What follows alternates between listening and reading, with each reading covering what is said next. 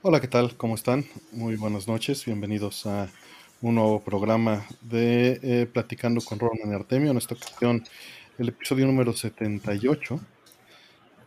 Eh, por acá andamos y este ya se nos anda uniendo uno de, los invitados de hoy. Eh, ¿Cómo estás, Rol? Qué gusto verte.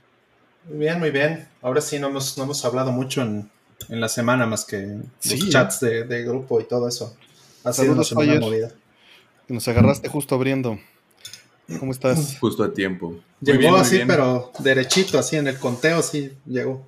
Sí, sí, llegaste exactamente en el, en el momento adecuado. Ajá. Llegó justo. Qué chido. ¿Qué tal me escuchan? ¿Bien? Muy bien. Sí, se escucha bien. ¿Cómo estás? Perfecto. Bien, bien. Cansado. Para mí ya es muy tarde esto. sí, ¿verdad? Le decía a Artemio que desde hace como dos o tres semanas me duermo como entre 10 y 11. Y, y ya once y media son horas a las que yo ya no he estado despierto. Entonces, a ver qué tal. No, bueno. no me duermo. El tiempo que necesitas, que quieres estar, está perfecto. Si, eh, ya te, vence el sueño, no hay bronca. Claro, además ya, ya somos más dinámicos, entonces. Sí, sí, he estado, he estado al pendiente. Voy al día. Gracias, esa, gracias. Esa es la actitud, gracias. Tú, este, Artemio, ¿cómo va? ¿Cómo fue la semana? Bien, bien, ha estado alternando entre cosas. Este, ha sido interesante. Hay, hay varios este, personas que están desarrollando hardware ahorita en México y ya están empezando a hacer este, mods y plaquitas, ¿no? Para varias cosas y para, para este, separadores de sincronía, ¿no? Me envió, me envió, me envió uno. Este, en, el Discord de ScoreBG pueden ver allí este, pues las personas que están trabajando en esto y contactarlas y también en los foros está Tsuki Hakase que está trabajando en este en eh, mods para el, para el Super Nintendo principalmente, ¿no?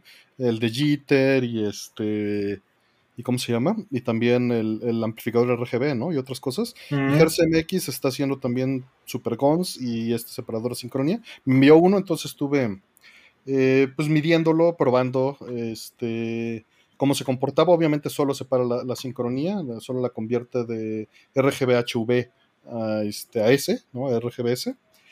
Mm. Eh, y pues a mí me sirve mucho para meter VGA al RetroTink, ¿no? Obviamente mm. esto siempre hay que hacerlo con sabiendo lo que estás haciendo y con cuidado, aunque es completamente seguro este convertidor de sincronía, los colores pueden estar fuera de nivel. ¿no? Normalmente no deberían, pero pueden. Es el caso del Dreamcast, por ejemplo, una de las cosas con lo que lo estuve probando. Entonces estuve haciendo mediciones. Eh, hoy estuve modificando MD Fourier porque este, el buen David, que de, de Plug, está trabajando en la versión de este de Commodore 64 nuevamente. Y, hoy hizo unas grabaciones a un gigahertz de sample rate. Mm, ay, no más. Sí, nada más, nada más. Entonces, este, y me dijo que no estaban pasando por MD Fourier.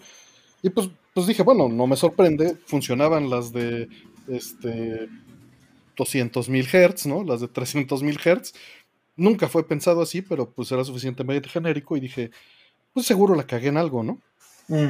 y, y, pues resulta que, pues ya que llegué a casa y lo estoy probando porque le vi unas cosas a mis padres, y pues todo funcionaba muy bien excepto la detección de sync, de sync, ¿no? Porque tiene unos tonos antes y unos tonos después.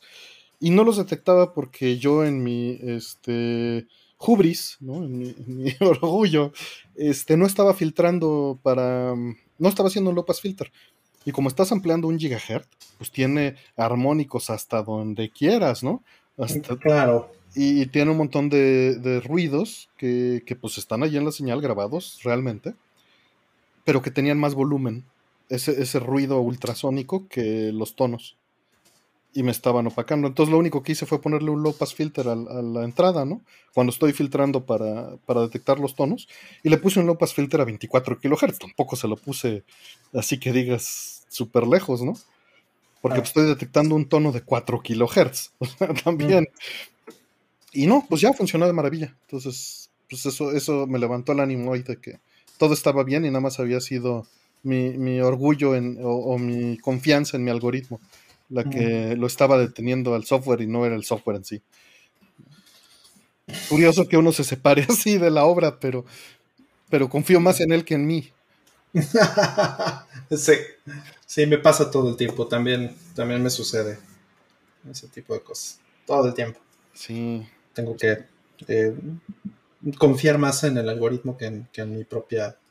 Es, es, chistoso, ¿no? sí, sí, sí, tú, lo hiciste, pero, pero la verdad es que cuando te dice algo, o, dices, él está mal y, hay que arreglarlo, o confías en él hasta que se te muestre lo contrario, ¿no? Efectivamente. Las dos cosas tienen sus problemas, que seguro Fire por ahí también nos puede decir.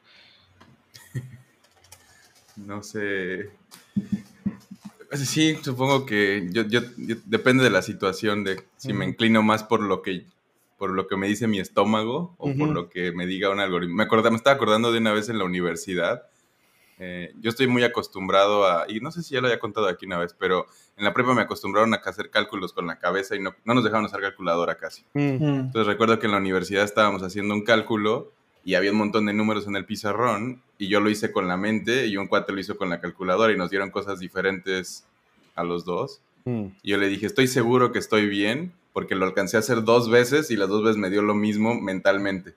Mm. Y dice, no, pero yo lo hice con la calculadora, entonces yo estoy bien. Y le dije, mmm, no, yo mm. ahí sí me fui más por el mío porque es como cuando pones el password y sientes que lo pusiste mal porque el dedo se sintió raro o algo así. Como que esa memoria muscular que a veces tienes y le dije, no, no tengo la sensación. No es un cálculo muy difícil y no siento que me haya equivocado. Y al final sí yo tenía la razón. Él, en, por confiar mucho en el aparato, se fue mal, pero bueno, de nuevo, a veces depende mucho del espacio en que hacia donde me inclino sobre mi soberbia. Claro. En, en creativo sí es bien, es bien difícil evaluar, ¿no? Por ejemplo. Eh, mm. Entonces ahí sí es como lo que sea que podamos hacer más fácil y que nos sintamos más divertidos haciendo, vámonos por ahí y, y pongamos una prueba con gente, usuarios finales, digamos, en algún momento para evaluar cuál es el mejor camino. Mm. Y también uno aprende, ¿no? Al, nivel, por ejemplo, pues es David quien me está mandando el archivo y sabe 30 años más de audio que yo, ¿no? Hace sintetizadores para comer, por el amor de Dios no este, o sea, si me está reportando un error es porque ya buscó por todos lados. Sí. Y este, y pues ahí es donde en automático dices, no, aquí mi soberbia no puede ni entrar. O sea, no es, alguien, no es alguien mandando un tweet random en Twitter diciendo, estás mal. Sí, sí, sí. Entonces sí es ahí de, ok, voy a revisar todo exhaustivamente antes de contestarle nada. Eh, porque, porque sé que está bien. De hecho, él ya había detectado el problema indirectamente. Él los convirtió a 192 kHz y habían funcionado perfectos. El mismo archivo, ¿no? Entonces, básicamente le aplicó un low pass filter, si lo quieres ver de esa manera. Súper alto, ¿no? De 96 kHz. Este, y bueno, también quería decir gracias a, a, Rata Rodríguez por el logo, ¿no? Que este.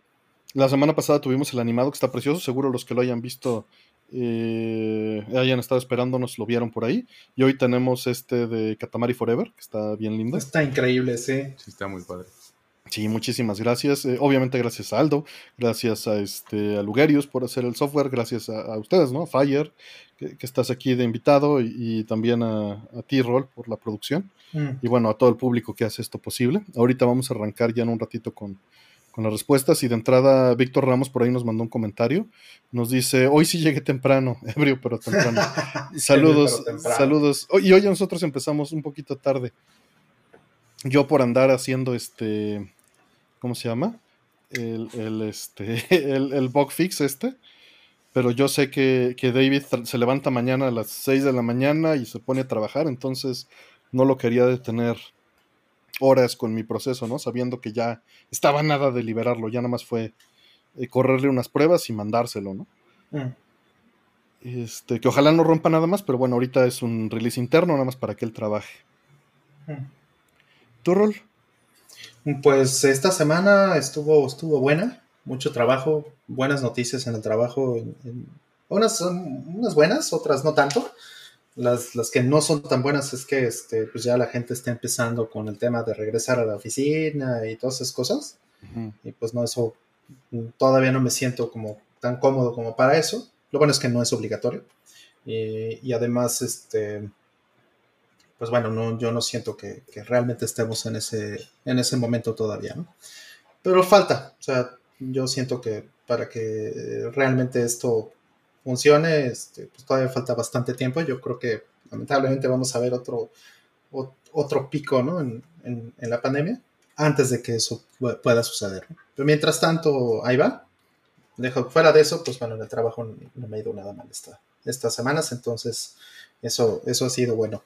De jugar, este, poquito, realmente he jugado muy poco. Em, estuve jugando un poco Tales of Arise. Órale, yo, no lo he abierto. Qué vergüenza. más que nada fue que este, se quedó puesto. O sea, lo puse, eh, lo jugué una hora, dos horas o algo así.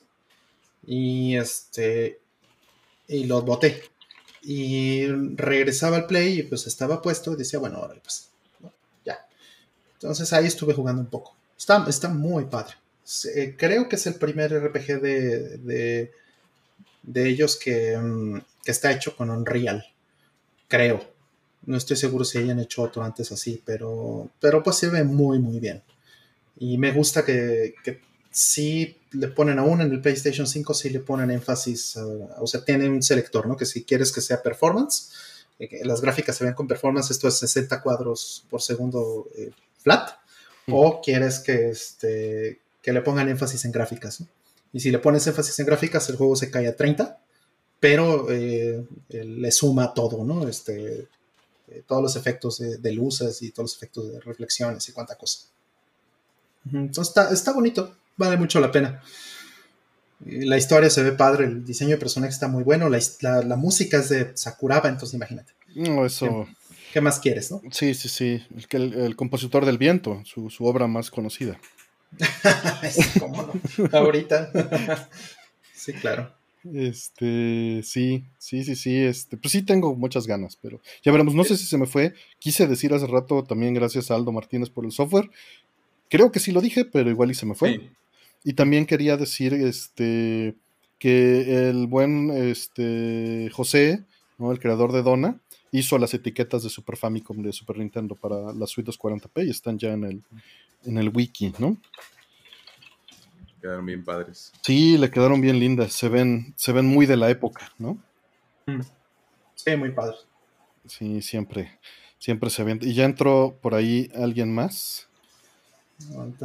Dejen de actualizo el título de la. Sí, Pepe Salot se aventó. Ahí les dejo la liga de las, las etiquetas y ya cambio, puedo cambiar el nombre del episodio. Uh...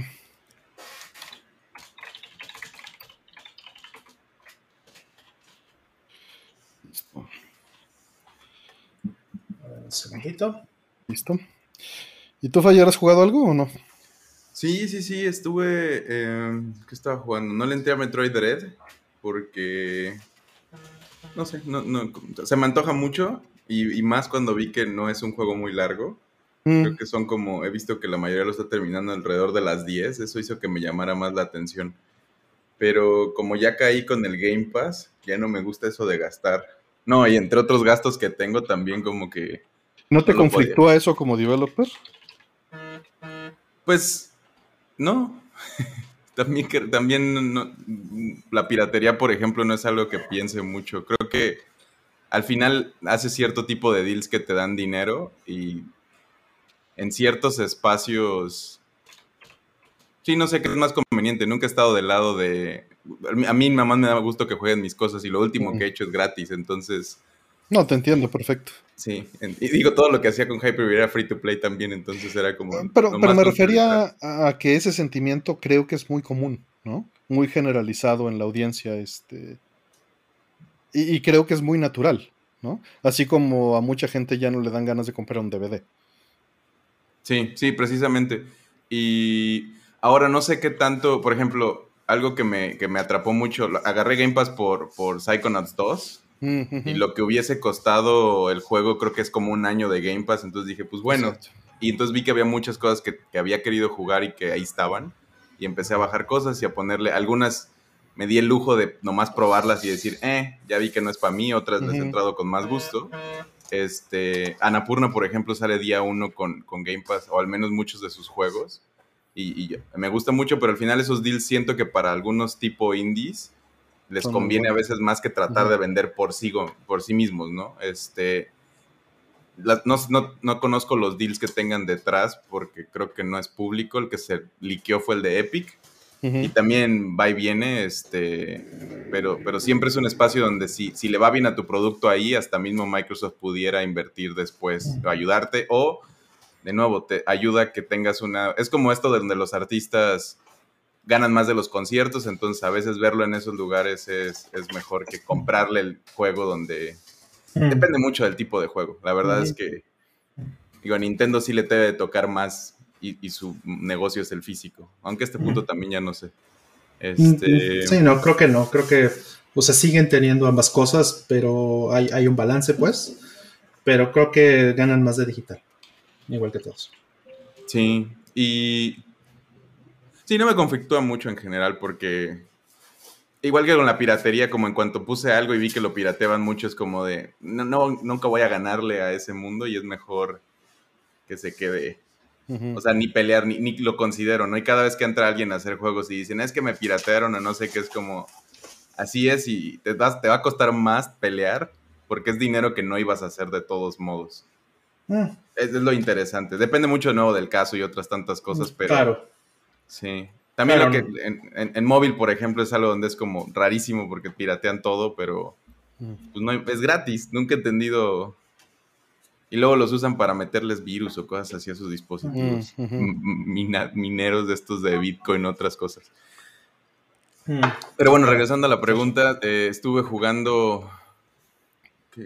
estuve jugando Sable, que, que, es un juego indie muy bonito que se ve como de Moebius, como de este artista francés. Eh, que, hizo con Jodorowsky, que, que, justo ahora que está Dune de moda, casi hicieron un Dune hace muchísimo, en los 70s. Mm. Hay un documental sobre eso que se llama Jodorowsky's Dune, pero bueno, está mm. muy bonito el juego, muchos bugs, y, y, me hicieron enojar mucho porque, digo, le estaba viendo a través de todo lo que pasaba, pero tienen un bug muy marcado donde los menús, lo que selecciones a veces no es la opción que seleccionas. Y, y por desgracia le di continuar seleccionó la opción de nuevo juego y me mostró como mi save slot. Le dije, pues continuar en el mío. Y me dijo, ¿quieres sobreescribirlo? Le dije, no. Y dijo, seleccionó que sí. Y empezó el juego de nuevo y me borró mi save. Y... Ah, qué lata. Sí, y es de estos como medio de mundo abierto donde pues no había manera ni siquiera de, o sea, tendría que jugarlo otra vez, no le había invertido mucho, pero a la vez como que sentía, hmm. me voy a esperar a que lo terminen de, a que lo terminen, punto, y a lo mejor después vuelvo con distancia y el mal sabor de boca. Y le brinqué a uno que, estaba por salir que se, del, Game Pass que se llama uh, Nights and Bikes, que lo publicó Double Fine en su momento, que también me ha llamado la atención y se, ve bastante bonito y es una aventurita. No es de Double Fine, pero es muy en su estilo. Y está bastante padre, está muy, está muy lindo el juego. Por ahí, este, saludos, Sega, ya entraste hace ratito, ¿cómo estás? Pues aquí escuchando un rato. Todo súper. ¿Qué tal? Bienvenida. Qué, bueno que viniste. Pues aquí me estaba peleando un rato con la computadora y por eso llegué tarde, pero ya saben. No, pasa nada. Todavía no arrancamos las, preguntas. Una camiseta con la ilustración de Pepe. Pues eso díganle a Pepe. A Pepe Salot con, con Dona. Estaría padrísimo, pero sí, todo eso pues es, es él, ¿no? O sea, él, me ha apoyado y me ha hecho el, favor, ¿no? De, apoyar con todo eso. Pero esa es su chamba. Este, y bueno, como ven, este, nos arrancamos con 10 preguntas de 20 o cuál número les late? Yo creo que 10 de 20, ¿no? Sería, ¿Sí? bueno. Va. Venga. Ya están abiertas. He escrito en el chat para que nos llegue tarde. Mientras nos puede ir diciendo Sega que jugó. Sí, jugó algo. Pues he estado haciendo lo peor de la vida y es que tengo así como cuatro juegos simultáneos. No, sí. Ah, ¿qué, es eso? sí, sí, sí, es una cerdada, pero... Pero hay que, hay que hacerlo, ni modo. Sí, es que aparte de que han sido cosas que he querido jugar, también se me han amontonado con cosas que tengo que reseñar y cosas así. Ah, bueno. Pero esas no contarían realmente, ¿o sí? No, es que esas no son las que cuentan, son las que me detienen de terminar las cosas. Claro. Y pasó que, por ejemplo, empecé a jugar Kena, este, esta cosa que mm. salió para Play 4. No, he visto más que la portada del, del, juego. Sí, exacto, así el tweet de, ah, está bien, nada más la portada. Y pues la portada se ve linda, no podría juzgar un juego por la portada, pero... Literal. es es como Star Fox Adventures bien hecho.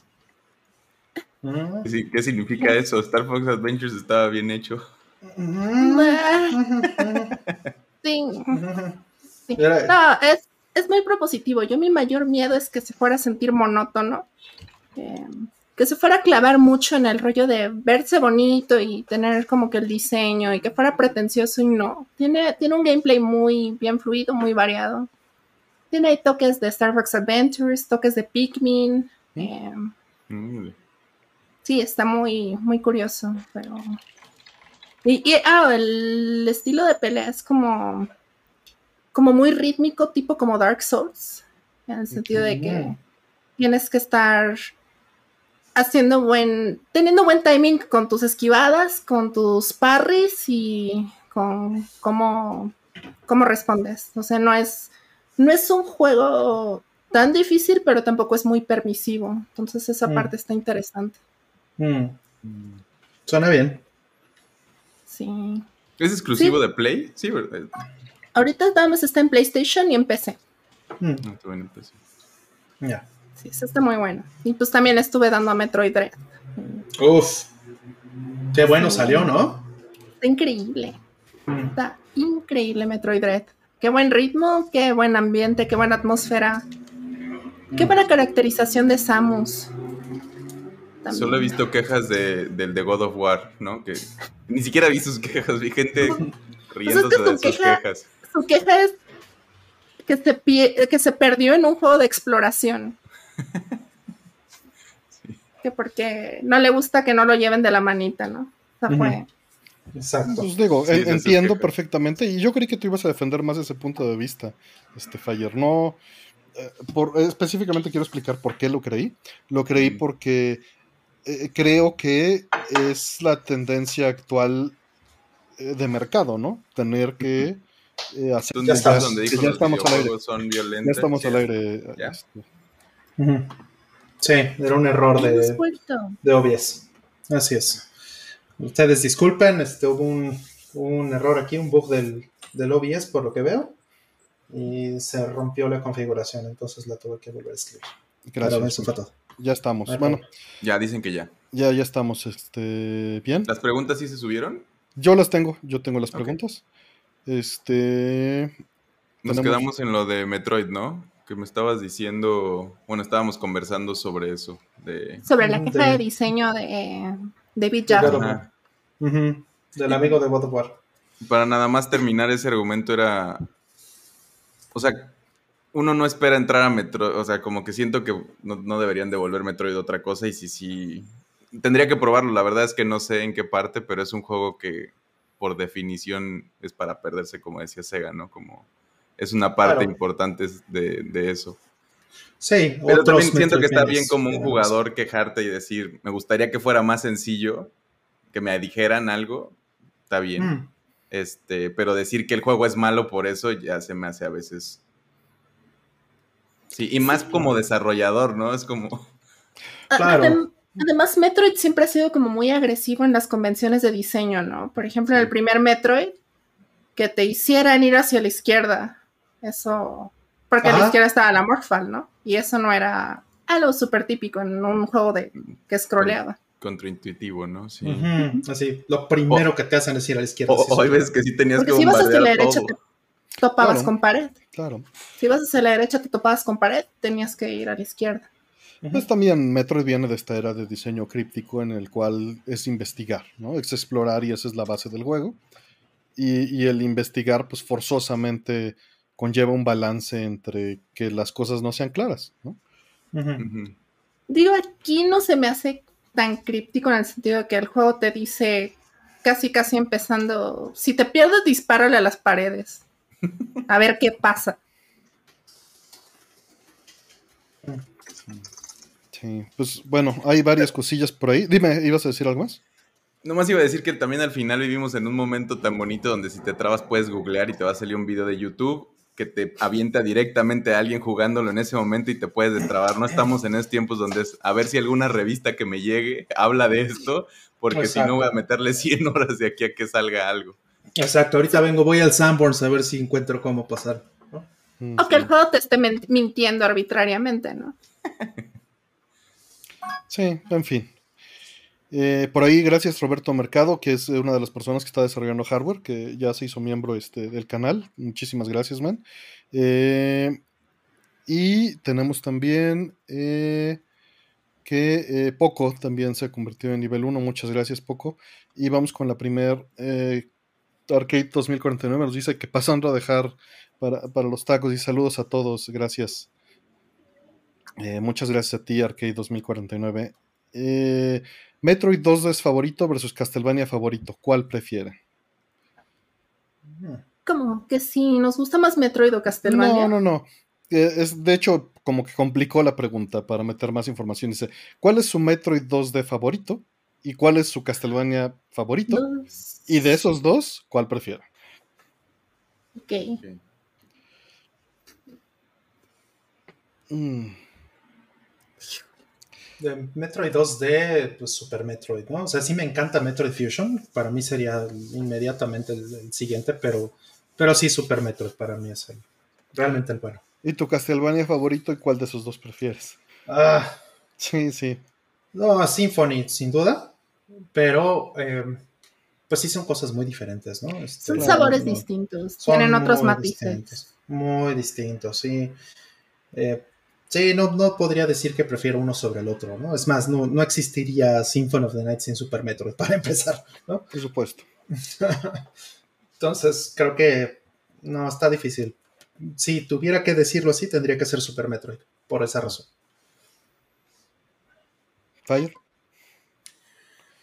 Estaba pensando que, creo que nunca he jugado, que jugué nada más Castlevania en el 10 y, no me acuerdo mucho. Este, llevo, llevo muchos años queriendo jugar Symphony of the Night, pero siempre por alguna razón no se me hace. Hasta hace mm. poco tuvimos esa conversación al no sé si te acuerdas. Claro que recuerdo que no había plataformas actuales en donde que tuviera la mano. Sí. O, que, fueran convenientes para mí. Este de, de, Metroid sí diré Super Metroid, pero quiero hacer la groserada de decir que Hollow Knight es me gusta más que digo, porque no conozco muchos más Castlevanias y de los Super Metroid, porque digo, históricamente les respeto Creo que esos dos son los más importantes. Mm. Aunque ni siquiera había jugado Symphony of the Night. Pero. Sí, no he jugado lo suficiente. La verdad es que Super Metroid nomás diría porque es el que sí conozco muy bien. Mm. Pues ya, Sega, ya tírate solita al. no, pues es que en el caso de Castlevania 2D, eh, de los clásicos, para mí Round of Blood es increíble. Mm. De los, este, y ese sería mi favorito de los clásicos, de los, mm. de los Metroidvania. A mí me gusta mucho Symphony of the Night por el antes y después que significa mm. para la franquicia y el hito también que significa en una plataforma que estaba apuntando a hacer full 3D. Y cómo demuestra que todavía Sí, como demuestra que todavía había mucha carnita que, devorar en el. No, que se murió prematuramente el 2D, ¿no? Sí. Exactamente. O que, lo mataron porque no se murió. Y la escala de juego y el diseño, la maestría en diseño, porque por sí los. Un Metroidvania es un nivel gigante, ¿no? Básicamente, o varios niveles gigantes interconectados. Y Symphony of the Night, en este caso, pues, no solamente tenía maestría en esa complejidad de diseño, sino que aparte todo estaba hecho para pasarse de cabeza, ¿no? Wow. Saludos al de la moto. sí. Pero a mí personalmente, por el cariño que le tengo, me gusta más Area of Sorrow. Mm. Y de Metroid, yo también me iría Super Metroid, pero Dread está muy rudo. ¿Y cuál? si avientas al ruedo a las dos series, básicamente, que es lo que te están preguntando. pues. Pues es que. Um, tienes, tienes ahí dos de cada lado y tienes que escoger uno de cada lado y aventarlos. Pues es que estoy en como, como Rollman. Creo que te piden cosas muy distintas. Mm. La cuestión también cómo desarrollas a tu personaje. Este, Castlevania es más sobre pues tiene tantos elementos de RPG y la cuestión está de tener que desarrollar, tener que elegir entre tengo más fuerza o tengo más suerte, dependiendo de qué necesites, en qué momento. Em, y Metroid, pues no se tira tanto a eso. Mm, así es. Sí, Metroid tienes que ir con lo que vas, ¿no? A menos que estés haciendo un speedrun o algo. Exacto. Sí, no subes de niveles, la máxima que, puedes hacer, pues ahí es eh, conseguir más misiles o conseguir eh, tal vez un tipo diferente de armas si es que tienes acceso a ello. Bueno, pues ya, que Zelda, ya que Sega le sacó a, escoger uno, este, yo voy a decir, son mis favoritos, son Super Metroid y no he jugado Dread y Symphony de cada lado. Mm. Y me quedo con Symphony, porque la pregunta es cuál mm. prefieren, no cuál es mejor, ni cuál este, es más importante, ¿no? Eh, esa es la única razón por la cual prefiero jugar Symphony porque es muy acogedor. Es un juego en el cual me siento muy tranquilo, puedo jugar, pues tal vez no completo de una sentada, pero puedo intentar jugarlo completo de una sentada. Este. Y, la música, el ambiente, el flujo, me siento muy tranquilo. Las animaciones, el tamaño de los sprites. Es un juego que me relaja, con el cual me siento a gusto, me siento tranquilo, mm. me siento este protegido, ¿no? Sí. Y, es muy agradable disfrutarlo. fluye muy bien los ítems, que encontrabas así de repente como lentes de ojos saltones, no sé, cosas así rarísimas, muy random. Botas que te suben dos centímetros. Sí, para, y que te dice, para verse mejor. Y ya. Y literalmente solo le suben dos, dos píxeles al sprite. Está increíble esos chistes tontos. Me gusta mucho. Mm. Entonces, este, es eso, ¿no? Que, me mantiene de esa manera. Pues bueno, vamos a la siguiente. Dice Checo Belmont, Metroid Dread, muy buena esta versión. Los escucho después. Ya lo pasé y no quería spoilearme. Un gran abrazo y que siga este proyecto. Saludos a Sega y a Fire. Eh, siempre grandes invitadas. Fire, no veas YouTube. Dicen. Eso es malo, dice. Eso no se hace. le dije al de God of War. Sí, no, no lo decías que lo hicieras tú. Sí. Sí, si él no puede, si el de God of War no puede, pues está YouTube. Que YouTube. Sí, pues, pues muchas gracias, este, mi estimado Checo. Y pues sí, ya, ya algún día jugaré Metroid 3. En algún momento del futuro, cuando sea retro. cuando sea retro. Cuando le tengas que hacer upscale a, 8K. Que hacer upscale. ya hoy en día ya tienes que, ¿no? No creo que sea 1080 Creo que no, creo que, es, creo que es creo que es 1600 por 900, si no me equivoco. ¿no? algo bien. Hay que aplicar upscale. Se siente muy, muy hecho para verse en el OLED mm. por los contrastes y la iluminación. Eso me decía Dani Mastreta y le dije que eso me decepcionaba mucho porque de entrada no tengo LED y en segunda me purga jugar con los Joy-Cons. Mm. Yo lo juego en la tele, o sea, no, no creo que eso sea un problema. No, es que él me lo vendió como que, que sí era un punto. Ah, no. O sea, más bien es que, eh, o sea, no está limitado por el por el rango de la pantalla vieja. Mm. Entonces, lo puedes jugar en una tele, si tienes una buena tele, o lo puedes jugar en un OLED. O sea, más bien sería ese el punto, ¿no? Sí, no, realmente no me importa, nada más estábamos bromeando con eso de que se tiene que escalear ya, ¿no? Siendo extremadamente puristas. Este, pero bueno, pues algo más que tenga que decir de este punto.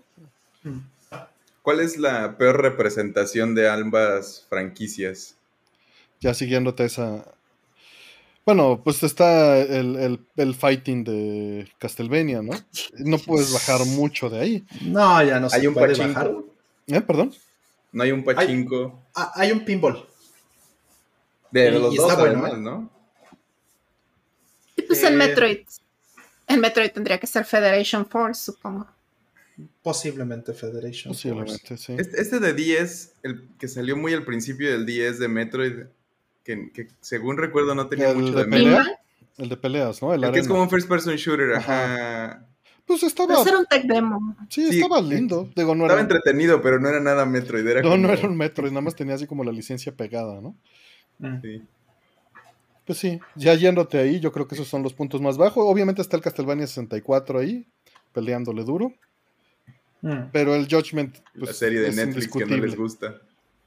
Sí. Sí, y eso el, el de 64 tiene su, su, nicho, ¿no? Tiene la gente que sí le gusta. Sí, sí, tiene. No, no, a yo mí creo sí que me gusta. Yo creo que Y lo considero malo, pero me gusta. eso, eso está bien.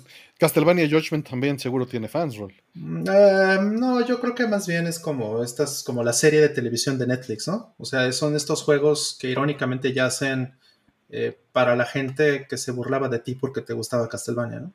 Ahí el Level Up, el cuate que se encarga de subir las ofertas al Discord, seguido ahí en, el chat del staff, si nos dice, estoy jugando Castlevania Judgment, y es de, güey, no te hagas eso. Igual está ahí en el, en el chat porque dice José Martínez que este, la mano, pone la mano por el Castlevania de peleas y también este, que con controles normales está bueno. Digo, cada quien tiene libre albedrío de poner bueno donde quiera. La línea, la línea uno la puede mover hacia arriba y hacia abajo.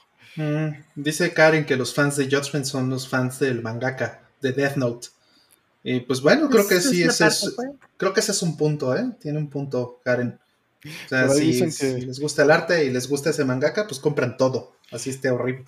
Dice que hasta el 64 es como mi droga, me hace daño, pero lo consumo, dicen.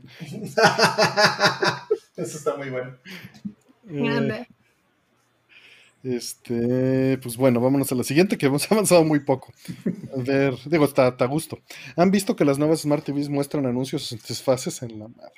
¿Habrá forma de evitarlo o ya nos fregamos? La TV no da la opción de pagarlos. Pues mira, de entrada, yo le, yo le quito el internet a todas las teles. Mm. Eh, soy de la opinión de usar aparatos dedicados para hacer cada una de las cosas. Eh, soy mm. un dinosaurio, ¿no?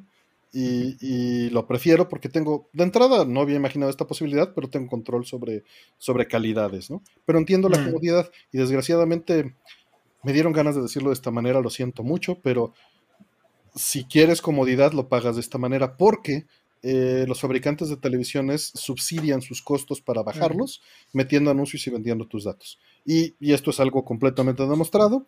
La tele te está espiando todo el tiempo y están vendiendo tus datos para subsidiar los costos. Sí, o sea, la tele, si, si no tuviera esto, la tele te costaría mil pesos, dos mil pesos, o, diez mil pesos, o diez mil pesos, dependiendo del caso, te costaría más. Ajá. Y, es una de las formas en las que todos los fabricantes pueden mantenerse competitivos, entre comillas, ¿no? Subsidian las teles haciendo estas cosas. Sí, este... Y pues bueno, dice que solo no le puede quitar el internet porque solo lo usas para streaming. Lo que podías intentar es eh, poner un, un este una Raspberry. ¿no? Poner una Raspberry que esté filtrando y bloqueando todas las IPs que te reconozcas que son hacia los servidores de los comerciales. Así es, un faltará ver, se llama. Sí, faltará ver que te permita la tele funcionar si no están funcionando esos servidores. Exacto. Debería, debería, ¿no? Ojalá que sí.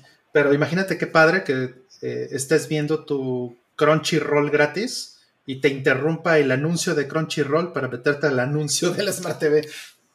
Pues creo que las consolas de videojuegos también hacen esto, ¿no? Ya. Eh, no me ha tocado nada de se, se llaman promocionales, pero los promocionales son comerciales. Claro. En Guns of the Patriots te interrumpían el juego para ponerte comerciales. Ah, bueno. pero era burla este tema. Era, ajá, súper avanzado en sí, diciendo que esto iba a suceder. Metal Gear Solid 4. Pero tú prendes tu Switch, tú prendes tu Xbox, tú prendes tu Play 5 y te aparecen los comerciales de las cosas que están pasando. A mí me turbo molesta eso. Mm. Pero entiendo que también es un servicio. Y de la misma manera, ellos creen, o bueno, una parte del marketing que te está vendiendo la tele así, creen que te están ofreciendo un servicio. Creen que te están dando algo que te puede interesar. Y estás pagando en descuento para obtener esto, ¿no? O sea, literalmente estás vendiendo tus datos y el tener por el subsidio de lo que cuesta la tele. Pero no tienes opción. Sí, sí tienes. Una, tele más cara, lamentablemente. O, una tele más cara, o desconectarlo de internet y usar otra cosa. Oh, pero sí existen teles que... ¿Cuál, ¿Cuál, es el tipo de tele más cara? Que, no, tenga, que no tenga Smart TV y que sea mejor en calidad. Está de la fregada. Está de la fregada. Pero hay mucho tiempo compraba, yo no compraba tele smart porque hago lo mismo que ustedes, no, no, no mm. las conecto. De hecho, esa que está ahí sí es smart, pero la tengo conectada a una computadora y jamás mm. uso la tele por el lado de la tele, la tengo como, como un monitor. Exacto. Y, antes de eso siempre, siempre, he tenido algo así como interviniendo mis televisiones, porque, porque además es más lento el smart, ¿no? Hasta que no hace chequeos online y no sé qué tortura en prender la tele y me molesta mucho que no, que no sea como antes que le picabas y se prendía. Mm, exacto, y mm. es precisamente por esto, ¿no? Tienen un CPU pues lentito, mm. hay muchas cosas. Sí, sí, los monitores de, computadora, que ya hay monitores del tamaño de una televisión, ya hay monitores de 40, de 50 pulgadas, están caros. que se venden como monitores y efectivamente no traen nada de esto. Entonces, eh, porque pues no están pensados, ni siquiera tienen un tuner tal vez, ¿no? O sea, no pueden, no pueden, eh, no puedes cambiar el canal. No tiene esa, lógica, entonces. yo llevo como 15 años sin tele también, así como cable de, nada. Por ahí mencionan que si Pauhol no soluciona eso, es lo que mencionamos, Rafael, al inicio de la, de la respuesta, fue uh la recomendación. Eh, obviamente tienes que tunearlo para que bloquee la publicidad en particular que te están mandando, ¿no? Algo que, apostaba por tener publicidad en videojuegos así, venderte más barato mm. el dispositivo era el Gizmondo, ¿no? Y también no te acuerdas de los juegos, este, hubo un juego de James Bond que le iban a cambiar el coche, ¿no? Dependiendo de quién fue el mejor postor. Esto ah, hace unos 10 o 15 años. O sea, ya hubo varios intentos, pues.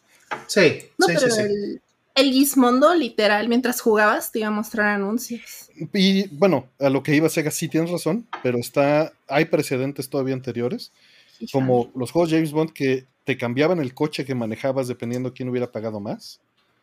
Tienes este, también los ejemplos de los juegos de básquetbol y de fútbol americano que las marquesinas te muestran anuncios. eso es más bien product placement, ¿no? ¿Y qué diferencia hay entre product placement y un comercial? Que es un tipo de anuncio más sutil metido en el skin del juego que, que un anuncio que te parezca como al, anuncio, como al inicio de un video de YouTube. Pero si, pero si en un juego de la NFL te metes los anuncios como en un partido para hacerlo real, ¿eso es más sutil? bueno, dependiendo si lo estamos viendo desde el punto de vista de hacer una réplica de cómo es un, de cómo es un partido, es sutil si estamos hablando desde el punto de vista de utilizar el videojuego como medio para presentar anuncios, es agresivísimo. Claro, y, depende mucho también del contexto. Eh, por ejemplo, en el caso de un juego que fue un juego de, Square, de hecho, un juego de béisbol de Square que hubo para PlayStation, para PlayStation 2 me parece, que tenía anuncios de Nintendo, porque Nintendo se anunciaba en los estadios. Y entonces tenían que hacerlo, pues, preciso, ¿no? Y estaba súper padre que llegabas al, este, al campo y veías los anuncios de Nintendo en tu Play. Eso me parece fantástico. No, y entiendo, o sea, a, lo que quería llegar es justo a eso, aquí hay cierta tolerancia, ¿no? Hay cierta todo el modelo móvil es así. Claro. y, ni siquiera, o sea, yo todo el tiempo le decía a la gente como, a mí me gustaría hacer juegos que me los pagaran, aunque fueran cinco pesitos o lo que sea, y vivir en un mundo donde no donde no tenga yo que estar pensando en maneras de, meter estos anuncios, porque sí son bien como, como irrumpen, ¿no? La, tendencia tradicional o, la, más fuerte, que, es la que todo el mundo usa en mobile, y, he estado probando muchas cosas recientemente nomás como para explorar lo que está haciendo, y cada vez está más cochino, porque además ya están... Sí, por todos lados en la interfaz, como que el juego ya es un pedacito de la pantalla rodeado de anuncios y además te meten anuncios anuncios jugables en los juegos y si es como ya ni sabes cuál es la realidad, ya son como capas de abstracción bien raras. Sí, sí, hay, hay maneras, ¿no? Y hay maneras en las que efectivamente lo toleras dependiendo de la sutileza y de lo que genera o atribuye de realismo, como dice Sega, pero llegas al punto de que estás pagando eh, el stream de la NFL y te ponen los comerciales y lo festejas. O sea, es absurdo, pero... Es una glorificación. Así funciona, ¿no? Oye, los eh, comerciales del Super Bowl son arte. Pero son comerciales. Y mira, yo, yo he vivido mucho tiempo de comerciales y los odio. Pero, pero entiendo, entiendo y también lo, aprecio, pero odio verlos, pues, cuando... Mm. Odio que me interrumpan en la... Pero sí tengo esa tolerancia que menciona Sega, ¿no? Sí, o sea, Artemio es como este dealer de drogas, ¿no? Es, es quien las vende, pero no quien las consume. Eh, eh, a veces he sido, No soy, pero he sido. Bueno, pero es que las tienes que probar. bueno, tampoco las he probado y, las evito. Y, evito los comerciales también a, toda costa, siempre que, que, den opción. Eh, y siempre queda una opción. Pues, Pepsi Man, sí, claro. ¿no? Y, hay miles de, o sea, Kojima por todos lados siempre mete product placement, ¿no? Sí, tu iPod y tus Doritos y todas esas cosas. Y, lo mete como una glorificación porque aunque no lo cobrara, lo metería. Y de hecho, muchas veces no lo cobra y lo mete por fanboy, ¿no? Exacto, a veces pues hasta paga por meterlo. Tus, lentes que sacaron la semana pasada. ¿no? Exacto. De, Stranding. Lo de Death Stranding, la ropa pagó para esa marca, ¿no? Así es. Sí, hay veces que paga. O sea, no, no ha sido una vez, han sido muchas. Y por ahí está también lo de Snake bailando en el comercial de Doritos con Hatsune Miku. También, ¿no? O sea, esas cosas pasaron. ahí está, no sé qué tan real sea, pero no me suena descabellado que creo que si vas a poner un dispositivo de Apple, no sé si por product placement o, o si lo vas a poner, no te, no te castigan, digamos, si lo tienen los buenos. Nunca pueden usar los malos dispositivos como iPhones o, MacBooks o cosas así. Tiene que ser el héroe el que los usa. Los malos siempre usan Android. Ya no se pueden hacer juegos de Corea del Norte. el, líder anterior, Kim Il-sung, tenía todavía en su tren que puedes visitar si vas algún día a Corea del Norte. Lo tiene en el escenario como tal como lo encontraron cuando murió y ahí tiene una MacBook. No lo puedo creer. Bueno, sí, sí lo puedo creer. pues bueno, eh, básicamente entonces en resumen, mm, solo puedes tratar de bloquearlos a nivel este filtros, ¿no? Con un Pi-hole, que bueno, un Pi-hole básicamente es con Linux, con una computadora que esté de intermediario, este, con un firewall, filtrando, ¿no? Básicamente, o con un este caché de HTTP, ahí estar haciendo todo esto, ¿no? Mm. Eh, y sí, no sé si en un futuro vaya a seguir siendo opción comprar una tele más cara. Es muy posible que no, es muy posible que todas las teles terminen siendo Smart TVs y todas las teles estén subsidiadas, ¿no? Y personalmente, quítenle el internet a la tele y utilicen otro aparato para hacer eso. Mm. Así es. Mm, pues vámonos a la siguiente. Eh, que si puedes poner el overlay de cuántas preguntas quedan para poder ir al baño.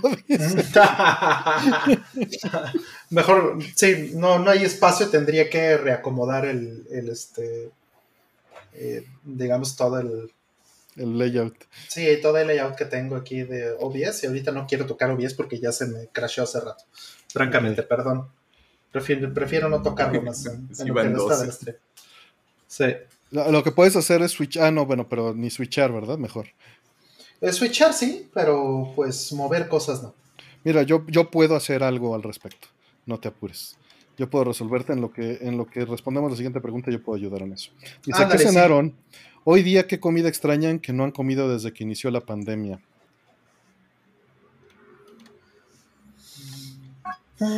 Muchísimas cosas, ¿eh? Hay mucho que no he comido en... No he comido un buen buen ramen, por ejemplo. A la novia.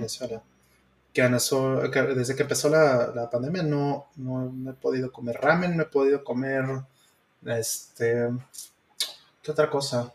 Eh, unas tlayudas, por ejemplo, ¿no? No nos hemos ido a echar unas tlayudas ahí, en ese lugar.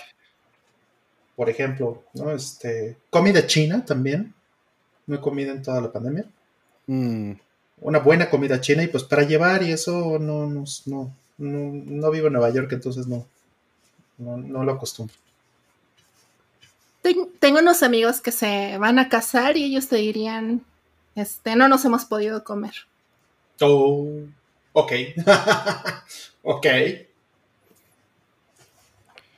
¿Qué, es una buena comida china? Me quedé pensando como... Uh, ¿Chinamex? Sí, porque, porque, porque la Chinamex es muy... Sí es muy viajable, es muy... O sea, te la dan en un unicel hasta en el restaurante normalmente.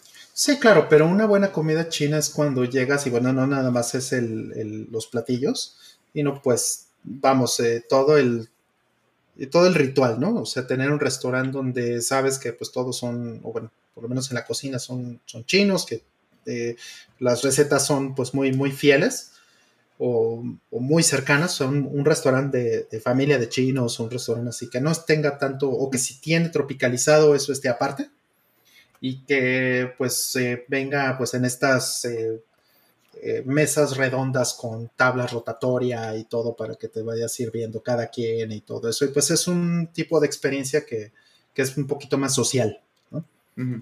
Y que se pierde mucho en, el hecho de mandarlo pedir.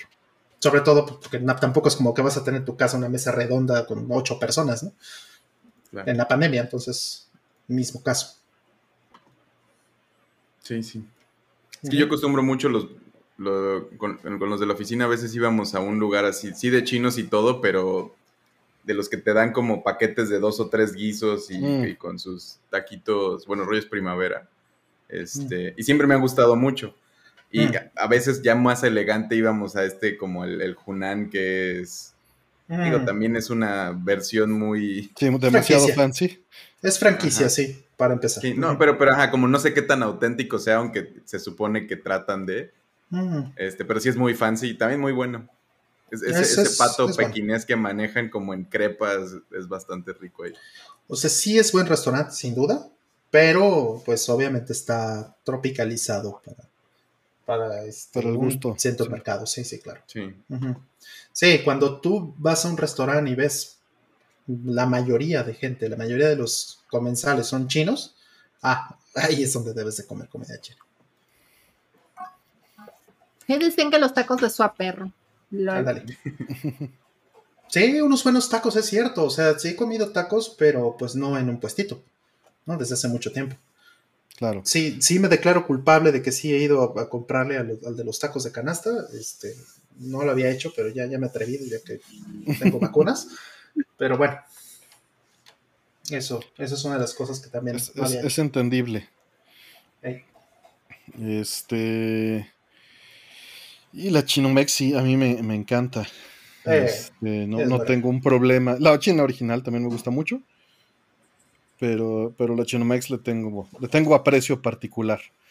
Eh, yo sí, sí he comprado este Chinomex. Hay un, un restaurantito acá en la zona al que eh, le puedo hablar, él, no, ha abierto, de hecho, nada más este lo tiene, ¿cómo se llama?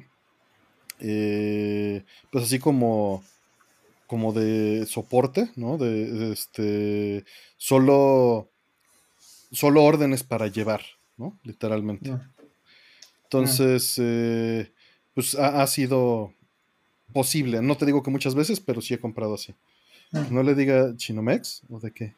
Perdón si ofendí a alguien, pero es, comida china, eh, fusión mexicana, que me gusta mucho. Sí, como decir Tex-Mex, pues, pero, pero con comida china. Sí. pero de, comida, ¿Mm? de comida china por mi casa hay un lugar que se llama Elegante China. Y es, un restaurante un poquito carito, pero, pero sí, de, de repente, pues así, sí tiene los menús divididos. O sea, si quieres comida Sichuan, si quieres este hot pot, hay manera. Mm. O sea, bastante eh, legítimo, pues. Sí. Muy fiel. Ya. a mí sí me gusta la, tropicalizada y, también lo, que es maravilloso es que es así como de 90 por persona, ¿no?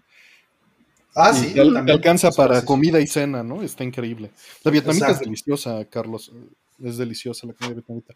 Pero qué cosa no he comido desde que inició la pandemia. Unos buenos tacos de guisado, fíjate. Y soy mega fan de los tacos de guisado. Mm.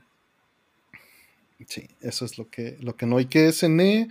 Este, fui a casa de, mis padres y me, prepararon este, cecina de yacapixla con, con su, este, no pico de gallo, sino con esta salsa que es como de aguacate, con limoncito, hierbas y mm. tomate, ¿no? Este, para la cecina y algunos con cremita, entonces mm. estuvo, bien. con tortillitas, este, que consiguieron hechas a mano, no sé dónde. Pero... Estuvo bien. Y sí, taco de papa con arroz es, muy bueno, Karen. O el de huevo con arroz de, los tacos de guisado. O de que mm. sea con arroz. Sí, sí. no es que taco de guisado va con arroz, ¿no? Cuando te preguntan, hasta, te ofendes cuando te preguntan. Sí, porque el, de, el de chile relleno, que es, que es un chile con un queso adentro normalmente capeado, con arroz en la tortilla es particularmente rico. Sí. Son muy buenos todos esos. hasta el de. Estaba recordándome, ¿no? Que te venden también el taco de, jamón relleno de queso, ¿no? Sí. Y es, muy bueno. O sea, literalmente agarran un, jamón de niño. que va relleno, un rollito de, jamón que adentro lleva queso. Y, no me, si no me equivoco, es queso amarillo, ¿no, Fayer? Y a veces hasta lo empanizan y te lo sirvan en la cama del arroz, ¿no? Sí, porque no sé si es empanizado o capeado también. Según yo es como un rollito capeado. Exacto. Este, no creo que sea amarillo. No lo dudaría porque es lo que usan en las cubanas luego, pero... Pero a veces... Pero sí le tira el sabor bien raro para un taco. Siento yo que ya lo hace muy Tex-Mex. Sí, pero sí me gusta. Digo, no es el que pido. Suelo pedir más el, de huevo, el de chicharrón, el de, el de, rellena, de hígado, de... Tripa, ¿no? Manejan, no, no tripa, sí, este... Como de moronga. Este es el de rellena, el de moronga. Mm, sí, me gusta, cuando está bien preparada. De donde yo vengo le dicen soricua. Órale, en serio, eso sí no lo había escuchado. Wow. Hola, soricua, claro. ¿Dónde vives? Eh, ahorita en Mérida, pero soy de Michoacán. Yo también soy de Michoacán. Puro, puro poder Michoacán. La soricua es este sangre. Sí, sí es moronga, pero según yo soricua es palabra purépecha y por eso no se usa en otros lados. Sí, todos esos son buenos. Pues, ¿quién Siempre nos perdemos con la comida porque yo, yo no. yo comí tarde, este, me hice unos sándwiches eh, bastante normales con, verduras. Me atreví a ponerle cebolla, aunque está el anuncio este de que hay salmonela en la cebolla. Ah, ¿en serio? Oh, ¿en serio? Sí, en las semanas vi un. En Estados Unidos mm. hubo un brote de salmonela por la cebolla y la cebolla que viene de México, y entonces no sé si a nosotros nos llegue esa misma pero pues ya la tenía ahí y, dije, bueno, a ver, ojalá no. Pero, ¿y qué era lo otro que no he comido? Comida oaxaqueña. A mí la pandemia me fue a Estados Unidos un rato y ahora me vine a Mérida y no hay comida oaxaqueña en ninguno de los dos lugares. En, Chicago, que es donde estuve allá, había un montón de, pancita, carnitas. De hecho, creo que comí mejores carnitas en cerca, en ahí en Chicago, de lo que había comido en el DF, porque hay mucho michoacano en la zona. Entonces, lo hacen bien. Pero, pero oaxaqueña no me tocó. También había barbacoa y birria y eso. Y acá también hay, y pues todo lo de Yucatecas es increíble. Mm. Y hay unas tlayudas en, en, un food, como de estos, un food truck, pero no. Las comí una vez, no están mal, pero ajá, no, hay, no he encontrado un restaurante. Por ahí te mandaron unas recomendaciones en el chat de tlayudas en Mérida. Sí, sí, sí, ya estoy viendo, pero díganme el nombre directo, porque yo busqué así como te la ayuda y salen restaurantes y es uno del DF. Y, y justo le pregunté al del, al del food truck una vez que sí las probé, que pasé por una. estaban bien, pero no estaban muy buenas. Y sí me dijo, mm. no hay, no hay mucha gente de allá aquí. Es que es difícil cuando un lugar tiene una gastronomía tan fuerte, creo que otras de otras zonas, solo el DF puede, mm. puede hacer eso, creo. Mm. Puede ser más este ah, es que la comida de, de Mérida es buenísima. Sí. Toda la sí, en general. Ni he probado carnitas ni nada porque pues con sus con su cochinita y todo eso. Y ahorita creo que tienen una tradición de por el Día de Muertos hacen algo que se llama PIB. Mm, el PIB. Claro. Y todavía no lo pruebo, pero, pero dicen que es muy bueno. Mm, te va a gustar probablemente. ¿Ustedes? A ver, Sega. ¿Qué cené? Este, un sándwich, así, súper básico. Que no he comido desde el inicio de la pandemia. Y vamos a por un menudo muy bueno a, este, a Pat Square con, un amigo. Se mm. extraña. Sí. Mm. Yo me cené unos tacos de bistec, este, con aguacatito, con un poquito de salsita, salsita, este, Em, hecha como de asada, ¿no? Esa salsita que, que hacen como molcajeteada. Tatemada. Ándale, quemadita. Ándale, esa. Poquita, porque no, no, soy muy bueno para consumir picante, pero, pero ya, básicamente, unos taquitos, taquitos de bistec, para poderle dar a, a Lupán también, convidarle. Pues vámonos entonces ya por la siguiente. Ya nos va a dar la una y vamos tres. Sí, caray. Este dice: ¿Podrían ustedes continuar con el proyecto de ScoreBG? Se extraña un buen y gracias por su gran contenido todos los viernes. Este, saludos, eh, Rollman Artemio e invitados. Pues no, realmente el proyecto de Scorbg está pactado para hacerlo entre los miembros. Y este, y se va a seguir haciendo, nada más eventualmente. Digo, ahí en el, en el chat de, de No Contexin el martes salió el drama porque Aldo sacó el tema y se hizo una encuesta de a cuál matarían. Si tuvieran que, o más bien cuál sobreviviría, ¿no? Si tuvieran que escoger uno, ¿cuál se queda? Mm. Y se hizo ahí una, encuesta de, los proyectos, pero no, no, no. No se piensa matar ninguno, nada más fue drama. Mm. Fue para subir views. Sí, para, Para, para, hacerlo viral. Para hacerlo viral, claro, al, al, al, video de NES fue necesario hacerlo viral. Mm, claro, para que tuviera 80 views. Pues es normal, es que normalmente tiene 50, Rol, entonces. Uy, se viralizó durísimo. pues si lo ves en porcentajes es, bastante. Sí, sí, es un 60% más claro. Estrategias de Peter Molyneux. Claro. Hay que, hay que poner, este hay que estarle cambiando el, thumbnail durante el stream y hay que este hay que cambiarle hay que poner tu cara ahí en el, en el stream roll sorprendido por el juego nuevo. ándale así haciendo una miniatura así de... Mm.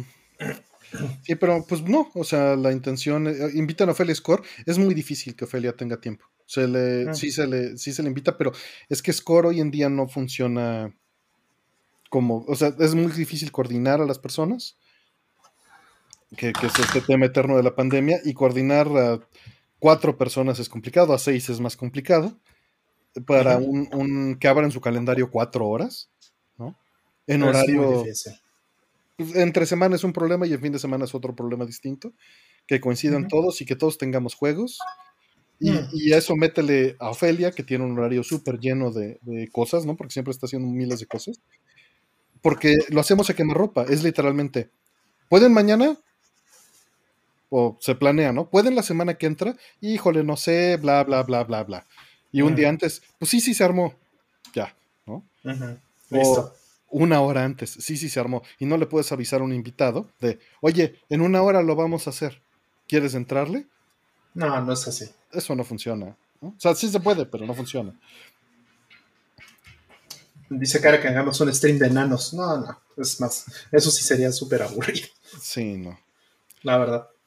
Pero bueno. Lancen el score así como pónganle play y que se vaya subiendo, que le llegue la notificación de los invitados ahí. Para que se vayan metiendo. Ándale. Pues, pues créeme que no es muy distinto de eso. Mm, justo es lo que iba a decir, no es, tan diferente. ¿eh? No está tan alejado de la realidad. Sí, y, y, desde siempre, ¿eh? o sea, salvo cuando tenía los martes fijos, eh, siempre ha sido como a quemarropa, no avisamos nunca, no es de, el sábado va a haber score, no. Es de, estamos desayunando para hacer score en una hora, ya. Mm. Este. Y sí, sí podría haber un envase temporal por una página que se vean las preguntas que entraron en la cola, pero, pero no existe actualmente. Perdón. Porque tendríamos que distribuir eso. Vamos a la siguiente pregunta. Eh, ¿Cuál juego de estos juegos les gusta más y cuál menos? Shinobi de Play 2, Ninja Gaiden de Xbox y Devil May Cry el primero. Sega. El que menos Shinobi de Play 2. Ok. ¿Y el que más?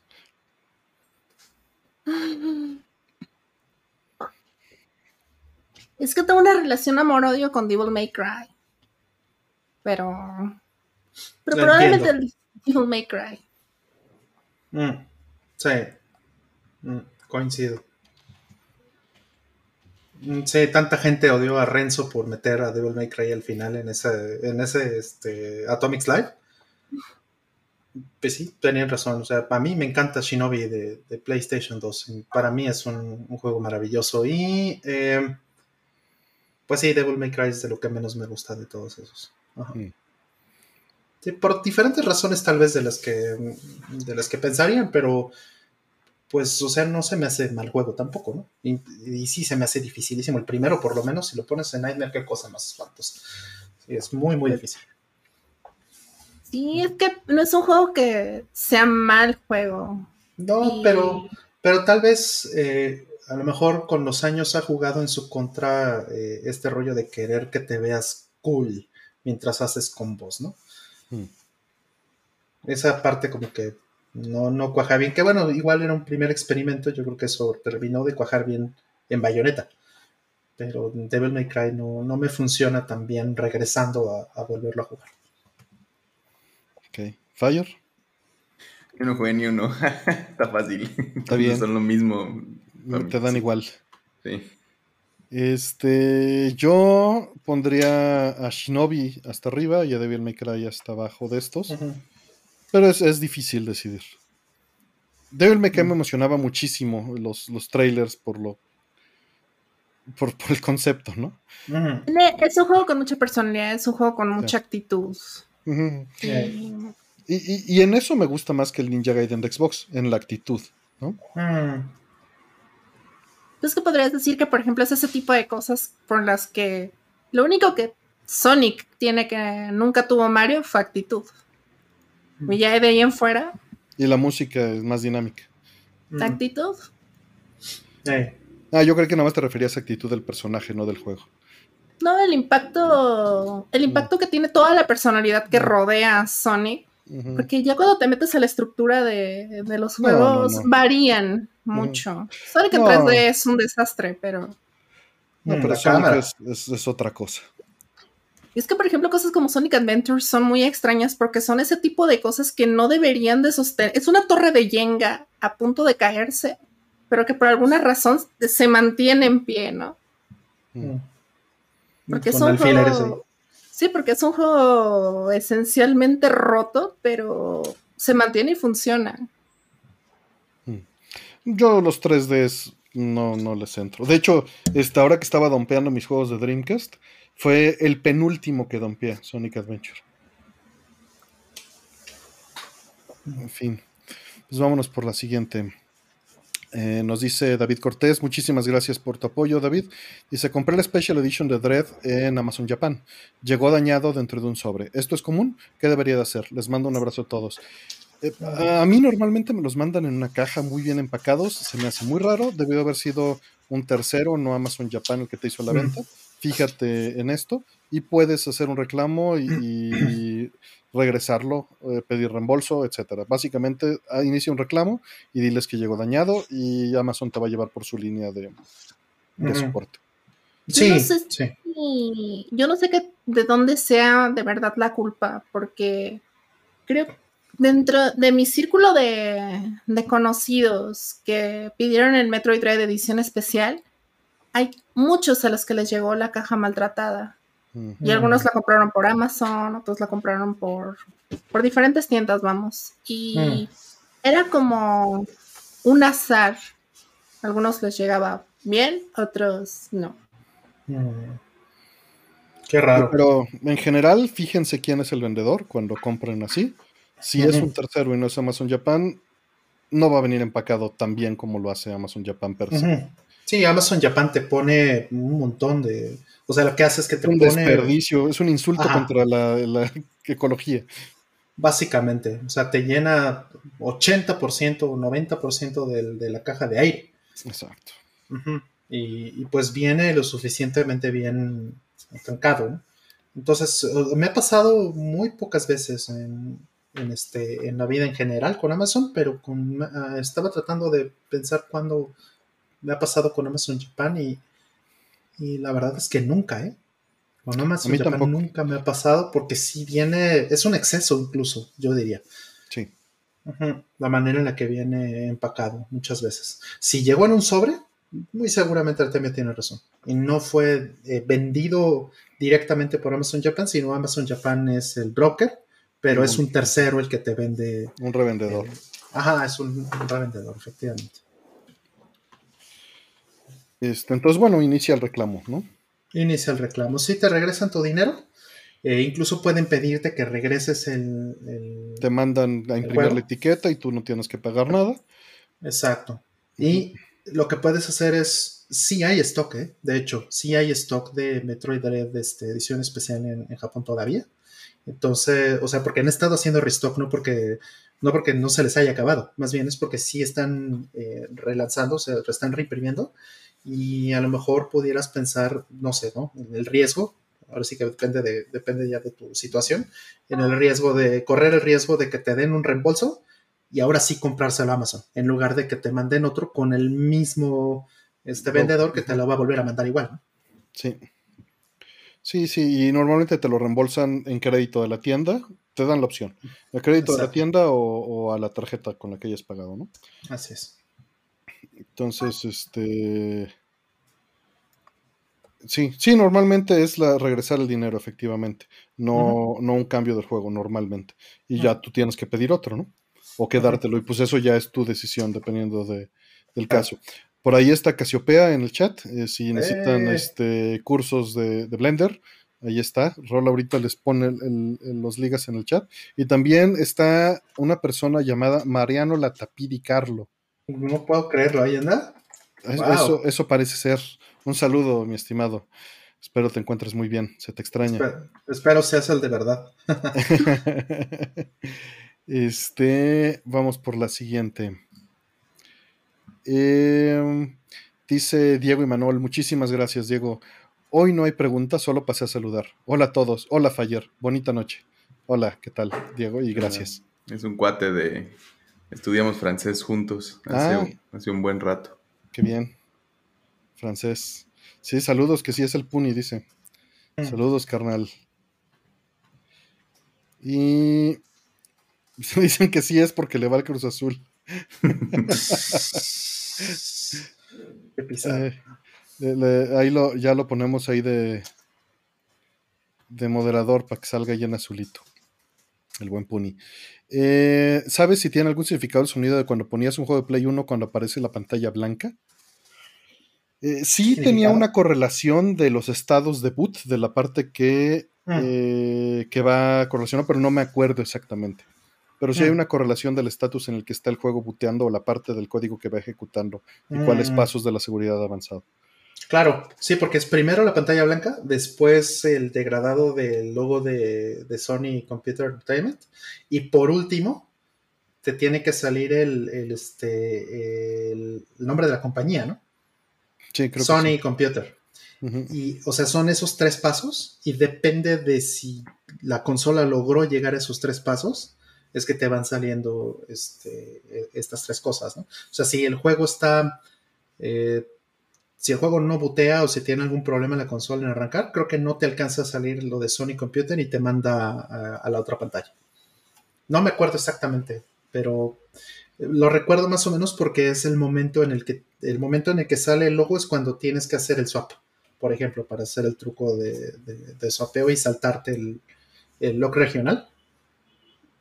Eh, es en ese momento. Entonces, y también se está dañado el disco te quedabas esperando entre esas dos pantallas, ¿no? Como si no escuchabas el sonido el cambio de sonido era como, ay, no va a cargar, no. Exactamente, exactamente. Así es.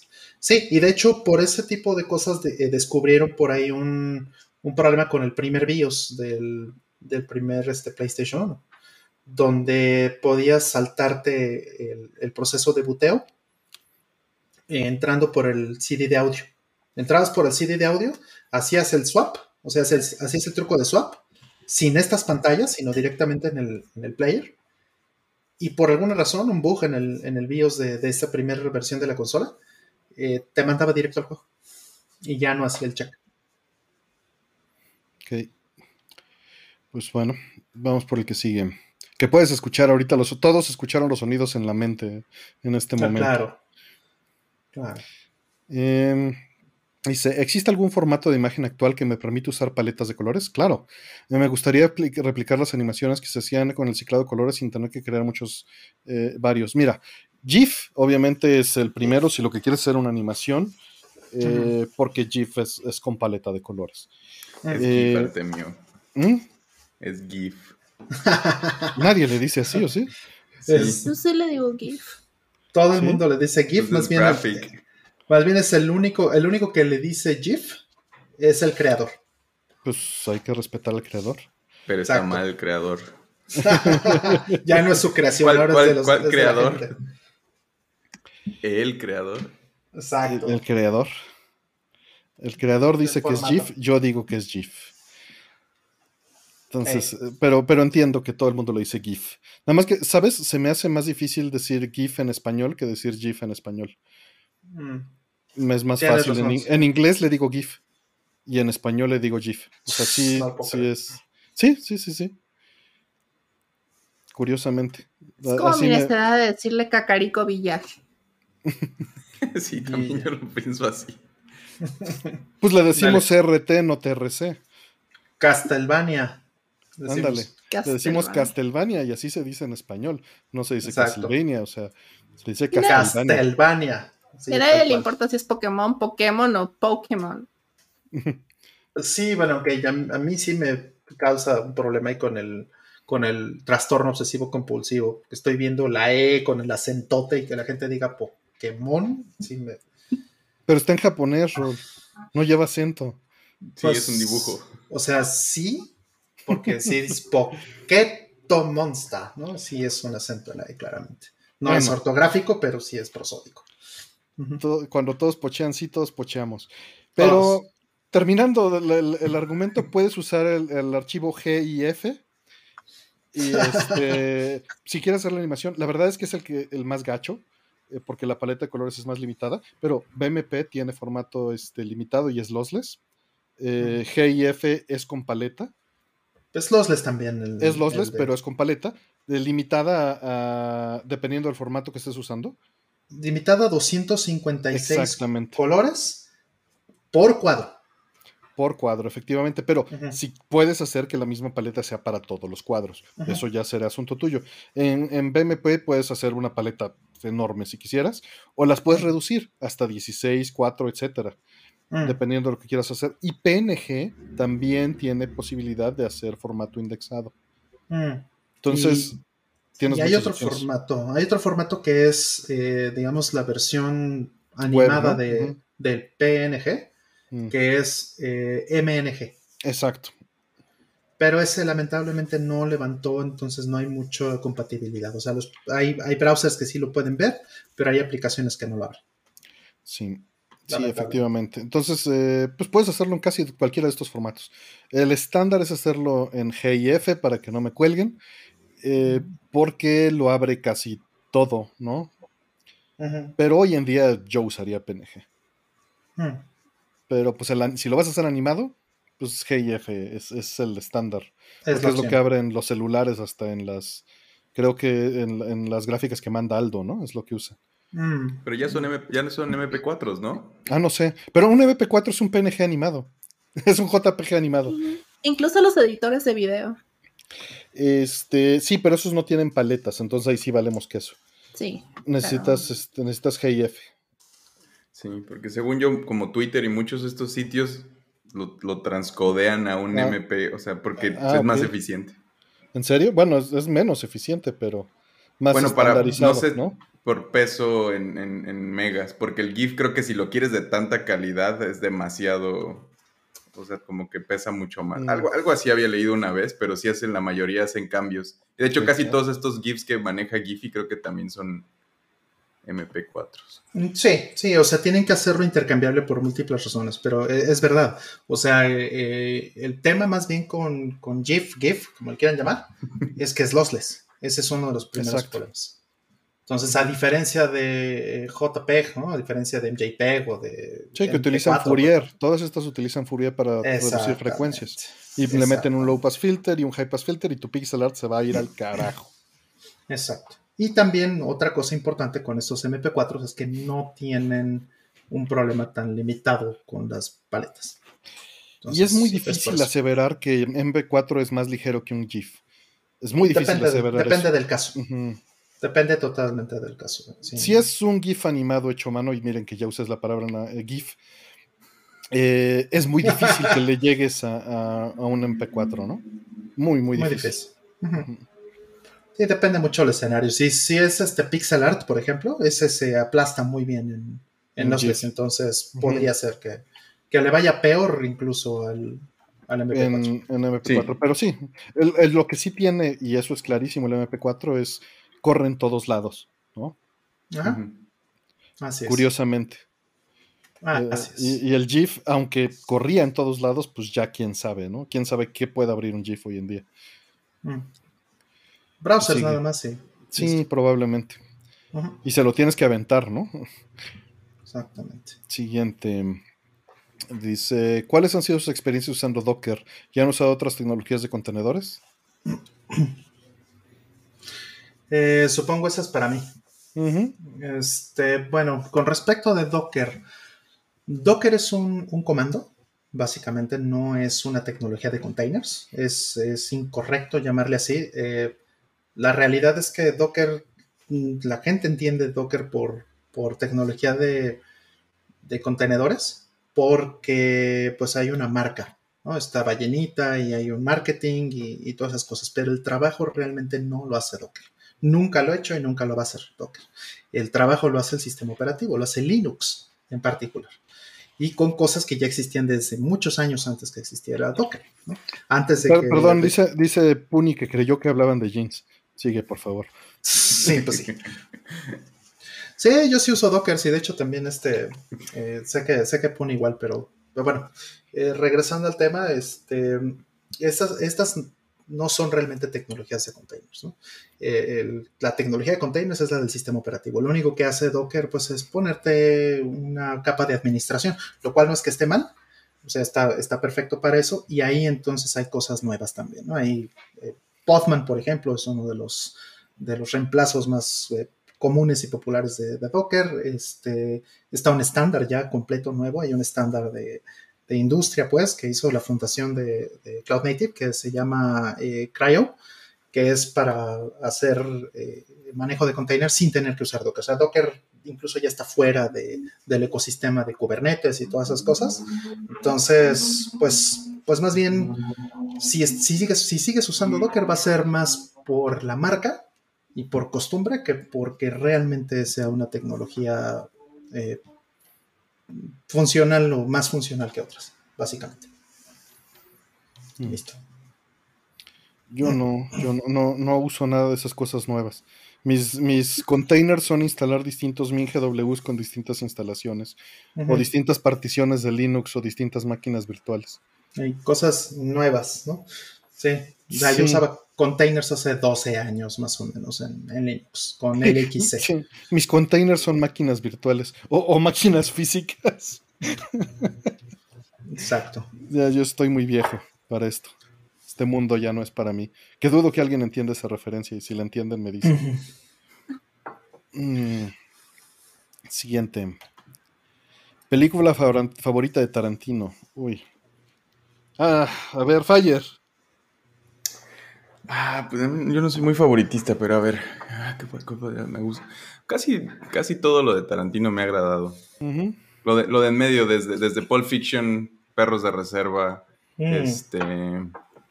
Inglorious Bastards me gustó mucho, pero no lo he vuelto a ver. Sí, a mí de momento, en su momento me gustó muchísimo y tampoco lo he vuelto a ver. Todo, desde hecho, esta salió cuando salió District 9 y un puño de películas que me gustaron mucho, pero no he vuelto a ver porque todavía están muy frescas y las recuerdo muy, sea, como que las recuerdo con mucho cariño y no he necesitado reverlas. Ah, me, gustó, bueno, una que no me, no me gustó tanto cuando sacaron esta Grindhouse, creo que se llamaba con, mm, Robert Rodríguez. ¿No, no me gustó tanto Dead Proof, pero la vi en, Estados Unidos y creo que no manejaba el inglés lo suficiente para, mm. para entenderla bien y me gustó mm. mucho más Planet Terror. Ya. soy muy fan de Robert Rodríguez también. Me, me, manejó emocionalmente muy fuerte.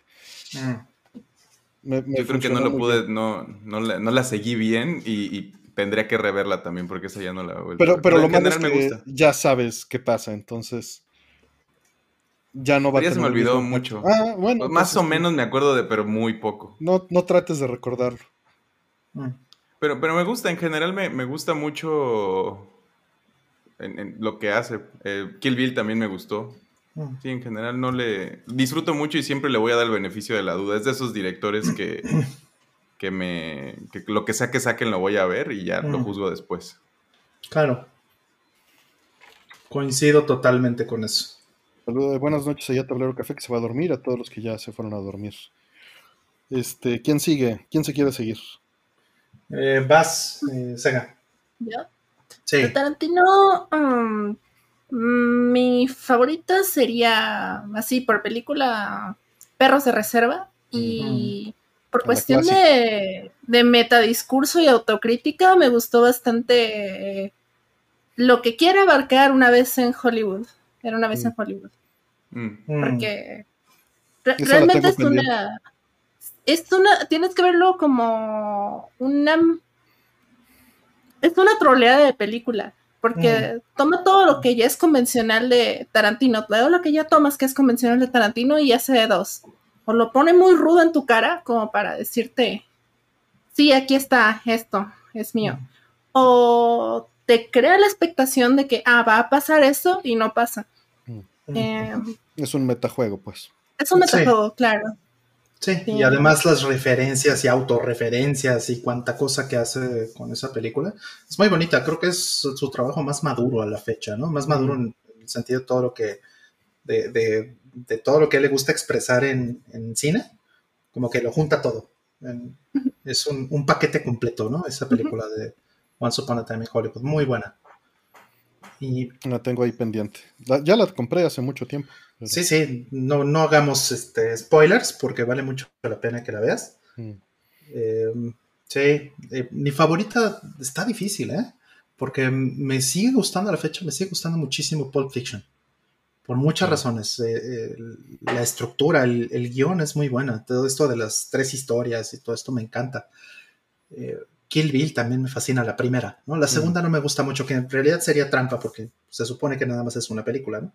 Una sola. Como una sola película, me gusta, me gusta más que pensar que, o sea, desde mi punto de vista, Kill Bill Volumen 2 no, no, se, no se para con sus propias piernas, ¿no? Pero... Mm. Eh, eh, si la vemos como una sola película, Kill Bill me encanta.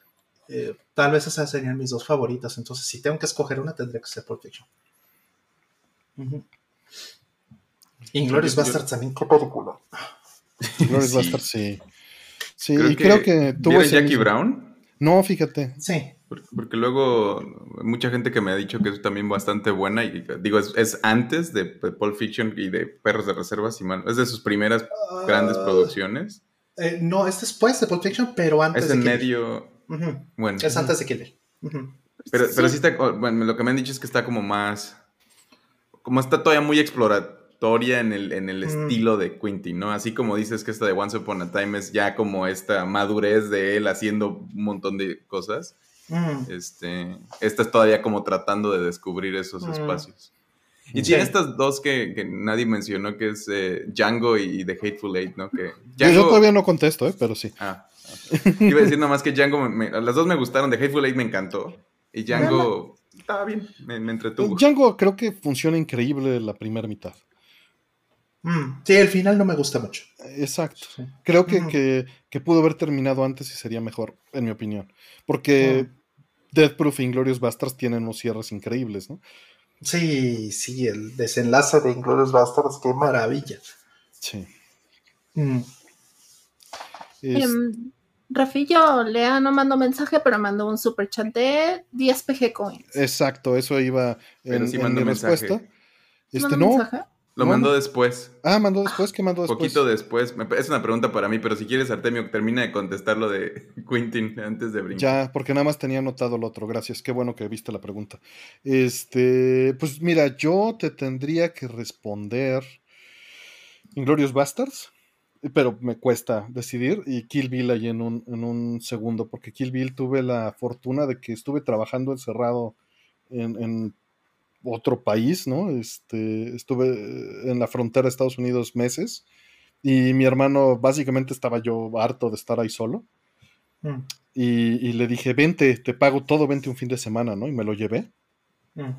Y, pasamos al cine, no sabíamos ni lo que estaba ni por qué. Y era en aquel entonces que las películas tardaban un año en llegar aquí todavía. Mm. Y, y, nos metimos a ver Kill Bill y no sabíamos lo que era. O sea, no, habíamos, no habíamos visto trailers, no sabíamos nada porque no llegaba, porque era una época en la que todavía no descargabas tantos trailers. José lo ya sabía, pero había poco. Claro, pero es que pues José lo, sabe sí, todo. Sí, sí, Vive pegado al pulso de la comunidad. Este, pero no salimos felices, ¿no? Y, llegamos a predicarla acá.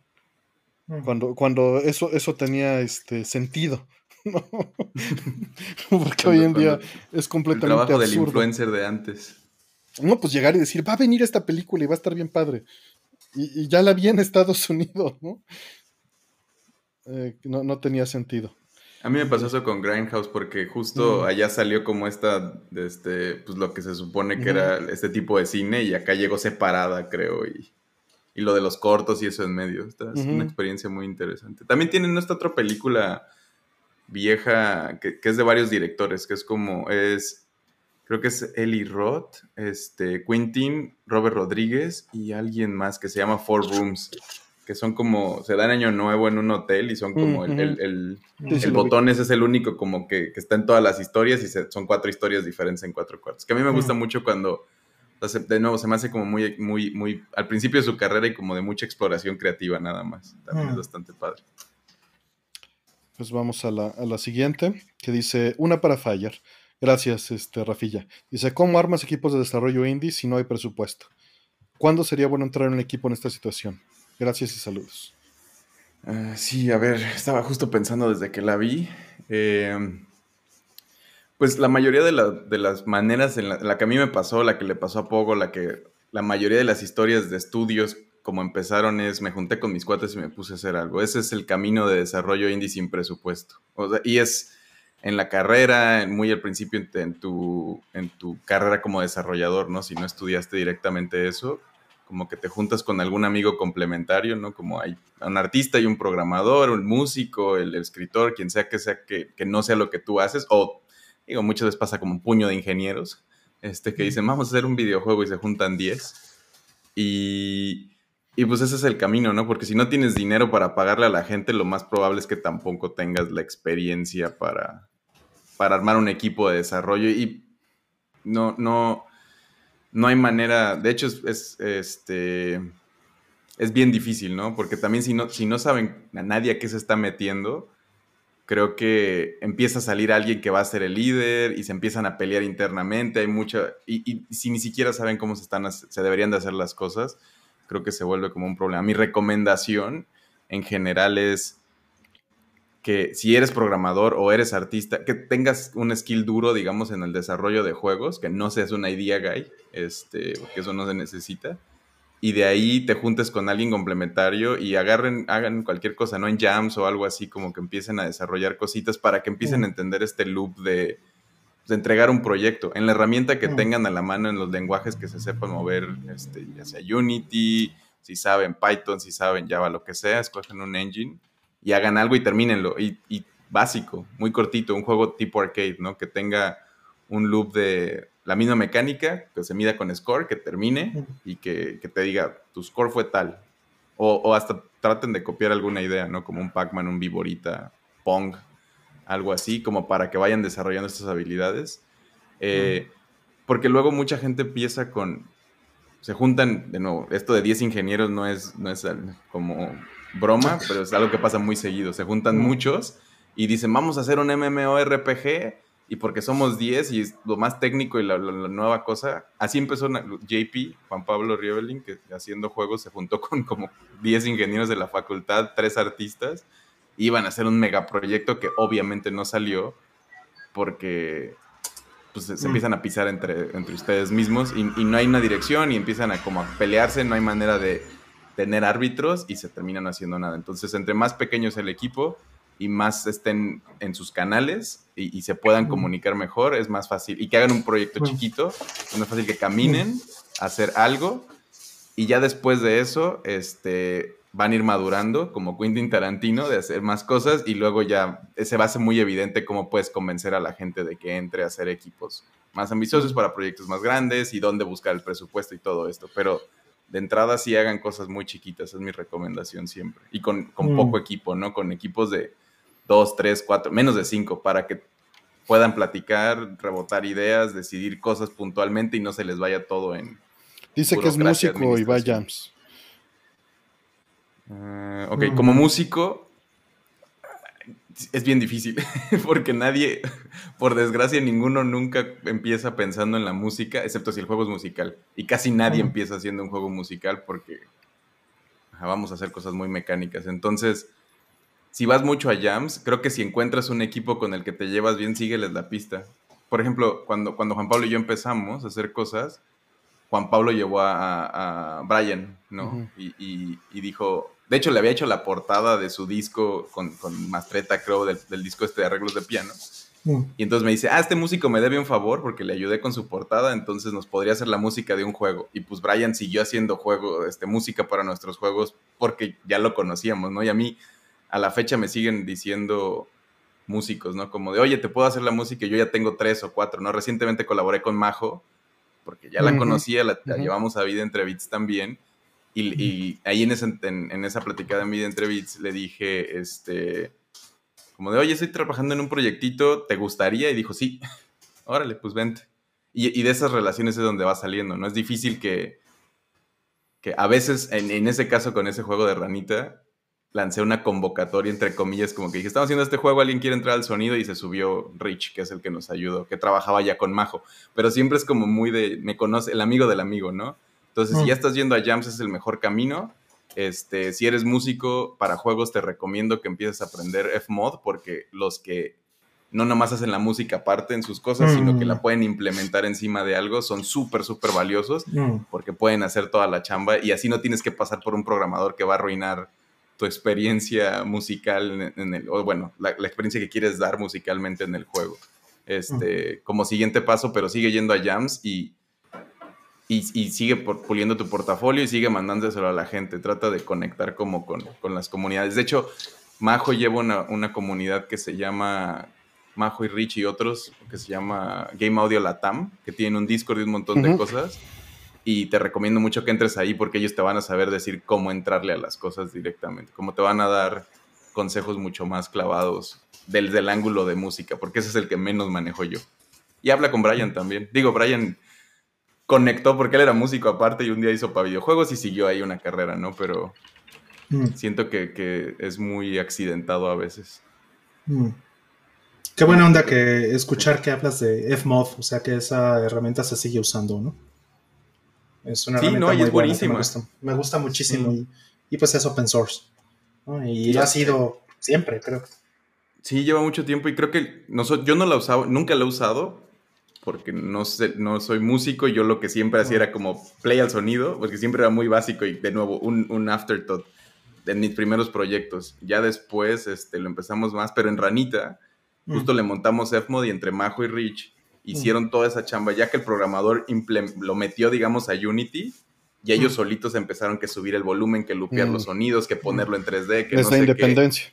Les da independencia, pero al final ellos pueden medir exactamente cómo quieren que se escuchen las cosas y dónde, sin tener que pasar por alguien más. Y eso, eso siempre va a ser algo que te da mucha libertad. Lo mismo para los artistas, ¿no? Por ejemplo, en Hyperbeard y en otros proyectos, cuando los artistas empiezan a meter las cosas en Unity en lugar de tener que pasar por un programador, empieza a ser mucho más interesante visualmente el proyecto y, también el programador no, no, estorba, pues, porque muchas veces como ya lo puse, bueno, pero es un píxel más arriba y la animación tendría que hacer más así, no sé qué, pues, son lenguajes muy diferentes, ¿no? Depende, hay gente que de programación que es más de, de arte también, como technical artist, pero entre más puedan aprender estas cosas, mejor se van a hacer para un equipo profesional y es ahí donde van a caber, porque es raro que busquen gente que va empezando en los estudios, a menos que empieces con ellos y por eso siempre es bueno empezar con tus, escoger peers más que subirte con los, o buscar con los de arriba. Por ejemplo, Pogo, ¿no? Que, lo conocemos todos. Él es músico y, y si no buscaría un músico y si sí, seguro ya conoce a 10 que, se iría directamente con ellos antes de siquiera abrir algo. Y así pasa casi en todos los estudios y situaciones. Por eso es difícil. Ahorita que, mencionabas eso, eh, muchos nos han preguntado que por qué los juegos viejos y clásicos tenían sound test, por esa precisa razón, le da independencia al músico. O sea, el developer, el programador metía ya todo el engine de sonido, etcétera, y les dejaba ya independencia para que en un build de la ROM pudieran checar los músicos el sonido eh, de cada uno de los tracks, ¿no? Entre otras cosas. Eh, Pues bueno, vámonos por la siguiente. Eh, dice Carlos Ocampo Sandoval, muchas gracias. ¿Cuál es su próximo videojuego del backlog a jugar? Yo tengo tres en particular que, están ahí esperando. Astral Chain es el primero. Jeff John no lo he olvidado, perdón, ahí está, pero he jugado muy poco. Sakuna, Aldo, perdón, ahí está esperando. Roll, perdón, ahí está esperando. Mm, mm. Y 13 Sentinels sería mi tercero en, cola. Son los tres juegos que tengo formados. Mm. Sí, digo, no, no es un tema de que no juegues Sakuna pronto, es que se lo regalamos de cumpleaños este, Aldo y yo. Y ya voy a cumplir de nuevo, entonces. Exacto, pero más bien el problema era que ya se iba a acabar. Era que ya no iba a haber eh, con edición con soundtrack, ¿no? Entonces era como importante no, no, tómate tu tiempo, evidentemente, ¿no? Tienes Astral Chain que también ya tiene un buen rato en backlog. Sí, sí, pues es que de hecho literalmente se atravesó Laika Dragon porque todo lo demás, este, el, y el backlog es una pila, es un Last In First Out. Mm. Claro. Pero sí, gracias. ¿Ustedes? A ver, Saga, ¿qué tienes en tu backlog? No quiero ni siquiera voltear a verlo, pero... Yo tampoco, qué horror. Sí, no, no, no, pero ahorita lo primero que se me vino a la mente fue uno que dejé empezado que estaba, tenía mucho encanto y según yo no es tan, tan largo, a pesar de que es un RPG que hicieron, que se llama Chris Tales, latino. Mm, ya, Sí, sí. Lo, tengo empezado y me, gustó bastante la propuesta, no solo visualmente, sino ahí mecánicamente se me hizo muy, muy interesante lo que estaban haciendo. Y si ahorita me dijeras, no tienes los otros cuatro juegos que ya estás jugando, pon uno, pondría Chris Tales primero. Chris Tales lo hizo un cuate. Ah, son de Colombia, el estudio. De Colombia, sí, este, claro. Sí. Y es todo, se me hace bien interesante. es, su estudio, él es de un lugar, de una ciudad que se llama Bucaramanga, que es chiquita. El, se llama Carlos Rocha, el director. Este, ya es un estudio de, buen tamaño, en ser 20 de base, más lo que se necesite para una producción de este tamaño. Modus es el publisher, que no le recuerdo nada, nada grande, ahorita no se me viene nada. Pero sí es una producción de buen tamaño, tiene voice acting, ¿no? Y es un RPG que, es un JRPG, pero yo le, en una entrevista que le hice le decía, como puedes decirle JRPG si no eres de Japón, no es de, denominación de origen. Este. Y, creo que al final terminó diciendo Colombia en JRPG y me daba mucha risa. Sí. Es que le tira las convenciones del JRPG, pero sí, efectivamente. Sí, y además en Japón no le llaman JRPGs a los, a los JRPGs, ¿no? O sea, no diferencia, para ellos es un RPG. le dicen Sparkling RPGs nada más. Exacto, o sea, una cosa muy, muy chistosa que, la gente creo que no, entiende a veces cómo, cómo funciona esto. Eh, mm, llegué a tener este o escuchar debates fuertes sobre eh, el anime, ¿no? Que si en Japón eh, el anime es anime y, no, cualquier cosa, una serie, este, una caricatura gringa es caricatura. anime.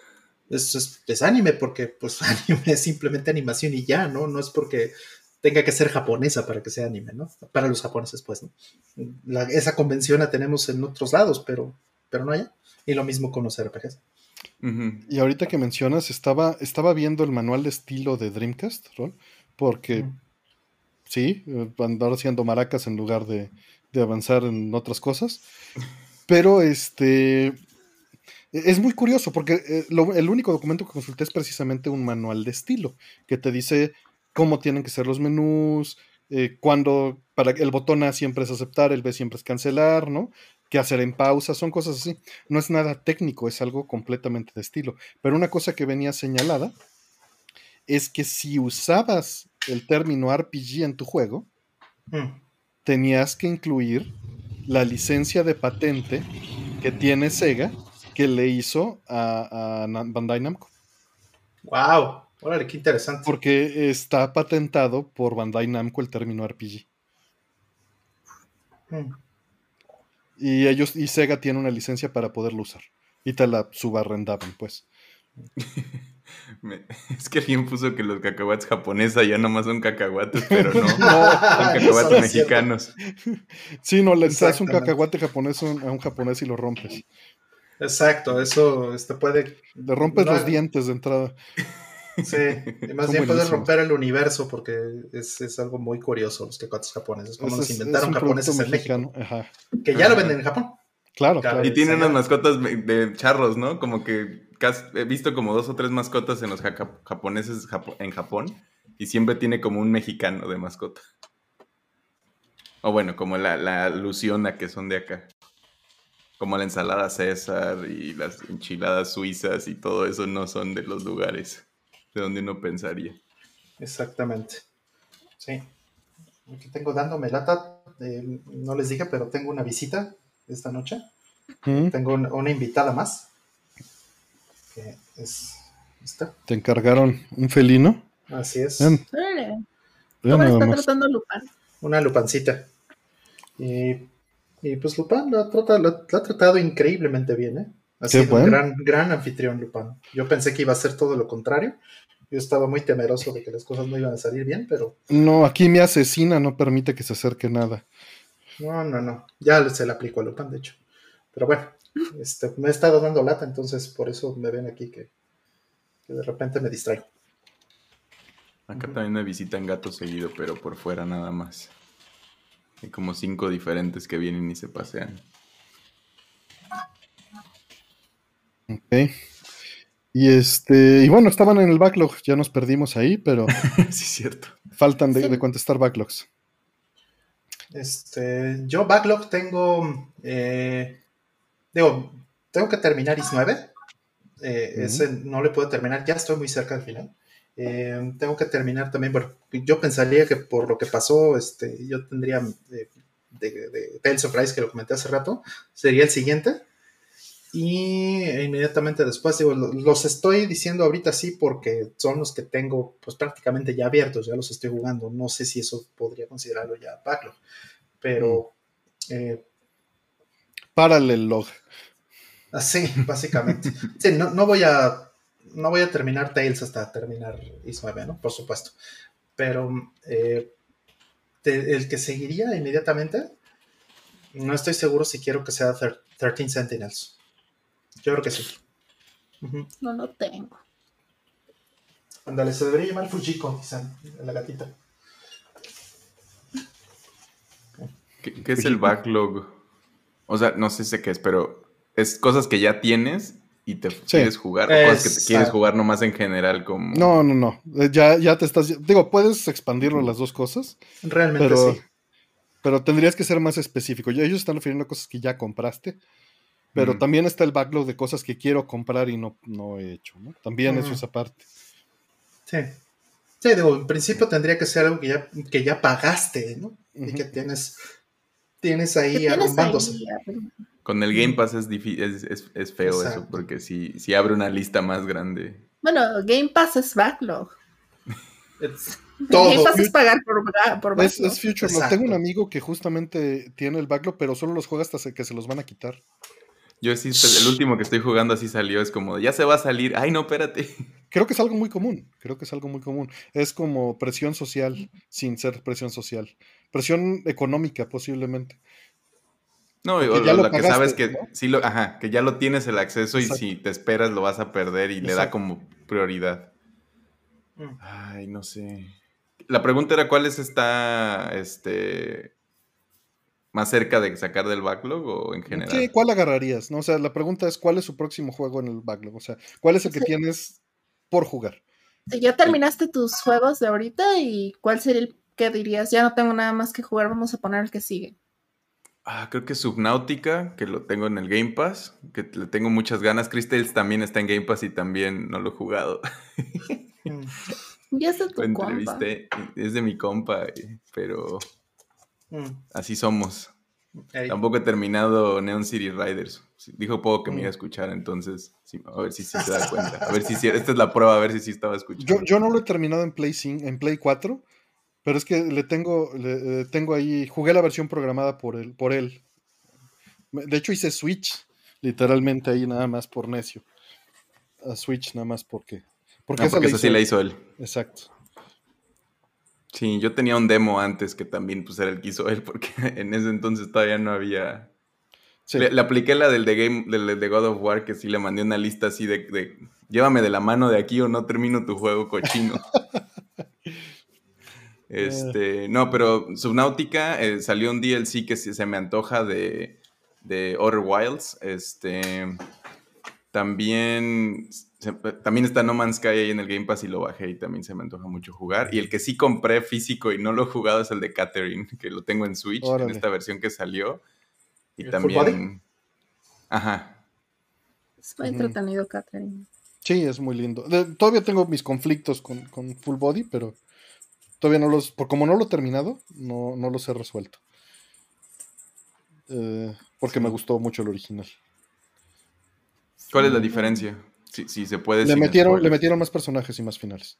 O sea, hay personajes que ya con, bueno, si no lo has empezado, que vas a conocer o que ya conoces desde muy entrado al juego, que no existían. Entonces, eso, eso a mí sí me rompe un poquito. Porque afecta al guion. Claro, y, está bien, porque te da más opciones, pero no se, no se nota a posteriori, se nota solo porque ya lo, porque jugué el otro, ¿no? Mm. O sea, no creo que sea un problema para alguien que, que llegue nuevo. Sí, sí, sí, sí, justo, porque si lo cambian, pues es, como una versión diferente, como dices. Ahorita te está diciendo Puni que Sable, que ya les platiqué que se me aburrió mi save y le voy a dar distancia antes de, volver. Porque también sí corría muy mal en mi computadora al principio, luego lo parcharon un poco y ya estaba decente, pero sí. Visualmente es muy bonito Sable. Sí, y el juego no está muy interesante. La verdad es que sí se me antojaba mucho explorarlo más, lo estaba disfrutando, porque es muy de explora, así como, como Breath of the Wild, de ve y camina para allá y a ver qué pasa, como que, la dirección del juego es muy abierta.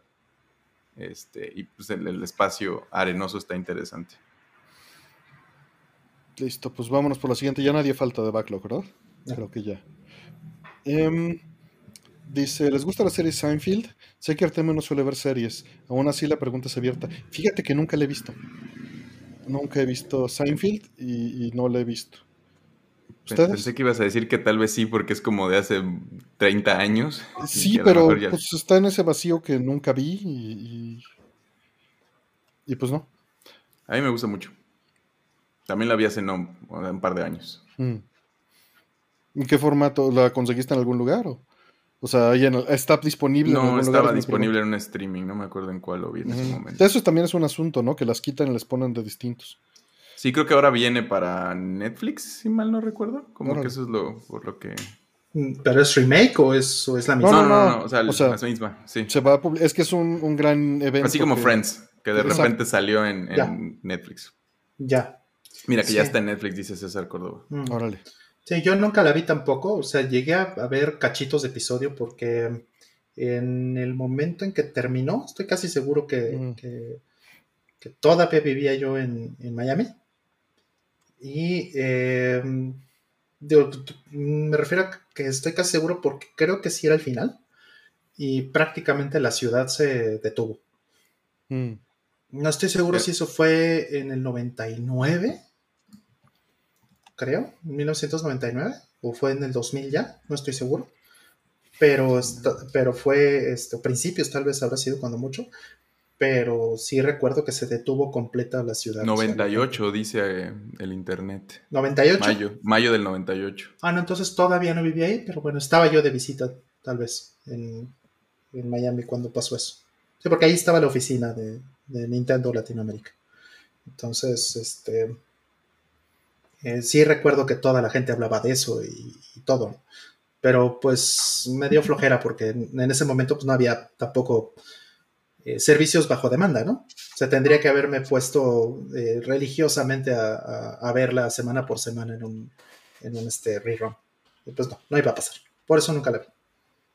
Sí, es, es, muy buena y hasta la fecha sigue siendo algo que, no se siente vieja, aunque sí es un parteaguas de, de, como de cierto tipo de humor y de cierto tipo de comedia este, hacia adelante, ¿no? Que muchas evolucionaron, tal vez sería la, palabra. Entonces, que, por ejemplo, Arrested Development, si la ves después, como que se siente incómoda porque ya después muchos siguieron ese formato y se siente muy vieja, este, aunque es de las que lo inició, ¿no? Y, y hay unas partes donde puedes notar eso, pero en general sí, sigue siendo muy graciosa. Y es una serie que se trata de nada, es, lo más, es como un ensamble de personajes muy chistoso. Yo sí conozco a los personajes, digo, porque evidentemente también cosas así sueltas. Y como tienen, mencionan por ahí, es un sitcom, no una serie, ¿no? Para aclarar. ¿Tú, Sega? Yo nada más sé que existe. Entonces no, no puedo opinar. Pues sí, algún día estaría bien, así como para verla así salteada. Digo, pues Netflix podría ser opción. No, no tengo ningún lugar donde yo vea Netflix, curiosamente. Pero, pero pues sí podría, podría tratar. que tiene Smart TV. No, o sea, tengo un DVD player que lo puede hacer sobre la tele, pero no estoy logueado y me da una pereza escribir login y password en el, en el, reproductor. Mm. Entonces hacer eso con un control remoto. Control remoto. Este. Entonces sí es este. Eso, es un gran problema. Le pensé que le puedo conectar un teclado, ¿no? Sería una solución. Pero pues tengo que bajar un teclado USB y hacer eso. Pero yo, sería el que. Yo lo que compré para mi tele que tengo en la compu, me compré un teclado Bluetooth, este. Es de USB, pero como chiquito. todo, o sea, todo incómodo para uso práctico, pero es como un control extendido de tele y. No, entiendo, perfecto. Ese lo tengo para el Mister, justamente. Mm. Mm, fantásticos para eso. Sí, sí. Pero pues está en el Mister, se lo tendría que quitar. y falta ver si lo soporta el reproductor. Sí, ves que Mister está aquí arriba, Fire. Ah, ya. bueno, lo que están diciendo en el chat están conversando de Seinfeld de que como le pusieron este formato 16.9, eh, hacen como ciertos zooms y hay partes visuales que se pierden. No, sí, ahí sí ya me. ¿Qué? Me echaron, que le metieron ah. en Pan Scan. O sea, literalmente es, no la veas, Artem. Mm, ya me dijiste a mí también que no la ve. Rompieron todo. La conveniencia causa inconvenientes. Pues es que para mí es muy inconveniente tener que escribir. Me gusta más meter el disco y ya. Y no voy a comprar los discos de Seinfeld. Mm, por lo menos no sin saber si me va a interesar, ¿no? Mira, ahí los tiene Puni, tal vez. Te la tendría que prestar a alguien, ¿no? 2500, pues no está mal, por 33 discos no está nada mal 2500. ¿Por qué qué? 33. Sí, porque son como 10 temporadas o algo así, ¿no? Ah, la verdad está, está muy barato. O sea, no, no, no es que los tenga, pero para 33 discos está muy bien. 33 discos, no te pases. Fueron 9 temporadas. Estás hablando de que a 75 pesos el disco, pues está, bueno, y también es que las temporadas hoy día miden lo que quieras. Antes una temporada era pues, realmente un montón de episodios. Sí, 24. Es el formato como de esa. Y, mira, Miguel ya este ya le atinó. Netflix es el servicio que pagas para que tu mamá tenga algo que ver, literalmente, sí. Literalmente, sí. Yo antes, fíjate, antes tenía una, una este, un, cliente de Netflix que era, creo que era un iPad que le regalaron mi hermana y mi mamá eh, y mi mamá pues veía Netflix en esta cosa y no sabes qué, qué horror era eso porque no tenía cuentas. ese cliente no soportaba tener cuentas separadas de la gente. Entonces, mi mamá veía eh, o registraba más bien en mi cuenta, registraba todas las cosas que veía mi mamá en su iPad. Entonces me sugería puras telenovelas y me sugería puras cosas y películas que, no sé, películas que jamás vería, pues, ¿no? Pero fíjate, si es un camino. o sea, usaría Netflix si no estuviera así escalado. Ándale. Creo que no, es el escalado, creo que está sumeado nada. No, las dos cosas. Está escalado, está sumeado y está desentrelazado. Porque el show original es 480i. O sea, tendría que ser en DVD la manera de verlo como. Que en son DVDs y que lo puedes ver en un CRT roll ya para que por hipster. Sí, porque es, es como de tele tradicional de antes, ¿no? Como la el 4 que, que, justo estuve viendo así unos DVDs, puse, puse VHS el otro día. Se, mm. ven muy lindos. Eh, eh, puse el VHS de Ghost in the Shell y venían los trailers de, de, este, de Manga Entertainment. Horripilantes, ¿no? sí, sí, pero la nostalgia full. Sí, pésimos. Con un track horrible ahí encima. Y, y el narrador espantoso así, aburridísimo, ¿no? Pero bueno, sí sería una opción. Voy a considerarlo nada más. A ver si alguien la tiene por ahí y, me la aviento. ¿Y por qué hacen eso de, ponerle zoom de esas cosas 4.3? Porque a la gente le gusta que se llena la pantalla. Se les hace muy mal que haya barras negras a los lados, mi, mi caso. Ay, ¿están bien? Ya, el gato, el gato. Ok. Ah, este pues va la siguiente. Eh, dice Servando Ramírez, muchas gracias Servando. ¿Ustedes cuándo consideran que el código fuente de un programa, juego, etcétera, debería ser open source y cuándo no? Tal vez no le preguntas a las personas adecuadas, pero cuando se pueda, siempre debería de ser open source, en mi opinión. Obviamente cuando estás haciendo un proyecto comercial, eh, muchas veces se piensa que va en contra de tu objetivo. Eh, porque pues cualquiera lo puede replicar, ¿no? Y, obviamente hay muchos ambientes en los que esto es cierto, pero hay muchos otros en los que no. Eh, Roll seguro te va a expandir esto, pero em, es, muy difícil generalizarlo. Cada uno de los programas tiene un, efecto distinto y obviamente se podría considerar como lo que se hace, lo que se hizo con Doom, ¿no? Eh, decir, bueno, ya que cumplió su ciclo comercial, lo libero por supuesto, esto conlleva muchas cosas, ¿no? O sea, conlleva soporte, conlleva documentación, eh, conlleva mucho trabajo eh, a futuro. Justo hablaba con Rol de, ese problema del mantenimiento del, open source y de una comunidad. Y pues, eh, personalmente, todo el software que hago por hobby lo hago open source, porque veo valor en ello. ¿no? Claro. Sí, totalmente de acuerdo. Yo creo que este, le diste al clavo, ¿no? Hablando de Doom. Yo creo que Doom eh, es como el, estándar de cómo debería de ser, en mi opinión, eh, liberar un juego open source. No que liberes el juego por sí mismo, porque no, tampoco es necesario hacer eso. Y, esto hay que, hay que decirlo, porque bueno, aquí Fire seguro va a estar de acuerdo con este punto. Eh, una cosa es la tecnología que desarrollas con el juego y otra es el contenido que le pones al, juego. O sea, no porque hagas open source un juego significa que tienes que liberar todo el arte o toda la música. ¿no? Porque esos tienen un valor comercial también o son propiedad intelectual que a veces pueden ni ser no está ligada o puede, o puede ser de alguien del staff, o sea, ahorita que mencionaba, por ejemplo, los músicos, o sea, tienen que pasar muchas cosas, pero lo que sí puedes hacer y que, puede ayudar muchísimo a la comunidad y al mantenimiento y a la preservación de tu juego eh, es liberar la tecnología con la que lo hiciste. El, engine, por ejemplo, ¿no? En el caso de, de Doom están eh, los Doom Engine, los eh, IFTEC se llaman, y que ya tienen, creo que van hasta el 4. No han liberado desde que Carmack ya no está ahí, lamentablemente, pero pues para mí eso, eso es un, gran acierto, porque hay muchísimos juegos allá afuera, hay muchas cosas que se beneficiaron de, eso.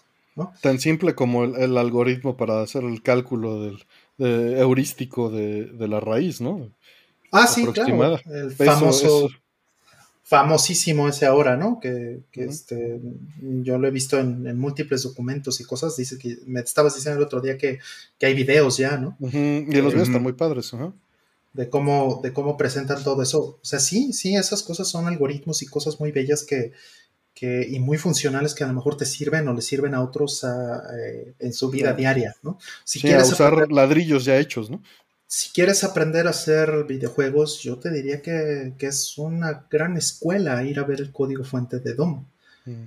Porque es un código fuente que a lo mejor puedes, puedes pensar que no es vigente eh, desde el punto de vista de, las consolas y tecnología eh, de gráficas de hoy día, pero no, es un juego que tiene una gran cantidad de conceptos que, que hoy se siguen usando. Hay hasta un juego de fans de Sonic en 3D hecho con motor de Doom y no funciona mal. No, pues claro que no, no tiene por qué funcionar mal. Es, eh, es un, o sea, todos los conceptos que hoy se usan, eh, muchos vienen de, de, DOM. O sea, por ejemplo, el Binary Space Partition Tree, ¿no? Es una de las cosas que, se usan y que tal vez yo lo pondría al mismo nivel de lo que mencionaba Artemis rato de la raíz, ¿no? De encontrar la, este, eh, la raíz a partir de un algoritmo que usa matemáticas este, de bajo nivel, ¿no?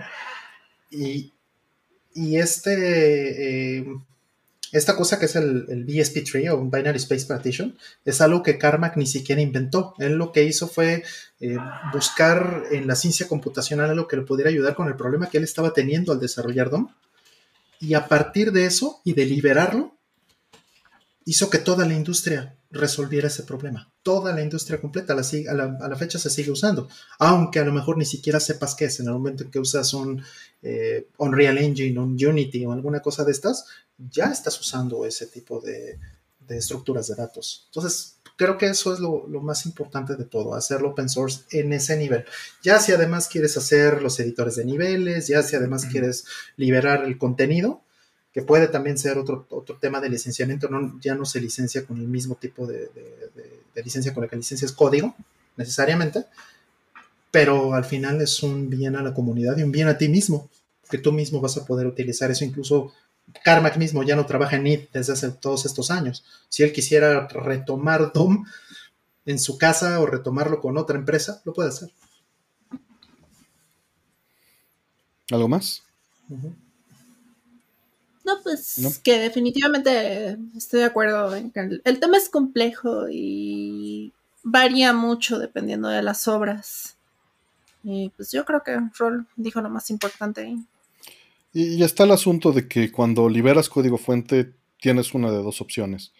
O lo abortas al mundo o te dedicas a, mantenerlo y a darle soporte a la gente que lo qué está buen, Qué buen término.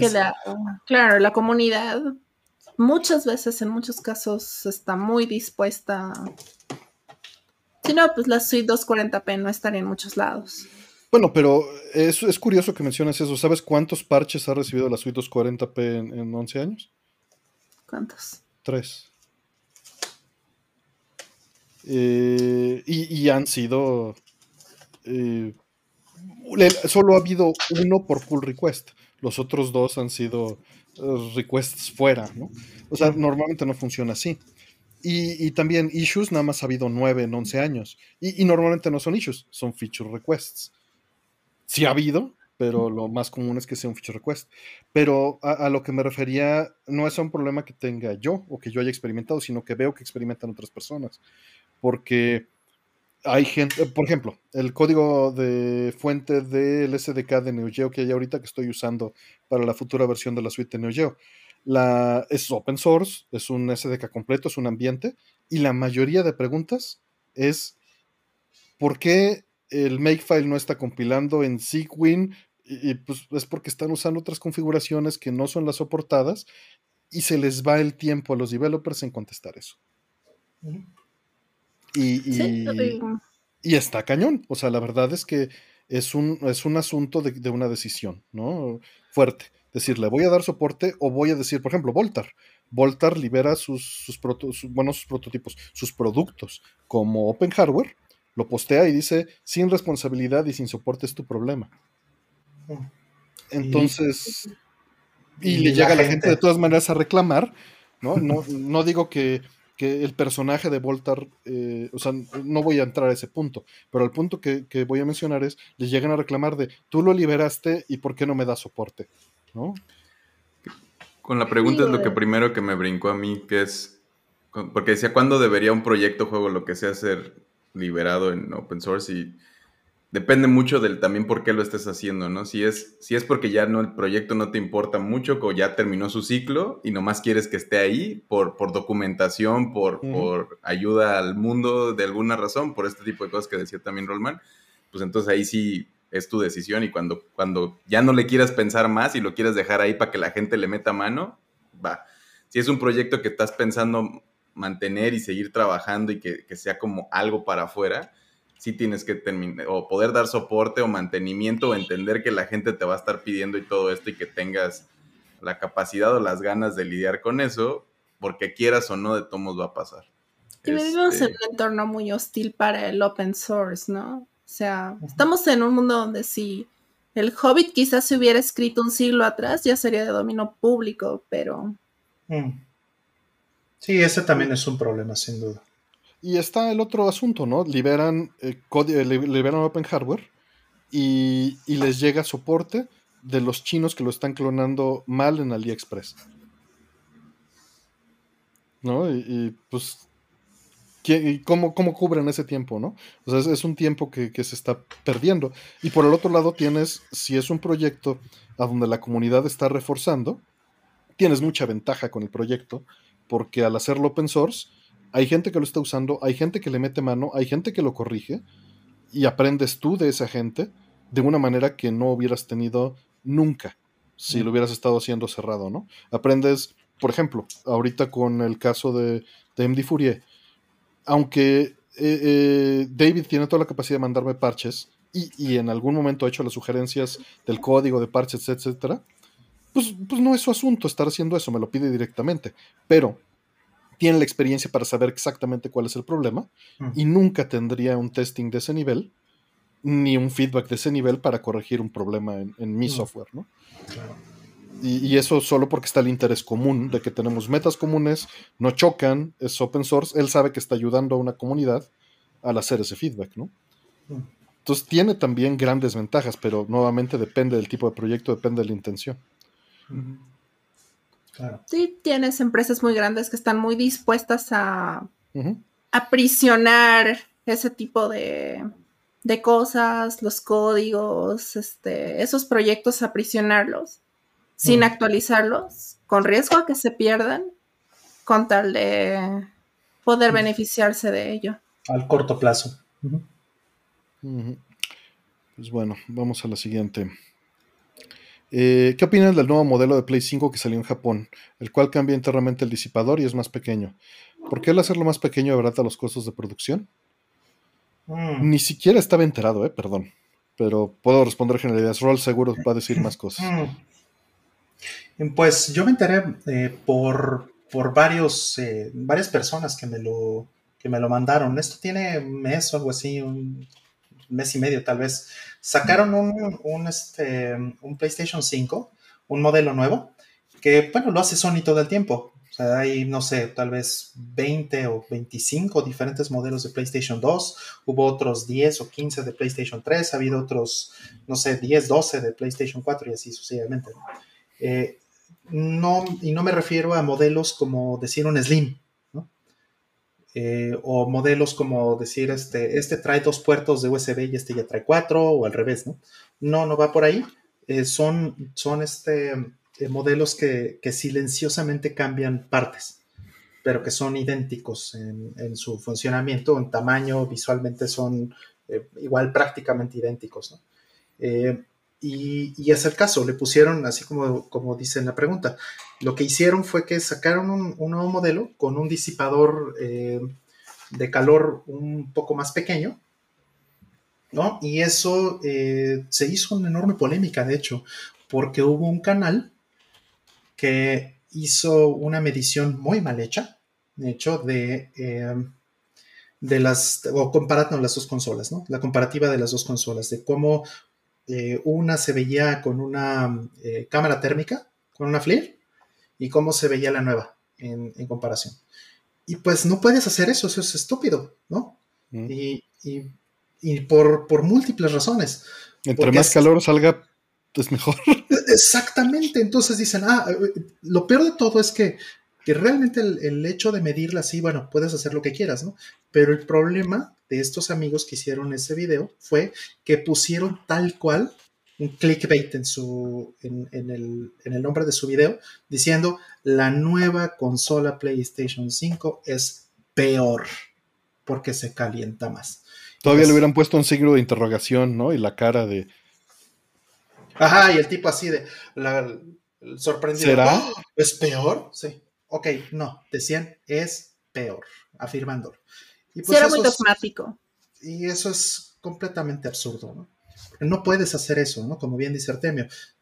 Eh, si tengo dos computadoras y una eh, está disipando más calor, pues voy a verlo en la cámara térmica y dices, ah, mira, esta está en 50 grados y esta, la anterior está en 45.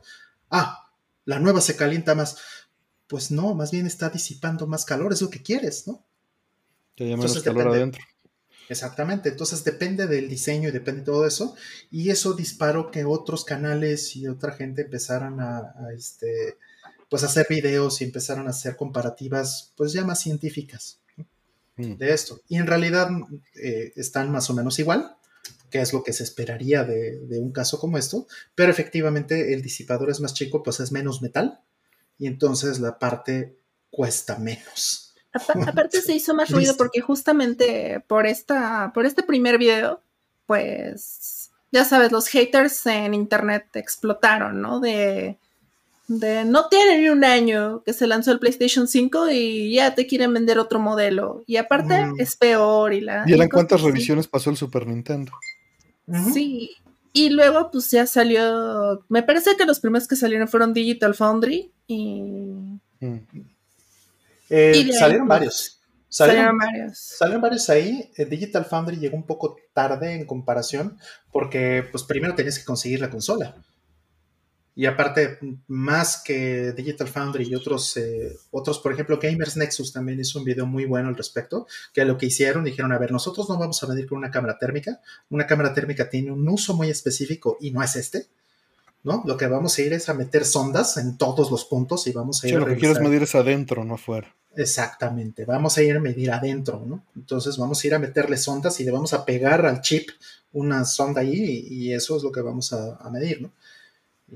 Y, eso pues es lo que debe de ser, ¿no? Entonces lo que hicieron fue, eh, creo que fue de hecho conjunto, o sea, la, consola de Digital Foundry se la prestaron a este otro sitio, a este, a este otro canal que se llama Gamers Nexus, y, entre ellos hicieron estos videos pues ya con una visión mucho más científica, ¿no?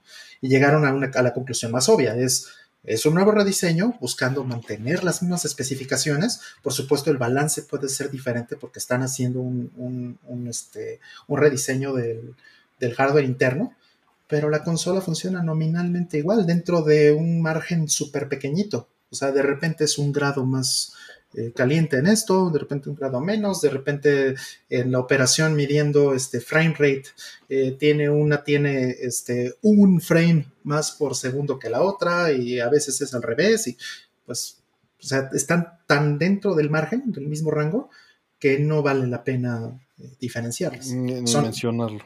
Ni mencionarlo, porque podrían decir eso de otra cosa. Esas son las dos consolas que tienen no quiere decir que la consola que, yo tenga, exactamente, que la consola que yo tenga o la consola que tenga Artemio eh, necesariamente siguen exactamente el mismo, el mismo patrón, ¿no? No son perfectamente idénticas todas, precisamente porque todas van a tener pequeñas imperfecciones en, el diseño y, bueno, en la pasta térmica, por ejemplo, ¿no? en, la, en la aplicación del, de, este diseño térmico. Entonces, pues, bueno, hicieron un gran escándalo por nada, básicamente. Entonces, bueno. Triste. Clickbait. No por nada, por clickbait. Así es. Entonces, no qué bueno que no sabemos nada de eso, Fayor. sí. Sí. Pero bueno, qué bueno, este, o sea, el, Play 5 del Urbinatón es, está, es, bueno. No, no crean que. No crean que salió malo. Mm. Siguiente. Eh, dice Hugo Hernández, eh, Hugoki, muchas gracias, Hugo. Dice, hola, sus tres mandos, controles, palancas, favoritos, aunque la consola no lo sea. Siempre me acompañan en este insomnio. Hola, Sega. Yo vale. Creo que pues contéstale, Sega, a ver. Pues vas. ¿Tres mandos favoritos de cualquier consola? Mm, tengo un cariño muy particular con el, Nintendo 64 por mm. lo que representa en el sentido de que es este control que ahorita lo puedes ver como algo muy, muy extraño, porque pues lo es para las convenciones actuales, pero en su momento era algo muy arriesgado porque estaba proponiendo algo que no existía. Realmente es un mando que está hecho porque...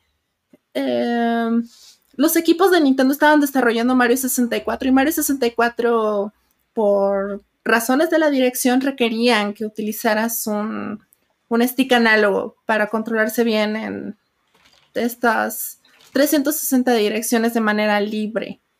Pero en ese momento, pues, de una manera, si lo quieres ver comercial, no quieres forzar a que todos los developers lo usen, entonces lo vuelves opcional y tienes estos estos tres, bueno, tienes más maneras de agarrarlo, pero tienes estos tres handles. Mm. Por si acaso no se institucionaliza y quieres hacerlo opcional, ¿no? Mm. Entonces, creo que desde ese punto de vista es un meter el pie así despacito en el agua a ver qué tan frío está el mm. ambiente. Y pues se volvió un, un antes y un después. El Mm. Dual Shock cuando empezó a aprovechar el potencial de los dos sticks. Wow. Mm. increíble, ¿no? Sí, revolucionario, ¿no? El Nintendo 64 en ese sentido. Sí. Y pues el DualSense, creo que cómo funciona y cómo se sienten los gatillos adaptivos y el eh. Rumble 3D del DualSense, increíble. Creo que sí añade mucho a la experiencia porque es muy, muy diferente ver un juego de PlayStation 5 a sentarte a jugar un juego de PlayStation 5. Porque sí es muy, muy, muy diferente. Mm, mm. Mm. Ayer. Ah. Oh, ¿ibas a decir algo más? Sí, termino. Perdón. Pero, perdón. No, pues también se me, hace muy, muy inteligente el, uso del, de la primera crucecita del pad. Creo que. Yo, pero nomás dijiste uno, ¿no? Básicamente. no, dije, dije el del 64, el DualSense y el del. Ah, cierto, el, el, del NES fue el que se me perdió por andar haciendo la encuesta, perdón. les puse ahí una encuesta para que se entretengan mientras. Disculpame, Sega. Curiosas este, elecciones. Curiosas elecciones. Fire.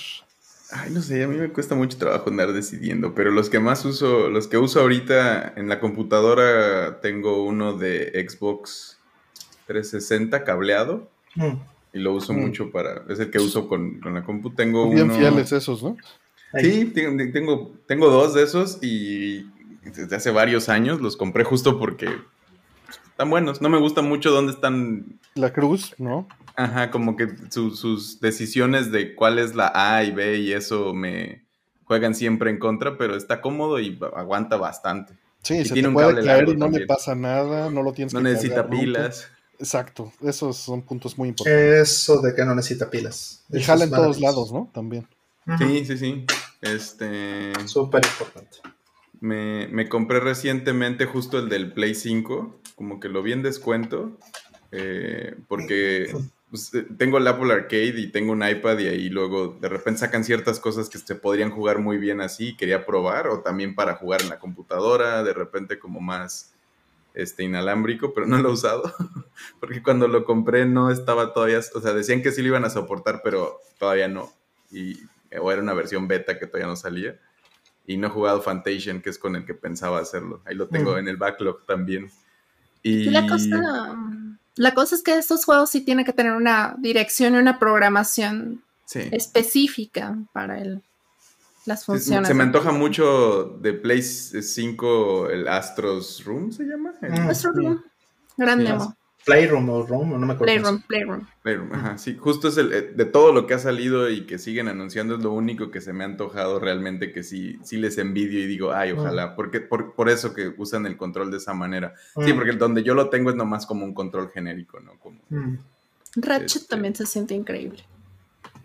Y el de Switch es el otro que tengo. Este, tengo, normalmente uso handheld o, o también tengo el Pro. Este, obviamente el Pro es más cómodo. Este, el handheld me duele en las manos. Sí. Después de, porque está pesado además el Switch, ¿no? Entonces como que pesado, también están muy chiquitos, ¿no? Los mm. Sí. Para mano, sí. Sí, sí, sí de ya estamos viejos para eso, sí. Sí, sí, mis manotas, pues no. Sí. Este, el 64, digo, yo nunca tuve, pero siempre, siempre me pareció muy feo. El del GameCube es muy cómodo también, en general me gusta mucho. Y sí, no sé, no sé, como que me adapto, ¿no? Como que al final más bien es como la... La costumbre ya que tienes de muchas cosas. El, del Wii, por ejemplo, en su momento me encantaba la idea de moverlo y todo esto, que está bastante cool. Digo, el del Switch es mil veces mejor para eso, pero cuando tienes que jugar un Mario 3D con esa cruz, este, con esas direcciones limitadas, pues sí es bien doloroso también. Y es como, chale. Como que los límites que tienes que ponerle por, por eso, por, por tratar de manejar todos estos variaciones de control, si era... O, el Skyward, ¿no? Que lo sigue arrastrando hasta, hasta ahora. A la fecha. Esta nueva versión, sí, porque no hay manera de parcharlo porque es una cosa que está en el diseño del juego.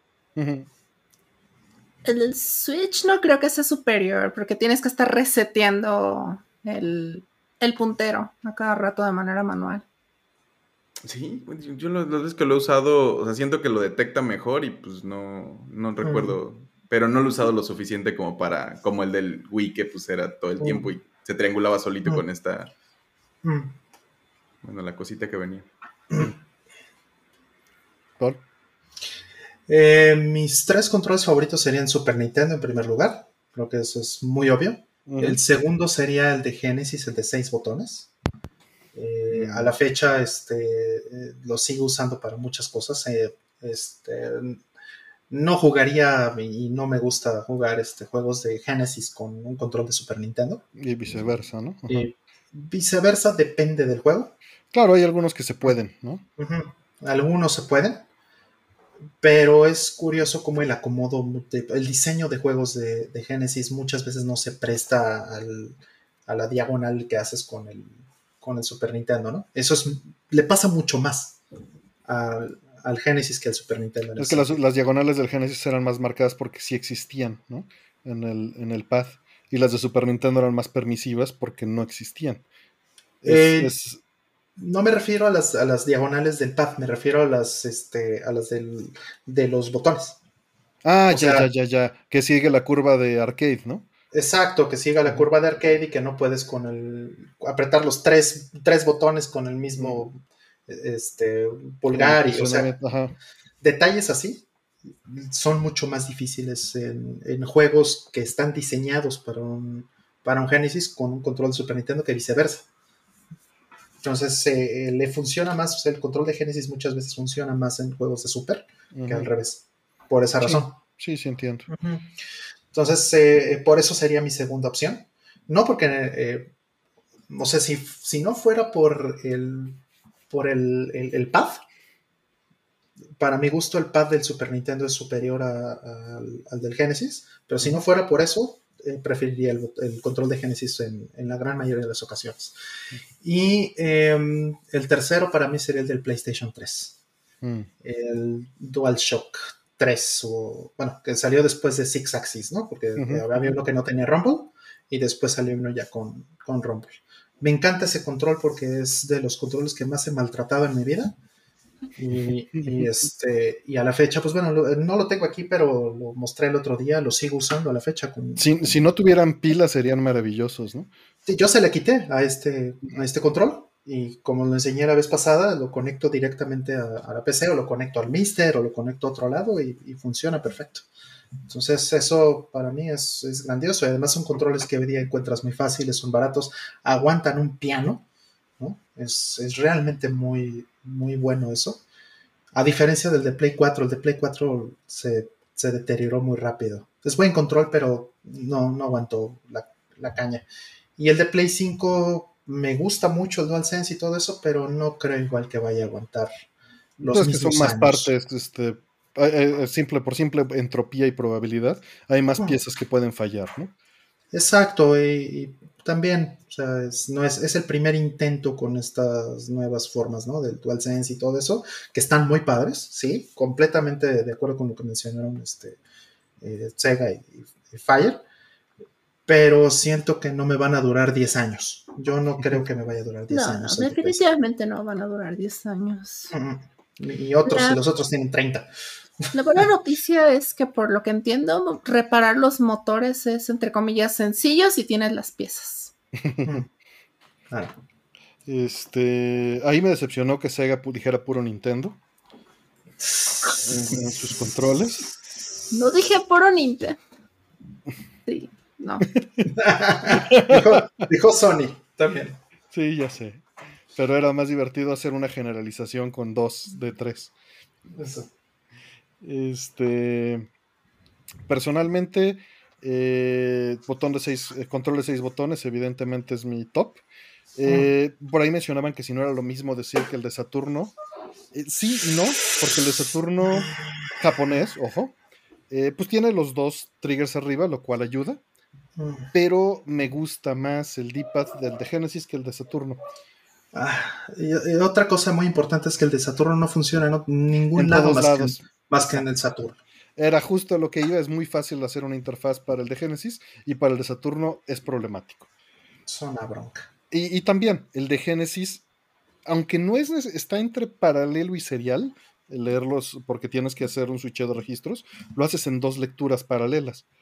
Y los otros controles son seriales, pero eso ya se va al lado técnico. No que sea un problema, porque con las velocidades que podemos, que se polean la consola es completamente relevante. Eh, en segundo lugar, eh, híjole, meto Super Nintendo. Mm. Eh, por la comodidad y los triggers arriba y porque hay juegos que pues, están hechos para eso. Y ah. funciona, funciona muy bien en todos lados. Mm. El este. Que, debería, en, cierta forma, podría meter ahí otras cosas, ¿no? PlayStation me parece una evolución de Super Nintendo. La podría meter ahí, pero, pero no, no hagamos eso. y, me parece muy universal, ¿no? Eh, pero el path, ¿no? Y estos diseños actuales, ¿no? Como los de 8 que están sacando. Digo, aquí justo lo que tengo, pues es uno de Genesis y uno de Super Nintendo para mis usos aquí con el Mister que está junto y con todas las cosas. Porque pues me parece familiar y cómodo, ¿no? El, layout. Y en tercer lugar, eh, no meto PlayStation, aunque debería. Voy a meter Dreamcast. La pantalla touch del iPhone. En la pantalla touch del iPhone. Eso no es un control. este. Eh, meto. Si le pones ya tus este tus dos grips a los lados Fire y le marcas los botones pintados en la pantalla y ya cuenta. es muy bonito el control del Dreamcast. El control del Dreamcast. Y fíjate que tengo una relación amor-odio con él. Pero es sumamente cómodo. No para jugar 2D por el D-pad, porque creo que el D-pad no está en la posición correcta. Pero el análogo está muy cómodo y la ergonomía es muy cómoda. El Boost Maple me fascina para estar conectando y desconectando cosas. Mm. Las identificaciones de los dispositivos, el, el uso de las VMUs y, los triggers, el análogo cómo se recalibra solito cada que boteas y sigue funcionando 20 años después. Y esta tira que antes odiaba para acomodar el, cable del control para que fuera hacia arriba, ya, o sea, esto puede ser pura costumbre, pero es muy cómodo al, tacto. Pero no es mi control favorito para jugar nada, nada más es muy cómodo. Sí. Sí, en, la vida he sentido yo uno de esos. Ni sé cómo se sienten las, cosas del las palancas ni nada. Híjole, pero los juegos de pelea eran muy malos los de Dreamcast. Exacto, no, pero no, no. mejor una palanca y listo. ¿no? Claro, pero me parece muy cómodo. O sea, no para jugar, insisto, 2D. Mm. Es terrible, es terrible para jugar 2D. Y 3D te falta el otro análogo. Eh. Pero, pero el tamaño, las posiciones de donde descansan los dedos, las, este, mm. todos estos relieves de donde pones la, mano, ¿no? Donde descansa todo, me parece sumamente ergonómico. Pero le falta un segundo análogo, el digital es malo, ¿no? Ajá, incluso la altura del, del stick. El digital es, eh, la altura del análogo me parece bien, pero la altura del digital me parece incorrecta. Mm, también, sin duda. Sí. Sí, en fin, tiene sus problemas, pero pues universal, universal uso PlayStation, ¿no? Que me parece, o sea, la única diferencia entre PlayStation y Xbox para mí es dónde está la cruceta y dónde está el, analógico. Mm. Y, me funciona mejor que, la cruceta esté arriba, pero... Sí, pero ya también en muchos de PC ni siquiera te dejan usarla, ya todo el tiempo usan el stick y yo sí, sigo, en más en 2D y en platformers y así es como déjame usar mi, mi cosa más de precisión para hacerle poquito, no me gusta la, el stick, no me... No, es que el, el, stick, todo, todo pad analógico, más bien todo en input analógico tiene más lag porque tienes que, tienes que pasar una zona muerta, ¿no? Tú que lo has programado, pues lo sabes. y, y, pues no es lo mismo que un D-pad, ¿no? Y las diagonales, marcar diagonales no es lo mismo. Tienes que tener ciertas tolerancias.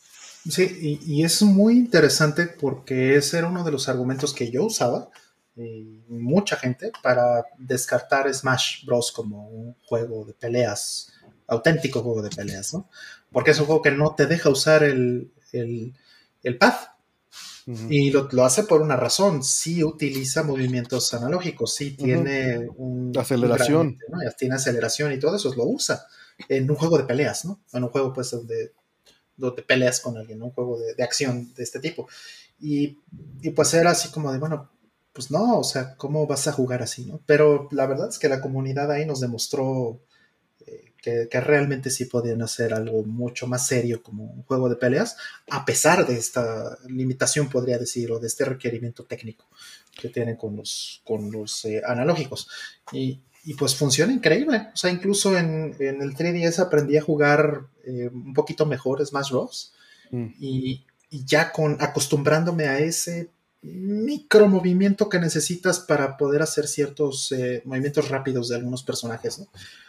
Entonces es, completamente otra cosa, pero pues bueno, es, muy atípico.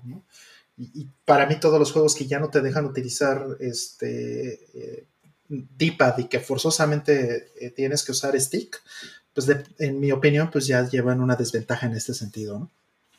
Que es lo que mencionaba Fire. pero bueno, o sea, cada quien, ¿no? Es, muy extraño. Este, por ahí eh, les puse una encuesta a la gente. Y Dicen que ellos opinan de los cuatro que les pude poner, porque solo me deja poner cuatro. PlayStation se queda 44%, Super NES 38%, Nintendo 64 11% y Genesis del 6 botones 5% de 134 votos.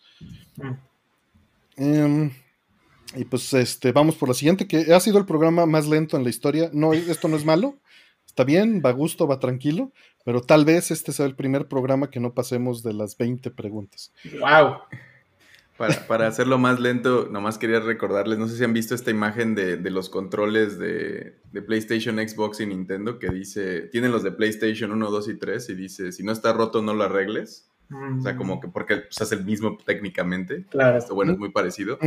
Y el de Xbox 1, 2 y 3, bueno, el normal 360 y uno en medio que no sé si es una evolución del primero, pero dice siempre hay este espacio para, para mejora, ¿no? Como porque eso es, es, muy gradual lo que han hecho los cambios, al final es, es una evolución mm.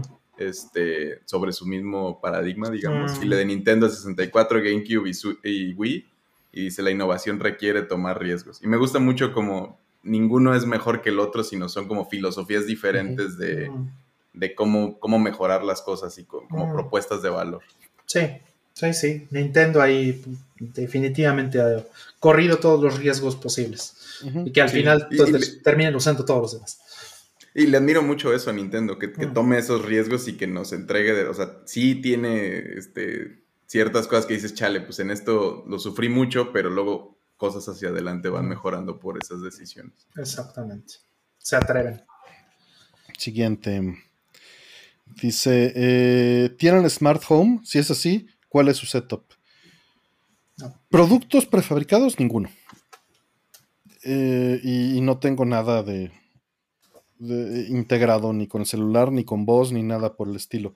Tengo automatización hecha por mí, nada más, para controlar la humedad en el, en el cuarto de juegos de arcade, eh, basado en una Raspberry, eh, dos termostatos y dos higrómetros. Eh, un algoritmo sencillo y controlar un higrómetro para que esté controlando temperatura y humedad, regulándolas y avisándome mm. al celular. Mm. Y para monitorear mis paneles solares y saber la producción. Pero nuevamente es, software que he hecho yo, precisamente para automatizar porque no, no me interesa lo demás. ¿Ustedes? Pues yo muy poquito, ¿eh? O sea, sí tengo este, algunas cosas que he llegado a automatizar. Este, eh, por ejemplo, interruptores de luz. Eh, pues he puesto sensores de movimiento en algunos casos. Ahorita no, no tengo nada, pero llegué a utilizar cámaras eh, igual para sensores de movimientos para cuestiones de seguridad. Y pues toda la red, eso sí está automatizado, ¿no? ¿Quién tiene acceso, quién no? Este, ¿Cuándo? ¿Por qué? ¿Por qué no? ¿Qué puertos? Todas esas cosas, todo eso sí está bastante más instrumentado pero nada más, igual que tú, yo no hago absolutamente nada con, con este hardware o software eh, comercial. Todo está hecho por mí o, bien estoy utilizando herramientas open source y después yo, yo, las hago a mi gusto y listo. No tendría jamás un smart home como te lo venden, pues, porque pues me he dedicado por lo menos alguna vez a, temas de seguridad informática, entonces verán que cualquiera que se dedique a eso al InfoSec va a ser alérgico a estas cosas, por todas las razones del mundo. Sí, yo iba a decir lo mismo, que me gusta todo más austero, que, todo funcione, o sea, como, como separado y aparte. No, me da mucho miedo la idea de conectar varias cosas y depender también de eso, por, de cosas comerciales en particular, porque luego hay muchas cosas que ni se hablan bien y, este, como alguien que tiene Android y una Mac y una Windows allá y tantas cosas como que de repente y, no se llevan bien y a veces son de lo mismo.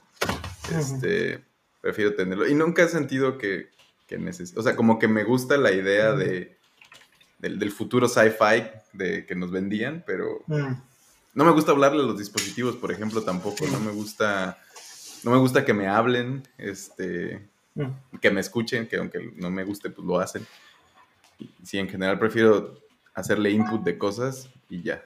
Mm, coincido. El problema es ahí, por ejemplo, mantenimiento, longevidad o, reparar. Es horrible hacerlo para estas cosas, ¿no? O sea, literalmente son desechables, no te puedes meter, no les puedes dar soporte, mantenimiento. Si dejan de funcionar, es tirarlo y comprar otro. Eh, dejan de funcionar con ligados a versiones del sistema operativo. Mm. Y eso todavía es peor. Y, cuando no está funcionando, pues me gusta, me gusta abrirlo, meter mano, repararlo y volver a echar a andar, ¿no? Si, por ejemplo, tengo otra automatización ligera. En este, aquí para subir a mi oficina, en las escaleras tengo eh, un switch con sensor de movimiento, entre comillas, que bueno, es más que un sensor infrarrojo en realidad. Eh, que pues se prende y se apaga y le puedes regular el tiempo con un con un potenciómetro, ¿no? Para saber en cuánto tiempo se va a apagar. Y pues nada más lo mides la primera vez con el cronómetro y listo. Y siempre funciona y puede estar ahí 10 años. Y si se friega, lo abro y lo arreglo, ¿no? Claro. Pero eso de que se tenga que conectar al Wi-Fi, que no, ya valió todo. Que en una emergencia deje de funcionar. Mm. O que dependa de 10.000 cosas y que si no hay internet no tengo focos no. O sea, no, no, no. o que alguien se meta y te empiece a prender el foco por el internet, ¿no? Pues mira, Gracias. Eh, y la realidad es que todas estas cosas, el Internet of Shit, eh, el problema principal que hay es que no se les da mantenimiento. Están aventando sistemas operativos, usualmente un Linux, mal parchado y mal este, configurado, que nunca más le van a dar actualizaciones. ¿No? Porque es muy costoso, es muy costoso tener que estar dándole soporte a cada una de estas cosas. El, estaba rentando hace poco en la, casa que vivía antes, la señora tenía una cámara y cuando yo me mudé necesitaba más internet, entonces hicieron el cambio de modem, se desconectó la cámara del internet anterior porque dejó de existir esa red y ya no, lo no, se pudo volver a conectar porque, porque la cámara detectó que no estaba la red y entonces estaba offline y desde el celular ya no podías acceder, tener acceso a ella directamente. Y, yo le traté de ayudar por una cámara china con, una app toda chafa en, su celular y sí le dije, ah, cómprese otra. Creo que por los 300, 500 pues que le haber costado es más fácil comprar otra y volverla a hacer que, la verdad no sé, o hable con quien se la ha instalado, la verdad. Claro. Sí, no, no. Claro. Son cosas que están hechas, como dices, desechables y pues ¿para qué? ¿Para qué te metes con algo que, que es completamente desechable y además un problema de seguridad en tu casa? Sí, sí me da flojera configurar el Netflix en la tele. Así es. sí, y luego, para mi mucho de hablar, por ejemplo, es también este, pues tiene que, no funciona en otras cosas que no sea inglés, porque, porque sí son muy céntricos a esos sus sistemas y ya, sí, a veces lo reconocen, pero lo hacen muy mal y nomás se frustra uno y es como tan fácil que es escribirlo y buscar la información. sí, no sé.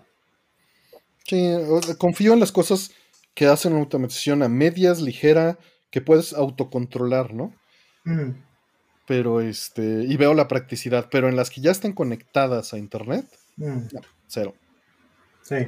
Sí, peor todavía decía, decía Fire que, este, que luego no se hablan bien entre los dispositivos.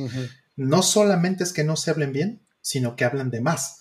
O sea, tú te metes a ver el protocolo, de, si, te pones a, a, escuchar tu propia red, vas a encontrarte que tu impresora está diciendo, hola, yo soy una impresora y me llamo tal y, ah, no puedo imprimir. Dices, bueno, ¿por qué esos mensajes y por qué estás haciendo el broadcast todo el tiempo de todas tus capacidades y de tus IPs y de tus protocolos y todas esas cosas? Pues sí, para conveniencia de quien quiere utilizarlo. Pero pues en realidad estás diciéndole al mundo entero muchas veces eh, qué es lo que hay en tu casa, es casi casi hackeame, ¿no? tengo este tipo de chapa, entonces este, nada más necesitas este tipo de ganzúa para meterte a mi casa. Sigo, que aplica con los controles remotos de los garage y con muchas otras cosas, ¿no? Con muchísimas Y con una cerradura, porque pues igual con una ganzúa puedes hacerlo. Siempre hay nada más hay cosas que son más fáciles que otras. Exacto, pero eso, todo eso que estás diciendo es físico. Y cuando llegas al Internet of Shit, ya no es físico, ya se pueden meter a sacar tus datos, a vigilarte incluso, ¿no? A ver las cámaras, a escucharte, a hacer todo lo que quieran, ¿no? hay un potencial grande ahí, sin eh, que tengan que estar físicamente ahí. Por ahí saludos, está José Cruz y está Chofas, saludos a ambos. Mm. Un gusto verte por acá, Chofas, un gusto José, hay que recapes el Astro City pronto. Mm. Chasis dice y tú, Sega, has estado este, silenciosa. Tú sí tienes todo, ¿verdad? Automatizado, perdón. De hecho, yo no. Tengo un poco inteligente porque ah, para subir a mi casa tengo que pasar por una escalera y a veces llego de noche y está muy oscuro. Entonces, y no tengo switch, no tengo un interruptor, no tengo manera de prender la luz de arriba. Entonces ya nada más le grito así de Alexa, prende la luz y ya. Qué buena onda pero lo uso más que nada para no romperme la cara. Ya. Mm. es una buena utilidad. Es suficientemente bueno. Sí, yo pues, me, dan envidia esos focos inteligentes que luego ponen la gente atrás de sus pantallas que cambian de color como la pantalla. Se ve como un rave que están viendo. O sea, se ve muy padre de lejos en sus, en sus stories o los videos que comparten, pero siento que también me daría, me estresaría un buen. Mm a mí no, no, me atrae la idea. Normalmente e, es, común iluminar hacia atrás de la pantalla con un fondo gris neutral a 75% para evitar fatiga. Yo no lo hago, yo sí soy este, 100% obscuridad de ser posible. Mm. Pero veo el atractivo, nada más no es, no es el mío. Yo, yo soy el, que le pone cinta de aislar al PlayStation 5 para que no se vean los focos. Mm. Yo me acabo de dar cuenta que la, la, compu que tengo es una Steam Machine, este, de Dell, que era como, una, un cuadrito, mm. y tenía unas luces neón porque gamer. Y la odiaba, este, y me acabo, sí, me acabo de dar ¿eh? cuenta hace poco que las puedes... No, y acá lo puedes editar, tiene un ah, sistema como una aplicación en, la computadora que te metes y le apagas todo, y, pero pues dos años después de que la uso, me di cuenta, y si de repente se prendía para actualizarse, a la medianoche y pues tenías también otro rave ahí adentro del cuarto. Mm. Y era como, no, déjame en paz. Mm. A mí sí me, sí me parecen útiles, por ejemplo, los teclados iluminados. Ah, eso sí. Pero no con su RGB que estén todo el tiempo ahí eh, haciendo figuras y colores y eh, arco iris por todos lados. Yo por eso le digo a la gente, yo no soy gamer. Yo no uso esas cosas. No me digan gamer, yo no, yo no tengo este tarjetas de video de colores pero lo retroiluminado es, bueno, lo que tiene como que se vean las teclas en la noche como blanquitas, es bueno. Mm. yo nunca he tenido uno de esos. Yo sigo teniendo mi teclado desde hace 21 años. Sí. Sí, es, es, bonito. Sí, sí, sí me gusta, pero ciertas cosas, ¿no? Eh, veo la utilidad de eso, pero pues nunca lo he cambiado. Ah. Sí, sí, tiene, tiene, su utilidad. Cada vez que dicen cosas inteligentes, me acuerdo que ahí en, en CEU había un edificio inteligente este, por la Facultad de Ingeniería. Y, un, cuate en la carrera siempre decía, que cuando decían, hay que ir al edificio inteligente, él decía, si fuera inteligente no sería edificio. Entonces, cada vez que, que, digo, la inteligencia no te da decisión sobre lo que eres, sobre cómo te manifiestas, sí pero me da mucha risa. Cada vez que alguien dice algo inteligente, mi mente va a eso de como, si fuera un foco inteligente no sería foco. Si fuera inteligente no sería foco. Pues sí, es como orgánico, ¿no? A final de cuentas. Son términos mercadológicos. Ajá, exactamente. Eh, no significan lo que dicen que significan. Exacto. Como diría este Íñigo Montoya. Te pasas diciendo esa palabra y creo que no significa lo que crees que significa. I don't think it means what you think it means. Exacto. Muy buena película, Princess Bride. Si no la han visto, véanla. Es, una maravilla.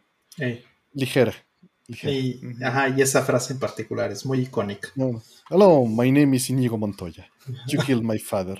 Prepare, to, die. Eso.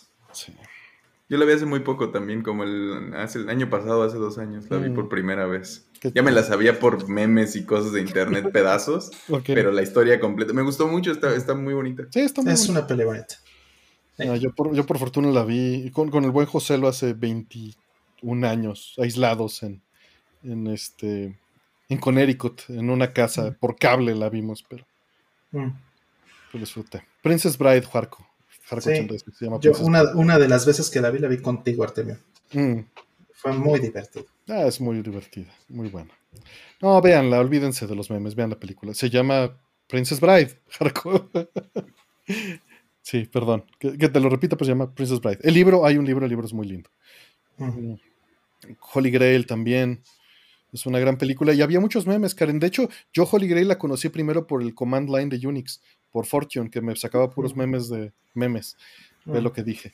Puros este, quotes de, este, de Holy Grail al butear. Eh, vámonos por la siguiente.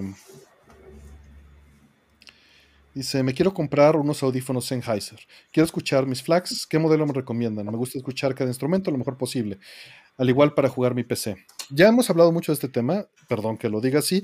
Ve el buscador porque vas a encontrar información adicional a la que te vamos a responder. El buscador está en la descripción y vas a encontrar, busca audífonos o busca Sennheiser o busca amplificador y te van a salir un montón de horas más de este tema.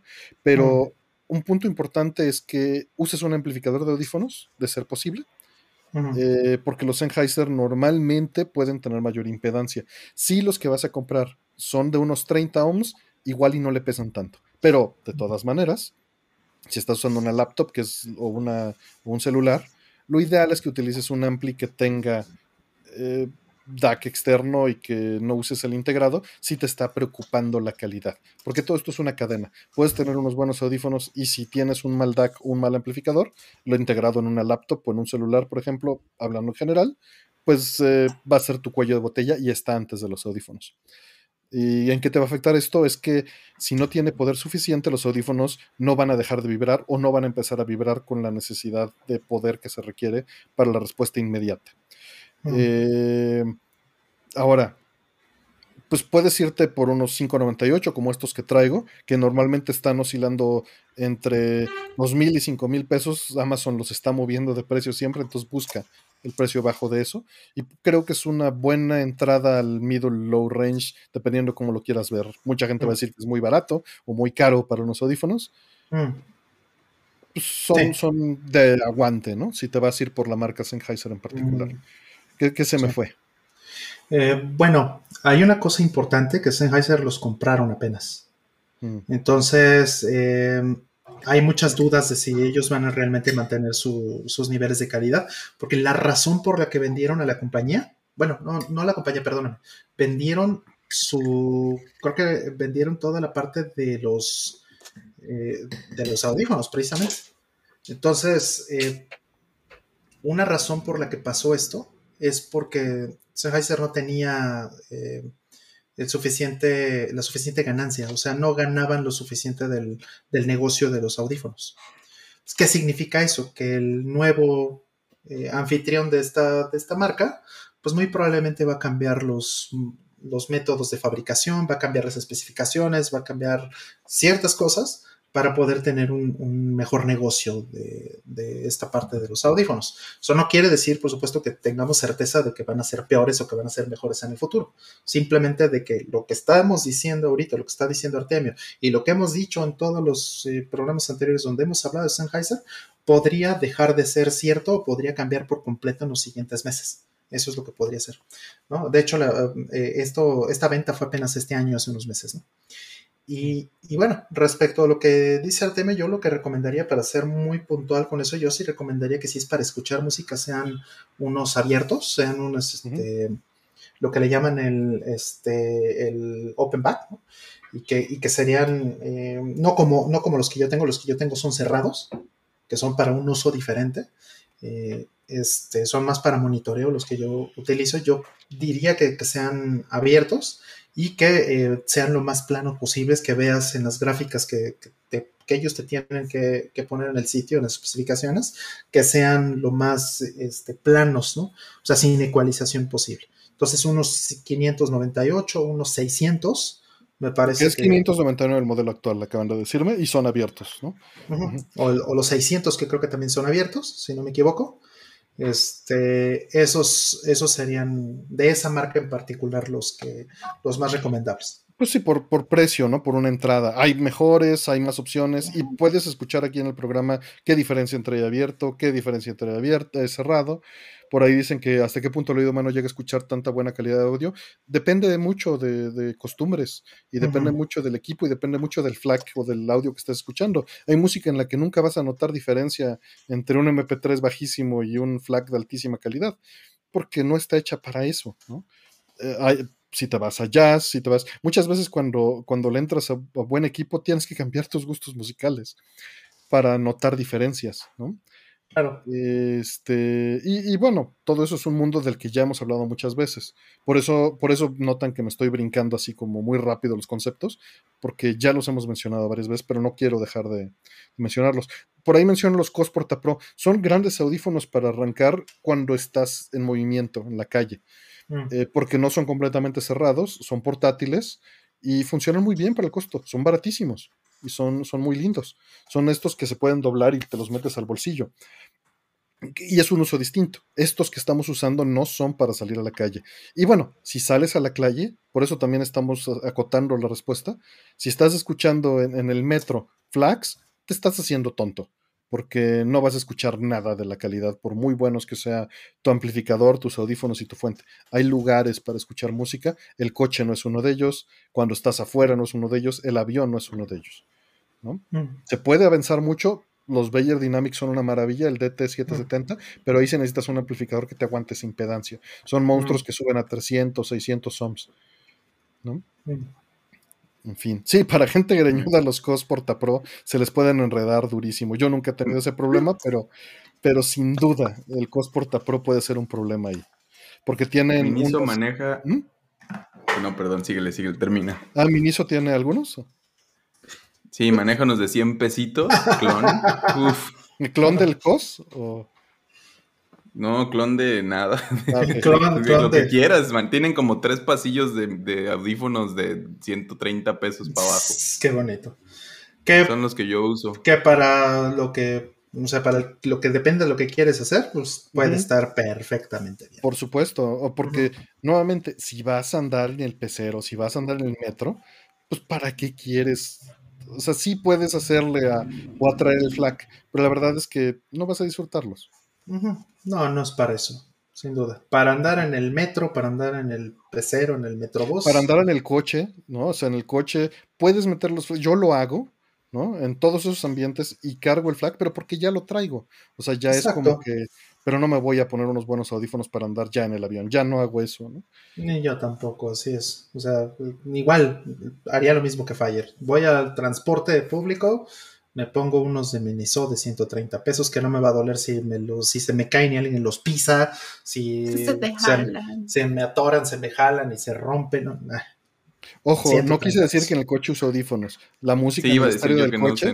No, no, no, no. No, no, no. En el coche no uso audífonos nunca, ni en bicicleta, ni caminando en la calle. No hagan eso. Usan los abiertos. Pero no hablo del audio en el coche, ¿no? O sea, instalarle un sistema de audio y hacerle upgrades. Sí lo hago, pero, pero de todas maneras no se gana mucho. El coche no es un lugar para escuchar música. O sea, sí, pero no para escuchar la calidad, pues. Sí, o sea. ¿No le pones unas bocinas de estas que retumban las casas de los vecinos? pero, pero eso es para retumbar las casas de los vecinos. No para la música. No para escuchar calidad ni fidelidad. Para llevar serenata. Ándale. Exacto. Eso se acostumbraba en mi pueblo. Como yo vivía enfrente de una iglesia y acostumbraban mucho a llevar serenatas por ahí. Me sé todas las rancheras. Ah, ¿cómo calibres las bocinas de tu coche? Es una buena pregunta. Pues mira, terminas metiendo la PC y un micrófono para calibrar. No hagan esas cosas, pero sí, sí las termino haciendo. Este, pero la pregunta a la que va es: ¿mueves el balance para que se escuche centrado o en el asiento del conductor? Esa es una gran, gran pregunta. Lo hago para que se escuche centrado. ¿Por qué? Porque hacer que el estéreo quede bien en el asiento del conductor eh, lo, hacía, tenía dos setups para brincar entre sí, iba yo solo, iba con gente. A la demás gente no le importa. Nada más te importa a ti. Exactamente.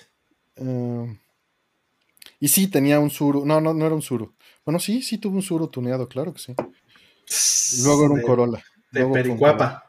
Primero tuve un Suru, eh, primero tuve un, Jetta, luego un Suru, un Jetta con estéreo, un Suru con estéreo y luego fue un Corolla con estéreo, fíjate sí. Y con luces gamer. No, no le metí luces. Pero, pero el adorno que tengo colgado en mi coche, ese sí ya ha, estado en todos sus coches, toda la vida. Eh. Ya está bien viejo y jodido, pero ahí está. Mm. Eh, pues bueno, vámonos con la, con la siguiente. Mm. Quiero crear un juego 3D para Dreamcast. ¿Por dónde empezar? Tengo nociones muy básicas de programación. Tengo experiencia modelando objetos y personajes en 3D. Mm. Ah. Mira, lo primero que vas a tener que hacer es desarrollar un engine 3D para Dreamcast. Hay, hay algunos por allá afuera, pero la realidad es que vas a tener que hacerlo como, o sea, lo vas a tener que hacer de cero.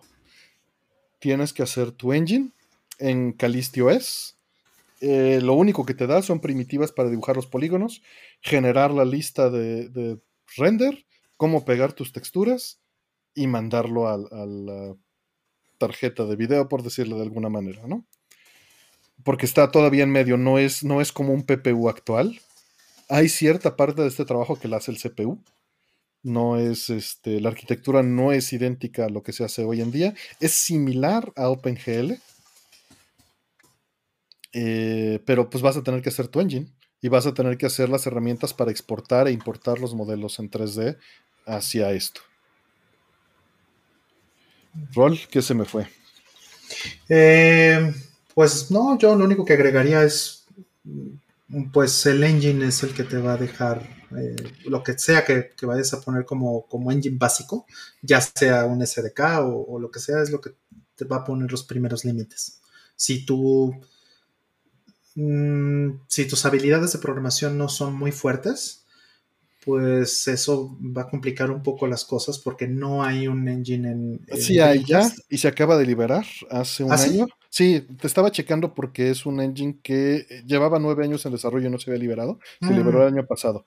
Por eso estaba revisando. Sabía que existía. Ahí hay un engine que se llama ah, Entonces, bueno, ya tienes una opción de usar un engine y no tener que hacerlo todo bajo nivel. Ok, eso es muy bueno. Sí. Eso es muy, muy bueno. Pues listo, creo que justo. O sea, y lo que iba a decir es que te vas a, tu límite va a ser ese, el, engine. Y bueno, ya que existe uno, entonces inmediatamente tienes un, un, este, un horizonte más, más, este, más amplio. Pero si te interesa desarrollar el engine, Calistio este presenta la base de, de rendimiento y puedes hacerlo desde abajo. Yo de hecho hice mi engine 2D para trabajar sobre el 3D, ¿no? No utilicé las, capacidades 2D del Dreamcast porque no están expuestas, no tenemos acceso a eso, eh, pero tenemos acceso al pipeline 3D y bajo, eso hice el, engine 2D que me servía para la suite, ¿no? Mm. pintando pues, tus polígonos y nada más haciendo que cada letra sea un polígono, que cada sprite sea un polígono. Bueno, dos polígonos, ¿no? Siguiente. Pero te dejo ahí el nombre también en el chat. De, Yo antes, antes de pasar, lo único que diría es. ¿Y para qué quieres hacer un juego en. o sea, si, si el fin último es eso, entonces está bien. Creo que es lo que ya dijeron, es perfecto. Y pero si no sabes ni programar muy bien ni de juegos, empieza por algo más sencillo y ya después te avientas el reto. Porque aún si ya tienes una idea y lo puedes desarrollar en Unity o lo que sea, experimenta en lugares más cómodos y luego ya llévalo ahí porque la pura chamba de llevar algo a Dreamcast puede ser complicada si no tienes la experiencia trabajando en hardware viejo, en, este tipo de, o sea, como en, digo, este de CDK seguro hace cosas, o este engine del que mencionaban, seguro te aliviana mucho la chamba, pero si no has trabajado como tipo OpenGL o algo así, ajá, es, complicado, no es, no es, no es trivial y, y cuando te metes a cosas a veces que ya son complicadas por definición, tampoco hay tanta información. O sea, puede ser un camino muy difícil y poco caminado y no tener gente que te pueda ayudar tanto. Empieza por otro lado, aprende a hacer lo que quieres hacer y luego ya puedes llevar y portearlo ahí. Eso, eso sería como una recomendación extra. Sí, porque no sé por qué quisieras hacerlo ahí para empezar. Pero si eso es lo que quieres hacer, pues entonces sí, haz esto que te dice. Está chido. Eh, ojo, la comunidad de Dreamcast es muy buena y da excelente soporte y ayuda, porque hay como 10 expertos en la comunidad y están muy activos. Pero, ah, aún así, es, es un camino de bajo nivel y de, aprender cómo funcionan los fierros, no tienes opción. Y, creo que, digamos, el problema, lo, lo, que voy es, está la parte técnica de los fierros del, del, Dreamcast, que ya es una cosa, está la parte de hacer un juego, un buen juego, o un juego nada más, un loop de jugable, que es otra cosa, y, está la parte de programar juegos nada más, ¿no? Y entonces, como que esos tres problemas, sepáralos y resuélvelos y ya después, ajá, como que si te lo avientas los tres en uno, igual y te tropiezas con una cosa que no tiene que ver con lo que quieres realmente. Por eso yo separaría un poco más, como quiero ser el maestro Pokémon y es como, ok, ¿qué significa eso? Divídelo en, metas más sencillas y velas caminando. Para que sí lo hagas. Ese es el consejo como... Sí, que llegues a algo, ¿no? General. Ajá. Claro. Eh, vamos por la siguiente. Dice, ¿qué tecnología pudieron usar de manera pionera? Quizá durante años y cuando se volvió más mainstream, ya para ustedes era como segunda naturaleza. ¿Esto les dio ventaja competitiva? Mm. Un montón, sí. Mm, bueno, en mi caso, justo hace rato hablaban de containers y esas cosas, ¿no? Este, hoy se pusieron de moda apenas hace unos poquitos años. El container, para quien no, sepa de qué estamos hablando, eh, un container es como mm, no me gusta mucho esta, esta definición, pero creo que es, creo que es útil. Eh, le llaman ah, virtualización delgada, que es este, pues una manera de correr microsistemas operativos dentro de otro sistema operativo, básicamente. ¿no? y, este, y eso lo usan hoy día para las aplicaciones y cuánta cosa. Se ha usado ya en, eh, desde hace 30 años tal vez o más ese tipo de tecnologías y apenas hoy día se está volviendo como mainstream precisamente. Y bueno, llegan al mainstream y pues así como de, ah, sí, claro. Aquí ya tengo 10, 12 años de experiencia utilizando estas cosas profesionalmente, entonces eh, en, en, automático puedo abordar la conversación y, y todavía toda la demás gente lo, está aprendiendo. Entonces, ventaja competitiva sin duda. Sin duda, porque este, otros, eh, otras compañías, otros, otros productos, eh, mis competidores justamente, pues apenas están aprendiendo que esto existe muchas veces, ¿no? O tienen tecnología que es muy pobre en esta, en esta parte, ¿no? o tecnología que no, que pues tampoco saben bien cómo vender, o sea, problemas de ese tipo.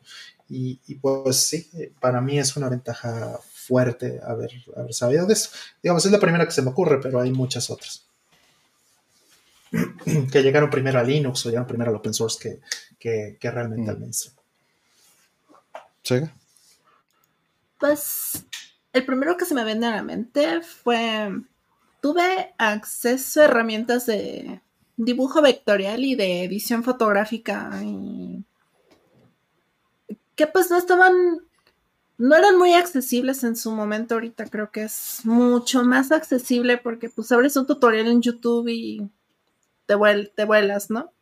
Y son cosas que yo ya llegué a la universidad cosas con las que pues que ya más o menos tenía una muy buena noción porque había tenido la manera de experimentar con ellas y a la hora de pues aplicarlas para para trabajos freelance o cosas así, pues me, me ayudó mucho.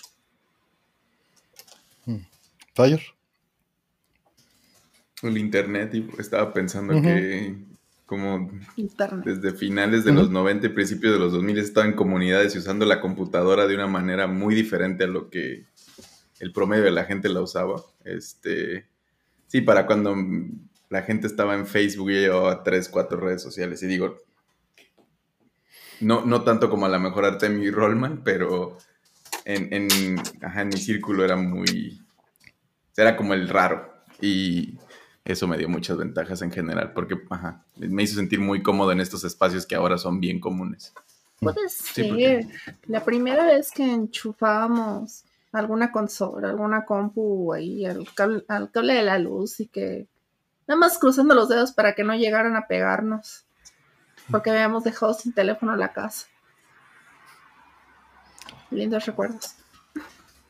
Pues sí, sí, yo diría que, como dijo Fire, diría Internet, pero más que la tecnología son las costumbres. Y, son ciertas costumbres que quiero seguir compartiendo porque desaparecieron.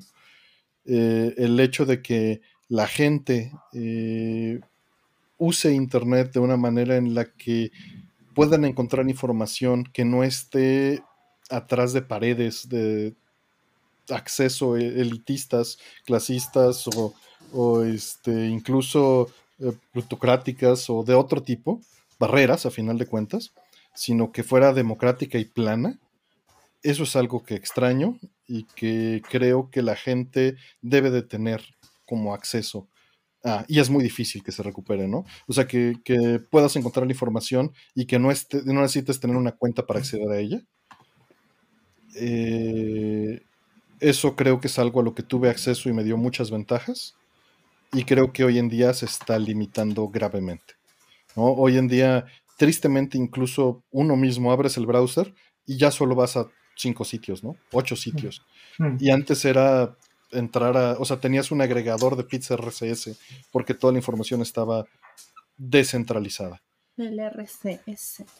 Y había, un, un feed de Google, el Google RSS. E-, era bueno. Este, Google Reader. Ajá, era bueno. Yo tenía una comunidad de cuates porque era como un tipo subreddit, ¿no? Donde compartías los feeds de RSS y podían comentar como... Era bien bueno. Yo, yo sigo extrañando Google Reader.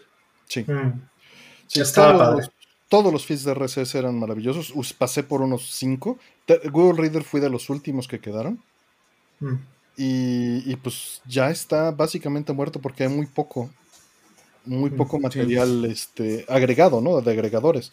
Lo, digo, RSS lo seguimos usando todos para podcast, eh, lo seguimos usando para algunas cosas, ¿no? desaparecieron muchos. Sí. O sea, como la cotidianidad. Yo tuve un blog por años donde escribía diario y digo, también lo maté, pero, pero en general era una comunidad que existía muy fuerte y pues también ya no es. Ya, pues ya hay Facebook, Twitter y estas otras cosas que lo sustituyen. Pero el problema allí es que difícilmente vas a haber agregado todo lo que te perdiste, o va a ser demasiado, o va a estar filtrado por basura, o va a estar filtrado por popularidad, y la popularidad está filtrada porque tanto hizo enojar a la gente. Sí, eh, según mi, interpretación del Internet de ahora, que además ya Google y muchas cosas ya no te muestran resultados como el, tipo de resultados que te mostraban antes, ¿no? Mm. Como la respuesta a la información. De hecho, hasta como googlear a veces es algo que, que, que si tienes el suficiente tiempo, ajá, que mucha gente no lo piensa muy diferente. Podría ser este una de estas puertas tecnológicas, ¿no? El saber googlear, el, saber que hay and, or, not. Literalmente podías usar este, esos operadores en Altavista, por ejemplo. Sí. Pero perdón. Ya te da unos tools Google también como para... Que de nuevo, ya ni es tan bueno porque a veces sí me he tenido que meter tres, cuatro páginas para encontrar algo que no sea un cochino video de TikTok o de YouTube o algo así que no tiene nada que ver con lo que estaba yo buscando, porque el marketing es más fuerte que, que, la, que la información. Ya tienes que rascar para llegar a eso. y todo eso luego se aprovecha, incluso lo que se podría aprovechar para buscar, se aprovecha más para vender, porque cuando... Es el negocio. Sí, cuando asesoras a alguien en el marketing digital, Ah, hay ciertos formatos y jerarquías en las cuales eh, acomodas un texto un contenido porque entiendes cómo funcionan los crawlers de Google, cómo funciona el cómo te indexa Facebook cosas así. Y una marca pues quiere aparecer primero en un buscador o quiere aparecer primero en otra cosa. Entonces, cuando manipulas los formatos de esa manera para que los crawlers te encuentren de manera más efectiva, eh, esta es la manera en la que se explota, se llama SEO y es SEO. Bueno, Posicionamiento orgánico. Search Engine Optimization. Sí. Y es, como una posición importante de marketing. Este, que justo la, otra parte de lo que, que, estaba diciendo es esto de la idea del algoritmo, que digo, ya lo personificamos, no es el algoritmo, pero pues al final es una máquina a la que le estamos jugando para que priorice unas cosas sobre otras y todos tienen versiones diferentes, ¿no? La, App Store tiene, Reddit tiene, Twitter, Facebook, absolutamente todo lo que te muestre contenido ya viene así a mí, a mí me molesta mucho. Yo, yo soy muy fan, tengo todavía una app muy vieja de Twitter en mi computadora que es la que uso para navegar porque me lo muestra cronológico y sin como todo este ruido que ya es imposible en otros espacios, ¿no? Como una versión más vieja de, lo que era. Pero pues también ya es algo que el Internet, ajá, como que constantemente ya le estoy perdiendo el gusto a, estar en estos lugares en general. Mm. Este, ya solo entro como necesito saber algo, buscar cierta información, porque ya las redes sociales cada vez, no sé, las siento muy, o sea, sí, sí, sí están muy hechas para distraerte y, hmm. cada vez son mejores haciendo lo que no te das cuenta. Por TikTok, por ejemplo, que me niego todavía a bajarlo, pero todos los refritos que me llegan en sus versiones de todas las otras redes, es, es increíble como de repente es como perdí media hora, una hora y no me di cuenta porque me dejé llevar. Y, cada vez se hace peor eso, ¿no? Bienvenido, Fire, al, al club de Ya estamos viejos. ya no me gusta lo que hace la banda. No, y es que es contenido, como de repente es interesante y, puedes aprenderle, ¿no? Como yo me negué mucho tiempo a YouTube en general como plataforma de aprendizaje y de todo, porque yo era de leer tutoriales y... es, que es más fácil acceder a, la información, al párrafo específico en el post en el que estás, ¿no? Y en un video tienes que scrollearlo y no puedes hacer un grep del video. Ajá y ahora ya te deja ciertas, ya tienes ciertas herramientas que te permiten un poco eso mejor, ¿no? Pero, digo, ahí todavía no evoluciona mucho tiempo, pero al final es eso. Me negué mucho tiempo y, pasa lo mismo en TikTok, pero a veces también creemos que es la información porque está presentada de cierta manera o porque tiene muchos likes o retweets o es de alguien, pero no, ni es de información de verdad y sí perdimos mucho la capacidad de analizar o de evaluar este, y digo, el clickbait es parte de eso, ¿no? También de que creo que Veritasium sí. era el que hacía un video sobre eso, ¿no? Donde explicaba que es como yo quisiera creer y todos los que creamos contenido de alguna u otra forma online. Los likes ayudan, pero no son siquiera clave. No son popularidad nada más. Pues es un like es un volante entregado. Básicamente. Y, lo van cambiando, ¿no? Hay veces que unas cosas significan más que otras, pero lo que iba a decir en, esta idea de cuando creamos algo, queremos creer que el contenido es lo importante, ¿no? Y, que cómo lo empaquetes no es tan importante, pero la realidad es que es mucho más importante. Ahorita, YouTube le está dando un montón de prioridad a la retención. O sea, tu gráfica de retención en un video, que es el porcentaje de usuarios versus cuánto se quedaron ¿Cuánto tiempo ven? Eso es lo que está posicionando ahorita mejor videos y les está dando prioridad y es lo que está haciendo que muchos medios... Gracias por vernos media hora, este, todos ustedes. lo que está haciendo que, un montón de medios populares estén dándole prioridad a querer hacer los videos más cortos y más cortos y más cortos. No tan cortos que no moneticen, pero lo suficientemente cortos para que el graph de retención no esté se mantenga lo más plano posible, porque en el momento en el que es, va, empieza la baja. Ya, las, ya aburriste a la banda, adiós. Adiós. Exacto.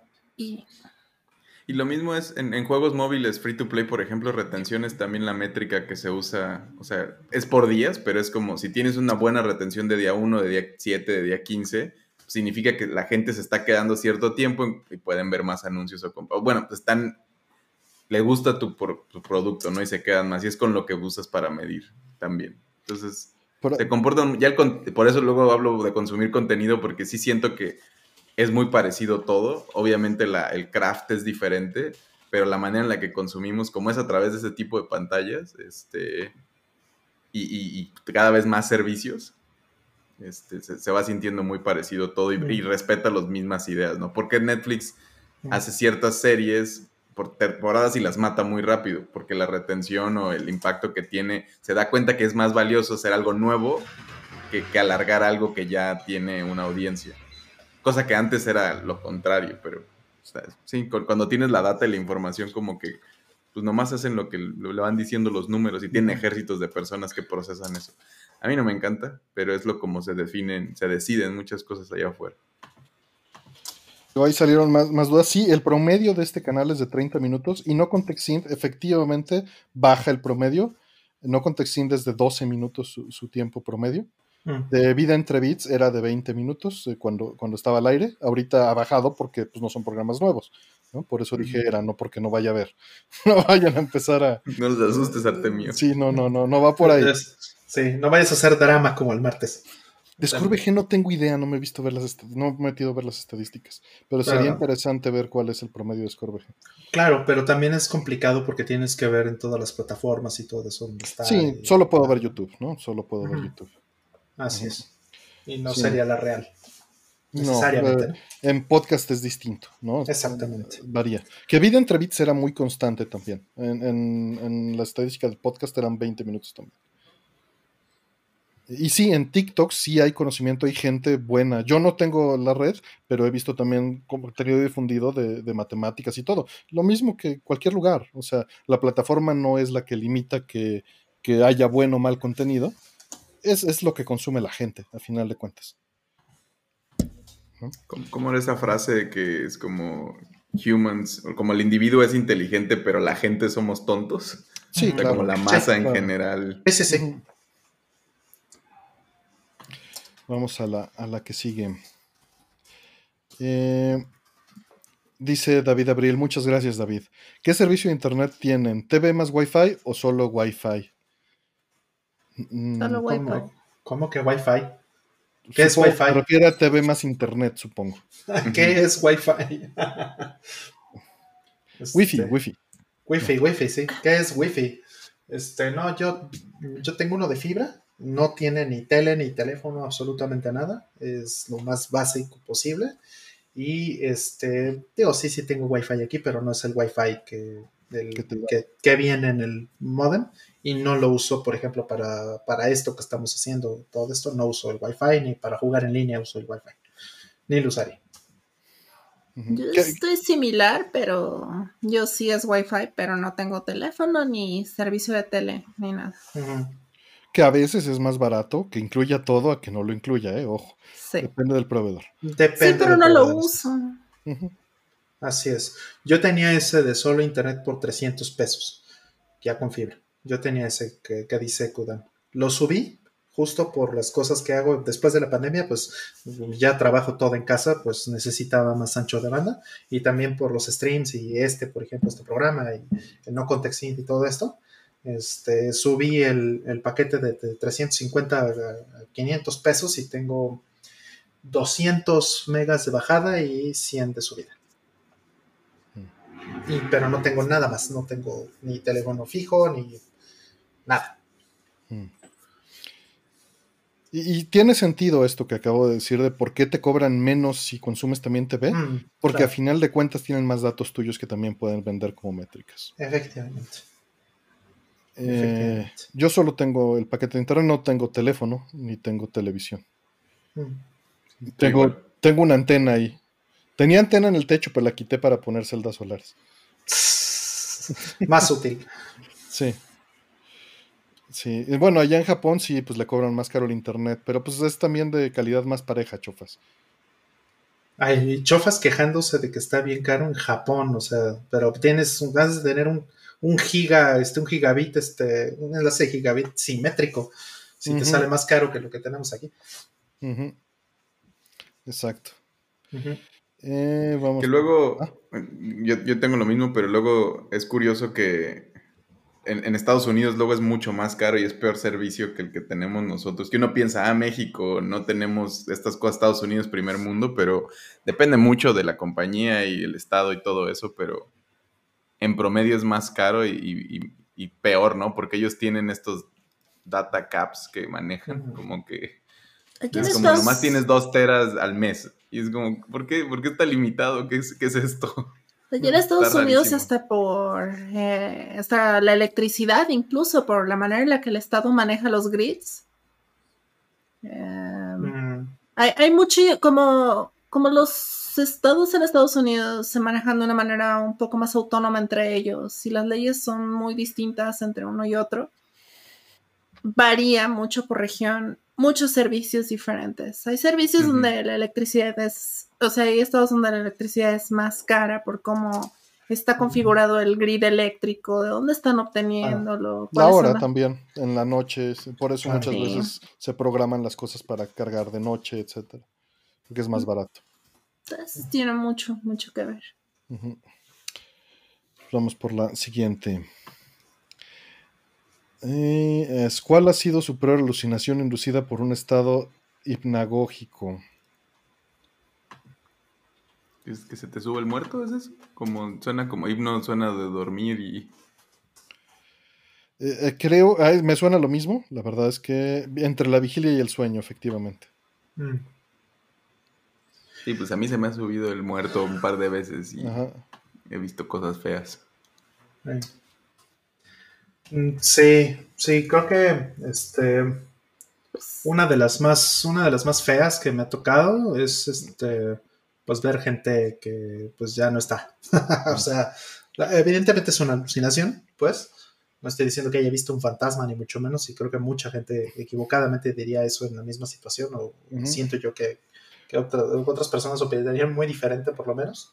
Pero, pues sí, sí he visto y ha sido, han sido situaciones eh, estresantes, ¿no? Definitivamente feas. Ver gente que, que, ya no está viva, ¿no? Y que, o sea, parte de gente que era parte de mi vida y pues que extraño, ¿no? Que es muy probablemente la razón por la que este, existen los... Existen ese tipo de alucinaciones y con ese tipo de personas, ¿no?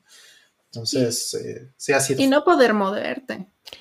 Cuando es específicamente eso, digo, el, la palabra hipnagógico se refiere específicamente a lo que precede inmediatamente al sueño. Ya nos fuimos a la parte de, despertar y que esté paralizado tu cuerpo todavía con, la, mm. con la señal, ¿no? Claro. Eh, que, es otro asunto, pero bueno, hay mm. una relación. Sí, sí hay una. El hipnagógico, según yo, sí es, sí es muy parecido, pero en ese es también cuando das esa patada que sientes que te caes, ¿no? Es el... También, eso es horrible, sí. Mm. Eso es terrible, sí.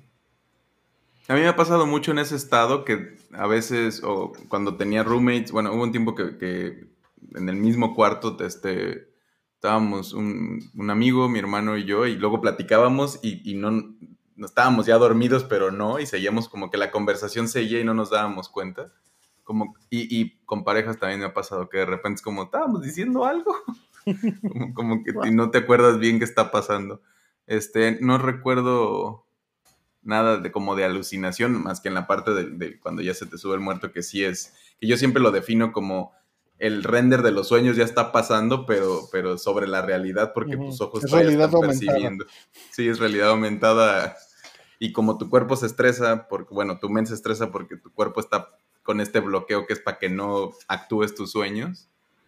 Sí está muy exacto. Y me ha pasado varias veces. ¿Sabes por qué creo que es particularmente eh, interesante? Porque estás dormido, bueno, estás paralizado, pero, y estás, como dices, dormido, estás todavía en ese estado, pero tienes el input sensorial. Y tratas de, o sea, todas las sombras, todo, les, les ves patrones. ¿no? Sí, como estas inteligencias de, que les hacen caritas a las cosas y se ve como un mal sueño, así se... Y siempre, porque siempre son sombras y, como ojos rojos entre, las siluetas y así. Sí, la primera vez que me pasó esa parte específica, ¿no? De, eh, eh, como dice, dice el doctor Mike, saludos que anda por ahí, dice, es una alucinación auditiva, visual y o táctil que se produce poco antes del inicio del sueño. Táctil. Ya nos fuimos a la, parte de cuando estás dormido, despiertas y sigues paralizado, ¿no? a, la, parálisis del sueño, a, a que se te sube el muerto. Eh, la primera no me ha pasado, o sea, nada más el brinco, como dice Fire, de, que estás bajando las escaleras y despiertas brincando en la cama. No exactamente brincando, pero con el... Mm. Porque estás, estás paralizado, ¿no? Pero mm. en parálisis del sueño, pues sí, sí me llegó a pasar. Tiene como 15 o 20 años que no me pasa. Pero cuando me llegó a suceder al principio, la primera vez, pues sí, sí te causa ansiedad, ¿no? De muy chico sé que me pasó, pero solo en retrospectiva. Eh, me habrá pasado como a los cuatro años. Y, pues sí, fue feo porque no puedes ni gritar para pedir ayuda, ¿no? Eh, pero ya cuando me pasó a los 20, la primera vez me, dio ansiedad y ya la segunda, tercera, cuarta, quinta vez ya era, ay, esto otra vez ya duérmete. Pero ya es, ya sabiendo lo que está pasando. Mm, y, aprovechando, alguna vez quise decir, bueno, a ver qué puede hacer mi engine. Y, tratar de rotar, ¿no? Decir, a ver, voy a volar y voy a tratar de rotar, y pues no, muy lento.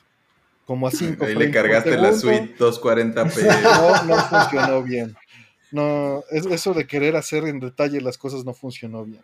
Claro. A ver si podías ahí como updatearte tu hardware. estás como en este BIOS ahí que está cargando apenas. Sí, sí, no, no. Lo eché a perder, ¿no? Porque me estaba centrando en lo visual y, pues no era, no era lo ideal. Yo, de niño tenía, tenía muchas pesadillas y siempre tú, a veces era sonámbulo este, o, soñaba cosas muy feas, como que siempre he tenido mucha ansiedad en la, en la noche y por eso también me pasan estas cosas. Y, de niño lo que descubrí fue cómo controlarlos, no controlarlos como eso, mm. como pruebas al engine, pero, pero al menos ser consciente que estoy en un sueño y entonces ya se volvía más como una aventura la pesadilla. A ver, voy a aprovechar, como esas veces que medio despiertas y dices, ¿dónde se quedó el sueño? Voy a seguir aquí. Mm. Sí lo puedes hacer, ¿no? Todavía. Sí lo puedes hacer. Yo, a mí era más en mitad del sueño y es como esto es un sueño, y, pero no, ser, no me sacaba, sino que seguía ahí y entonces era como de, no, me va a pasar nada y no estoy en riesgo, entonces no lo sufría tanto. Claro. Como sueños lúcidos, este, pero sin control, no era como, ahora va a pasar esto, sino más bien es como, estoy aquí metido en esta situación, nomás no estoy en peligro. Ándale, saber que estás soñando. Sí, al que le pasa curiosamente eh, bastante recurrente es a Lupin. Pobrecito, sí. Sí, sí, no sé si les ha pasado con alguna mascota o un gato. Pero, pero a Lupin le pasa cada rato, ¿eh? O sea, habla dormido, corre dormido, eh, y ese tipo de cosas. Y eh, tienes el gato, tranquila, espérate.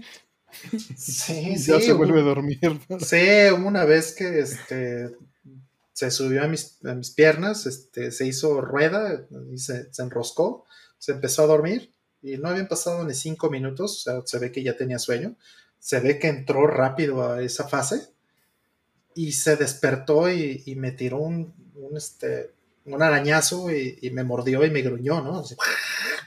y se echó a correr. Güey, ¿qué te hice, no? Estaba soñando, pero lo, interesante fue lo poquito que se tardó en, en hacer eso. Y, se veía inmediatamente que estaba como desorientado, que no sabía qué, era lo que acababa de pasar. Le pasa seguido. Por ahí dice el doctor Mike que, cenar pesado puede llevar la mayoría del riesgo eh, la mayoría del riego sanguíneo al intestino y tu cerebro puede interpretar la falta de nutrientes teniendo pesadillas. Entonces eso de cenar pozole no se los recomiendo. Yo no ceno por eso también, en parte se, me acomodó bien porque sí tendía, cuando cenaba pesado siempre me daban pesadillas. Sí. sí me pongo muy nervioso y sí despierto así como sudando frío y a veces llorando y así, y sí es como, ¿para qué me hago esto? Mejor, mejor no. Eh, ya a mí por fortuna me dejó de pasar, te digo, pero mucho tiene que ver también con el estrés que llevas en, por lo menos en mi caso, el estrés que tenías hace 20, 15 años era distinto, ¿no? Y eso también me llevaba a, pues, tener los ciclos mal de sueño y de comer en la noche pesado y, y pues sí, no, no es bueno. Em, siguiente, entonces. Antes nomás quería hacer la nota de que, alguien preguntó si soñamos con videojuegos que no existen. Mm. Y, mm. a mí me pasó que, que una vez, ya como de desarrollo, este, o sea, ya que hacía juegos, soñé con un, era una pesadilla porque era un, sueño, era un juego que tenía que traducir, que la mecánica es un juego de palabras en español y la tenía que traducir en inglés y lo más no podía, entonces me estaba muy estresado y me desperté como con la idea del juego y dije, ah, qué tonto, pues no funciona porque la mecánica es, es intrínseca al lenguaje. Y nomás anoté como juego de ortografía CS o Z. Y al día siguiente fue a desayunar con un amigo y, le platiqué del sueño y me, y me, dijo, como, suena bien la idea, yo sí lo jugaría. Y se lo platiqué a JP y fue el segundo juego que hicimos y le fue bastante bien. Fue el primero que tuvimos feature en la, en la tienda de iOS y tuvo cientos de miles de descargas y así. Entonces sí, sí, ahora cada vez que sueño con juegos los anoto porque a veces sí suenan bien y ya después lo, lo reconsidero porque es bueno anotar cosas así. De repente tengo, tengo el celular siempre al lado y cuando me despierto con una idea la anoto, por si, por si es buena. A veces también despierto así, es como un kilo de cebolla y dices, no sé si tengo que comprarlo o qué, o ese es el juego. Yo una vez tuve así como un mes de sueños recurrentes, como de una mezcla de, de Siren, pero en, en mi ciudad natal. Okay. Entonces, será así como mi natal Uruapan, pero llena de, de chivitos de Siren. Por ahí, por ahí dice este Puni que cenó quesadillas de chicharrón prensado. Que si eso es pesado. Y vio Dune, a ver si no aparece, a ver si no amanece en otro planeta. No, pues por eso está aquí, por eso está aquí, para que no pase eso. Exacto, Un comentario para Dark Boss, este, um, que dice que el juego de LCD de PlayStation 1 hay uno, hay uno muy igual así como de loco para Switch, así con gráficos de PlayStation 1, que se llama, tiene un nombre curioso, Patum Bétula. Eh, por ahí googlealo, tiene ahí toques muy curiosos. Yo lo que he llegado a, soñar con este tipo de cosas son cosas con las que me encariño en el sueño, ¿no? Conseguir algo que ni siquiera existe, no tiene relevancia, es el punto, o conocer a una persona, ¿no? Con la que te llevas bien, desarrollas siempre cierta empatía, no tiene que ser una cosa, una experiencia, y despiertas sintiéndote bien porque tuviste una experiencia grata, ¿no? Y, despiertas como extrañándolo, la nostalgia de que ya no está o desapareció cuando, cuando despertaste, ¿no? Pero pues eso puede ser, eh, no, no, es malo, normalmente es un sentimiento lindo. ¿no? Sí, a mí me pasó una vez algo parecido también, como que siento que me enamoré en un sueño de alguien. y, Qué bueno. Y desarrollé una historia donde justo quiero hacer un juego que, que sea una justo te enamoras de alguien en un sueño y te despiertas y te das cuenta que existen los sueños, entonces te tienes que meter a navegar los sueños hasta que la encuentres o lo encuentres. Mm. Como que quería usarlo de plot point para, para eso. Por eso me gusta como anotar estas cosas de repente como de, ah, sí, me enamoré de un sueño y lo tengo que buscar y lo anoto pues es que son sentimientos combinados con ideas, ¿no? Y eso, eso ayuda. Ayuda mucho. No, ayuda que, porque te generó un sentimiento esa idea en el sueño. Y eso, eso puede ser interesante. Ya después hay que lo, lo desarrollar. Sí, al final de ahí, la clásica pregunta de ¿cómo se, de dónde se te ocurren ideas para cosas es como así. Entre combinación de lo que uno ve, lo que consume, lo que lees, lo que películas, series, historias, sueños, le vas moldeando con todo eso y, de ahí sale. Sí, también, también he soñado así que consigues algo, ¿no? Que, que, ni siquiera es algo que exista, pero consigues algo que era difícil y que puede ayudar o que puede o, que es algo que, se tenía que preservar o cosas así. El Switch Pro 4K. No, nunca, ha sido algo así, Siempre ha sido algo como eso no existía, ¿no? O, ya se había perdido. Y, es de, mira, lo encontré en un mercado de chácharas, ¿no? E, e, ese sueño sí lo he tenido y de estarle buscando ahí, quizá obviamente por lo por la relación directa, ¿no? Vamos por la siguiente. Rutinas, pues sí, sí es muy común también. Eh, y se saben eh, del de Definitive Edition de la trilogía de GTA, que, eh, Grand Theft Auto, eh, que Rockstar va a sacar el 11 de noviembre. Si sí, ¿cuál jugarán? Jugarían primero. Sí me enteré, era inevitable ver. Mm. Este, No lo voy a comprar. Pensé en comprarlo, decir, pues estaría padre, pero dije, no me los voy a guardar, nunca los voy a poner. ¿A quién engaño? Mm. Pero qué bueno, está muy padre. Sí, que bueno. Aunque la gente se está quejando mucho de, o lo que estoy viendo pues en, en, todos lados, es que la gente se queja de cómo se ven.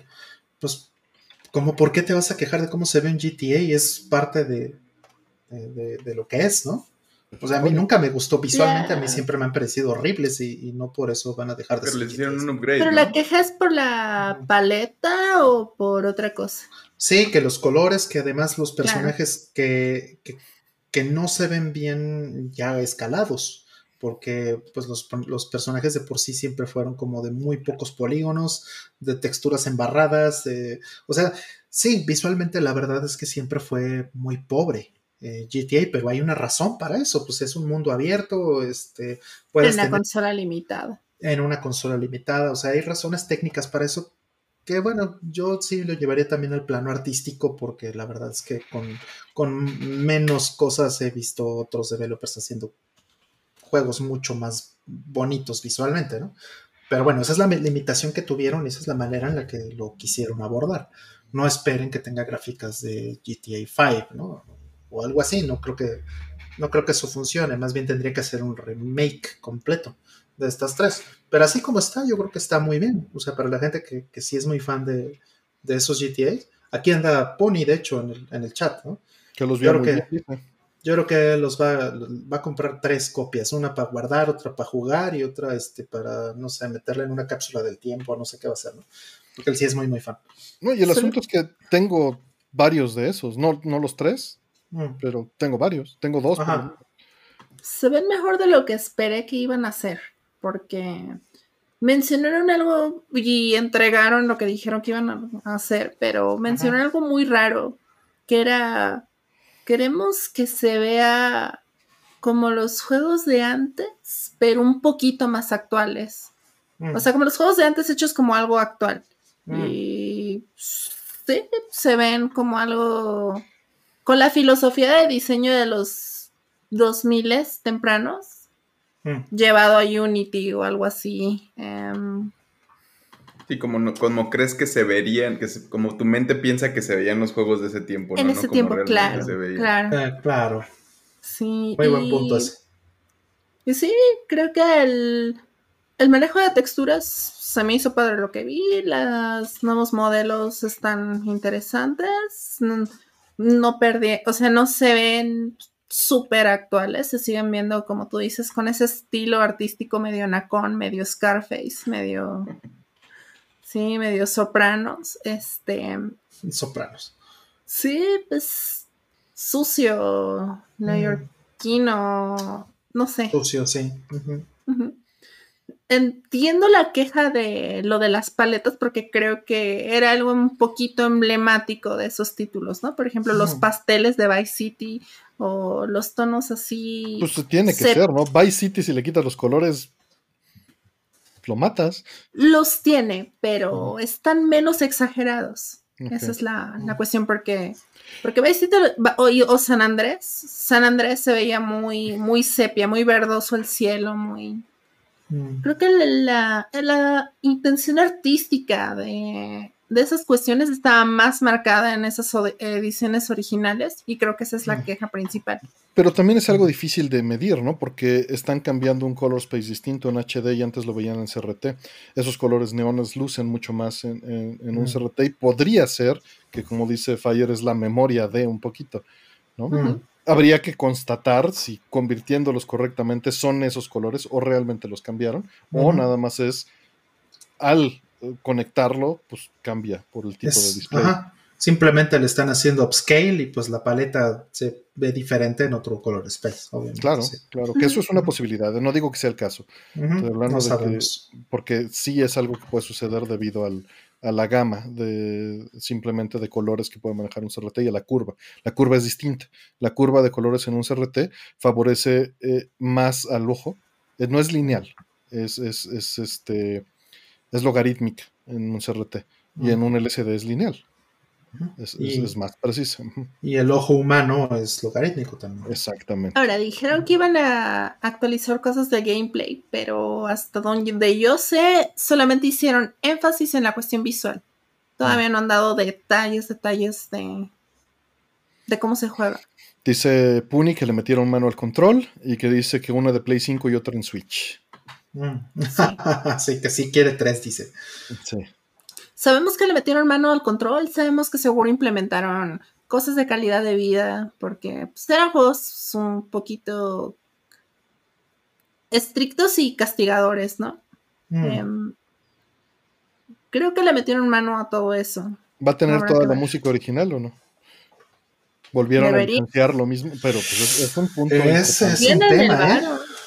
No, el que tiene el varo tiene el varo, pero no porque tengas el varo puedes negociar todas las licencias. Exacto. A ver, porque eres Rockstar, te voy a volver a licenciar la rola. Los que, quieran, se quieren asociar o no se quieren asociar con ello, ¿no? Exacto. Este, a ver, te licencié la rola hace 20 años, te licencié una rola, me estás pidiendo que te la vuelva a licenciar, pero ahora te la voy a licenciar 50 veces más cara, pues porque tienes el dinero. Punto y, también depende de la expectativa de ganancia que vea Rockstar, ¿no? Como, ah, me la dieron bien cara, ¿para qué?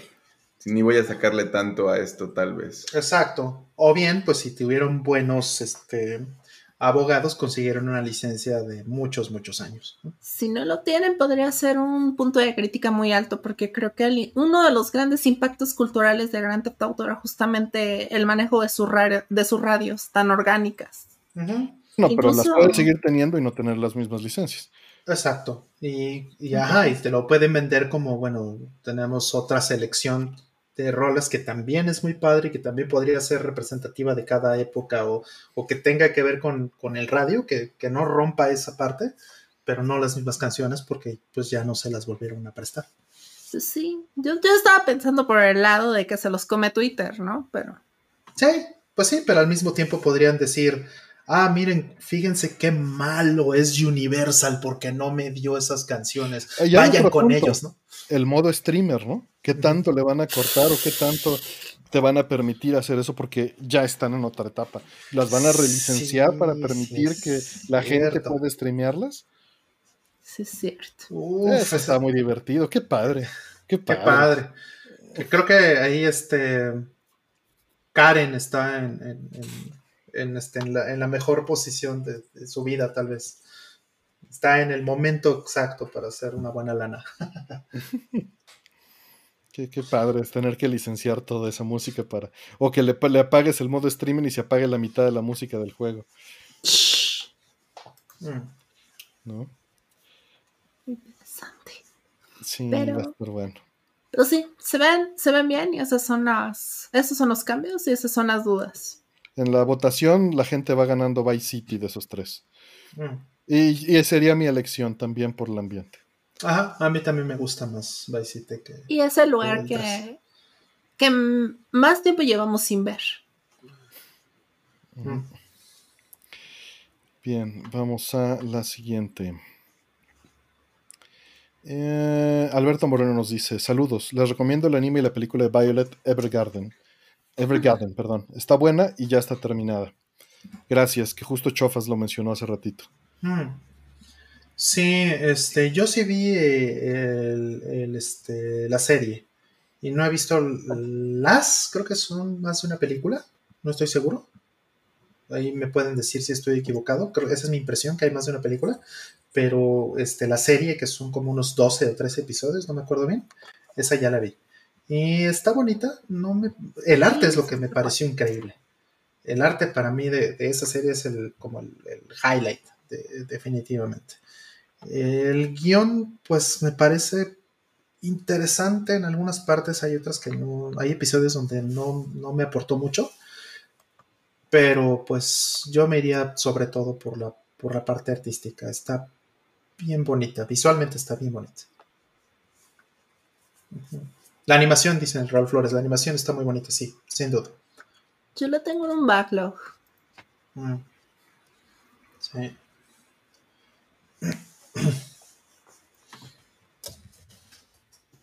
¿Se nos fue Artemio? Sí, creo que sí.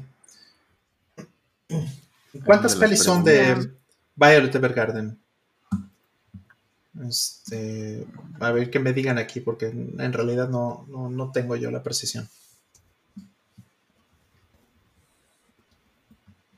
Yo la mera verdad, no sé porque te digo, Violet Evergarden lo tengo así como en mi backlog de series de anime.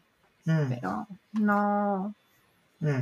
Sí, son dos. Esa era mi la, la, oportunidad. Sí. Mm. Sí, hay de. Pues, hablando de anime, ahí está en beta. Este, tus. Tu gran trabajo de traducción de. De Ghost in the Shell.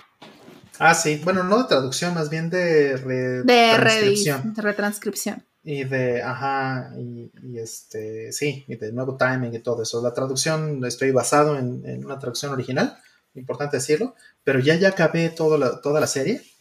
Este, he tenido poquitos, por fortuna, poquitos reportes en, esta etapa beta. Cosas simples, la verdad es que no, no, este, no ha sido muy, muy complicado. Este, ¿tú, ¿Tú ya viste esa serie, eh, Fire? Eh, Ghost in the Shell Standalone Complex. No, la tengo pendiente también. Mm. Este, bueno, porque estás dentro y ya no te puedes salir y tienes que verla. y Artemio ya me había dicho y, y, sí, la tengo ahí ya muy anotada. Nomás mm. siento que tiene uno que estar en, mm. cierto... ¿Está, en, la de, en Prime, en Amazon Prime? No, tengo la más remota idea. Standalone Complex está en Prime, pero la en su versión cortada, en la que es como una película nada más. Ah, no, eso no de lo Eso no lo hagas. Eh, sí, no, es una serie como de 20 episodios, ¿no? Algo así. de, 26 episodios. Y son dos temporadas. Así es. Eh, es esta en el caso del Blu-ray. Digo, sé que a lo mejor tú lo verías más en on demand, pero lo que pasa, de lo que estamos hablando es que este, esta versión en particular, la del Blu-ray, trae una, traducción y, unos subtítulos espantosos. Entonces lo que hice fue, me, puse a hacer una nueva versión de subtítulos para esta versión. Entonces, si la vas a ver o cualquier cosa, pues yo te diría, pregúntame o, eh, dime en el momento que, para que, veas los subtítulos. Para que podamos usar los subtítulos que, hice, que son basados en la, en la, traducción original de hace 15 años y que están muchísimo mejor en, ese sentido. ¿no? Y lo que hice fue traerme esa, esa traducción, traerme la títulos y, timings de los Blu-ray.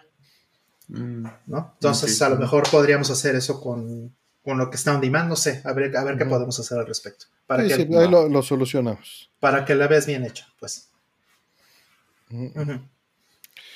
Eh, pues vamos por la siguiente. Muchas gracias por la recomendación, Alberto. Tendré que averiguar cómo puedo consumirla yo. Ya, eso, ya eso será mi problema. A ver. Dice, ¿desde qué generación de consolas creen ustedes que bajaron la calidad de fabricación de las mismas? ¿Y cuál creen que ha sido la generación de las consolas que crearon para toda la vida? Mm. Mira, esta, esta pregunta tiene un sesgo eh, de, percepción hacia el pasado, porque efectivamente ah, existe algo de verdad en que las cosas se producían para durar más tiempo antes, pero también eran menos complejas. Y las cosas que son menos complejas pueden durar más. Por supuesto, una cosa mal hecha, aunque sea menos compleja, no va a durar mucho, ¿no? O sea, te compras un carrito hecho en China del, de que nada más tiene dos llantas y, se puede desmadrar si está mal hecho. Eh, pero pues una, una, consola actual tiene muchas más partes que pueden fallar y más frágiles. Y también está la tendencia generalizada de que las cosas no están hechas para durar 50 años. Mm. Tú, podías comprar un, auto y que si te durara un refrigerador, un cuchillo, una, televisión. Pero incluso esto no era cierto al principio. Las primeras televisiones se descomponían mucho. Eh, y, claro, las cosas hoy en día deberían de durar más. Eh, porque, pues, tú dices, un, microcontrolador, pues, ¿qué, es, ¿qué le va a pasar, no? Pero hay un desgaste térmico y las cosas cada vez tienen una carga térmica más grande.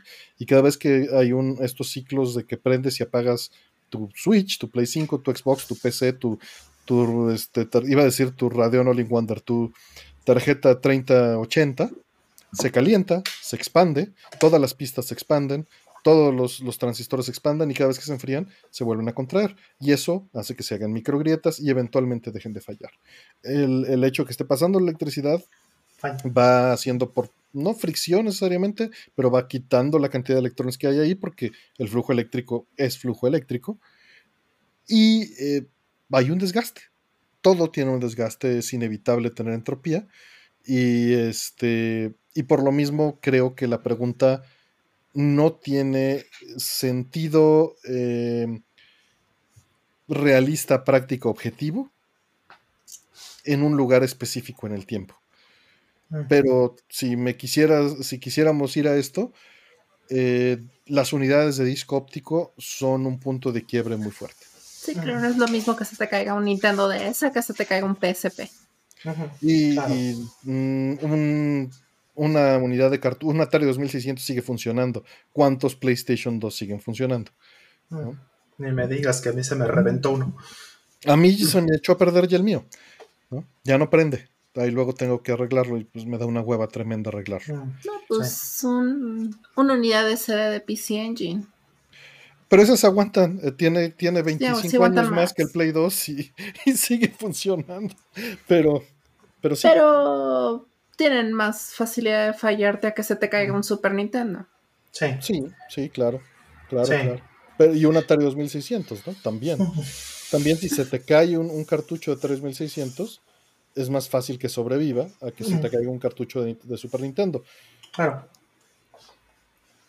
Claro. Menor, menor densidad. Pues pues mira, a mí, a mí me parece una pregunta interesante. Como bien dices, Artemio, estoy completamente de acuerdo con lo que mencionas del sesgo, pero sí hay ciertos puntos como reales de los que podría hablar. Eh, cuando en los noventas, eh, pues Nintendo eh, todavía no entraba, por ejemplo, a la, al, este, hacer consolas con un lector óptico o sea, estamos hablando hasta el Nintendo 64, eh, Virtual Boy, eh, Super Nintendo, etc.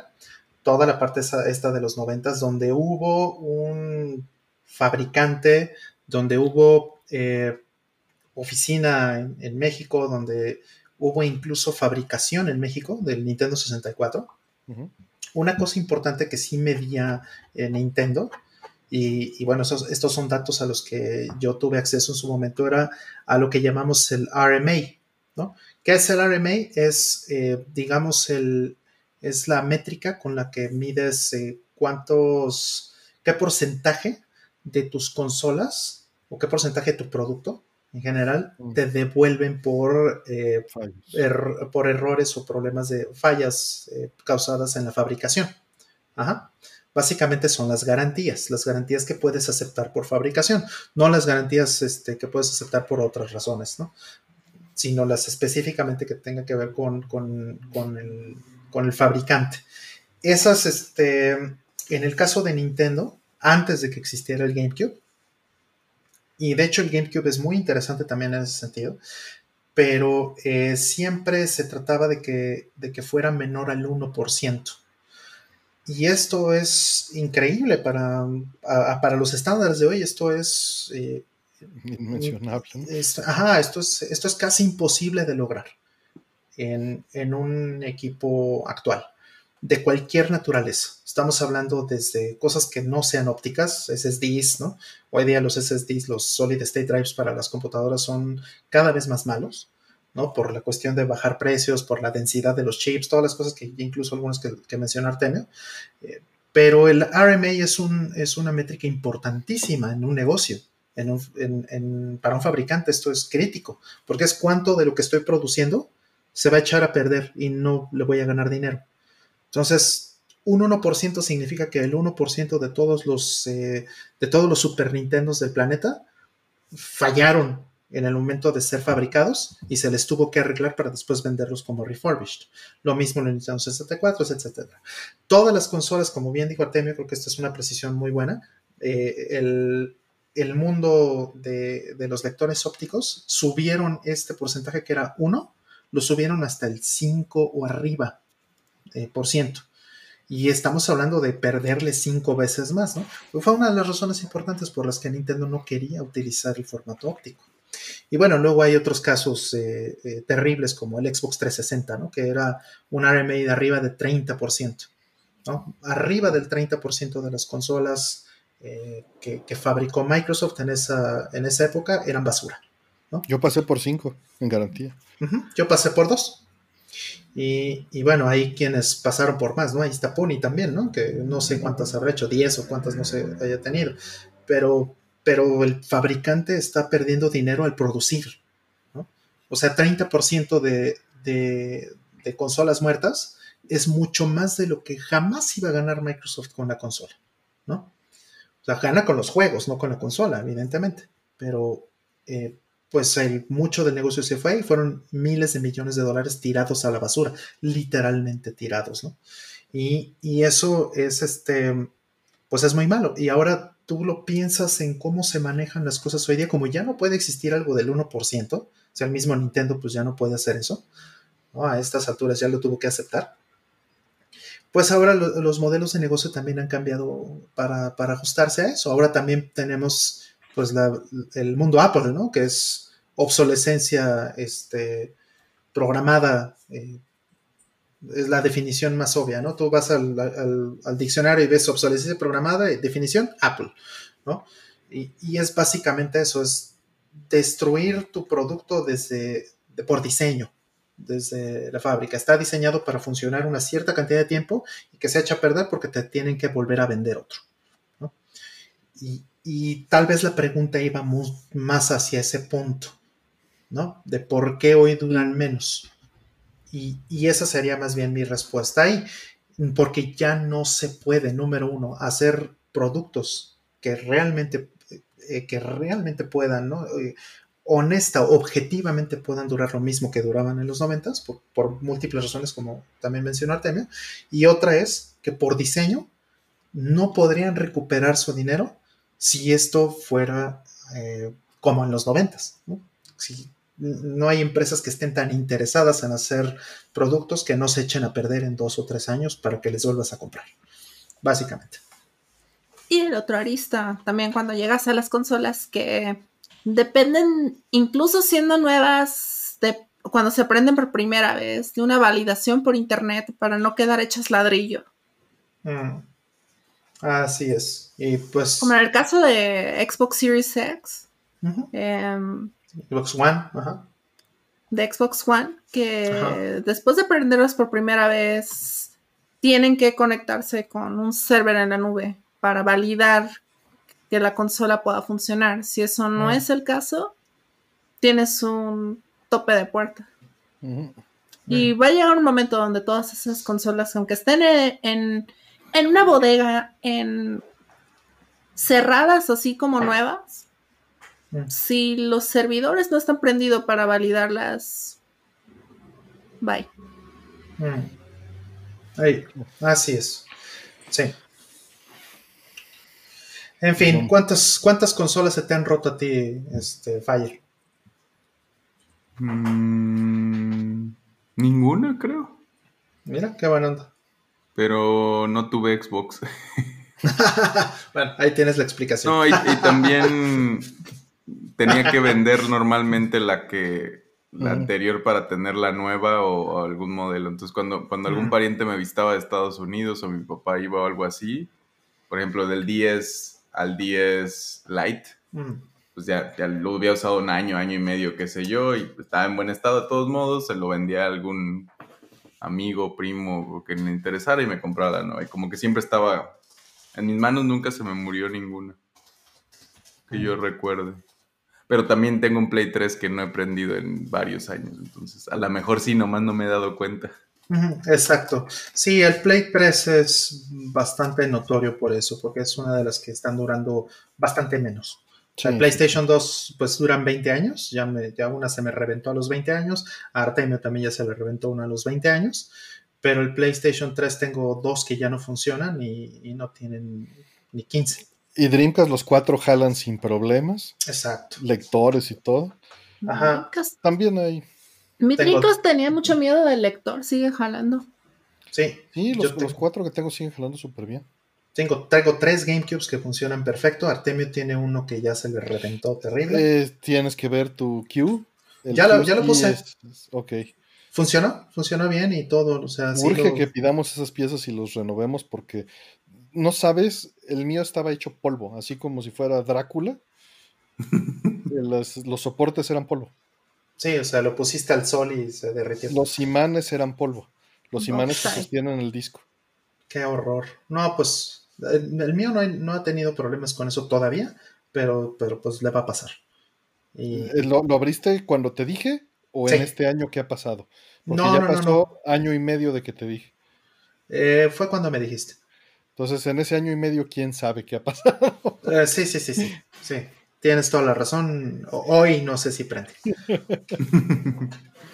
No, sí prende, ¿eh? Sí prende. Nada más. Funciona, más Sí, sí, sí. Sí, sí, sí. Para ser más precisos. Sí, esos, los, los QC están. mírame y no me toques. Sí, y no, no es que haya sido obsolescencia programada, ¿no? Simplemente no los hicieron para durar y pues mm, la verdad es que no sabían que esos materiales iban a fallar. Lo mismo que no sabían que el GPU se iba a desoldar, siendo honestos, ¿no? Eh, o sea, no, no era adrede, pues. Exactamente. Sí, no, no fue que Microsoft lo haya hecho a propósito. No, no les haya hecho pues. de, tan pésima calidad de una consola como. Les salió caro el, el fallo. Les hubiera ido muy bien si no hubiera pasado eso. Exacto. O sea, de por sí fue una consola a la que no le fue nada mal en esa generación les pudo haber ido mucho mejor. En los primeros Xboxes revisen ese capacitor, acuérdense. Si tienen de las primeras versiones, ese capacitor se corre y se las va a destruir. Exacto, si te he cuidado, este, ahí dice Alimental Saldaña que el primer Xbox es una consola que dura mucho. Eh, sí no. Si se te chorrea ese eh, capacitor, olvídala.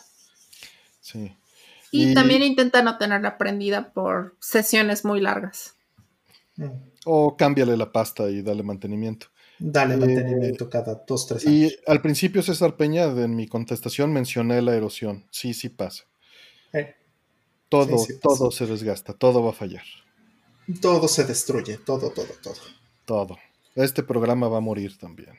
Por eso, este, tengan un mister y, este, y aprendan suficiente electrónica. Y, aprendan a programar FPGAs para portear eso, porque también la FPGA se va a desgastar. Exactamente. Eh, vámonos por la siguiente. No, no, Sónico Caruto, buenas noches, ¿qué tal? Bienvenido.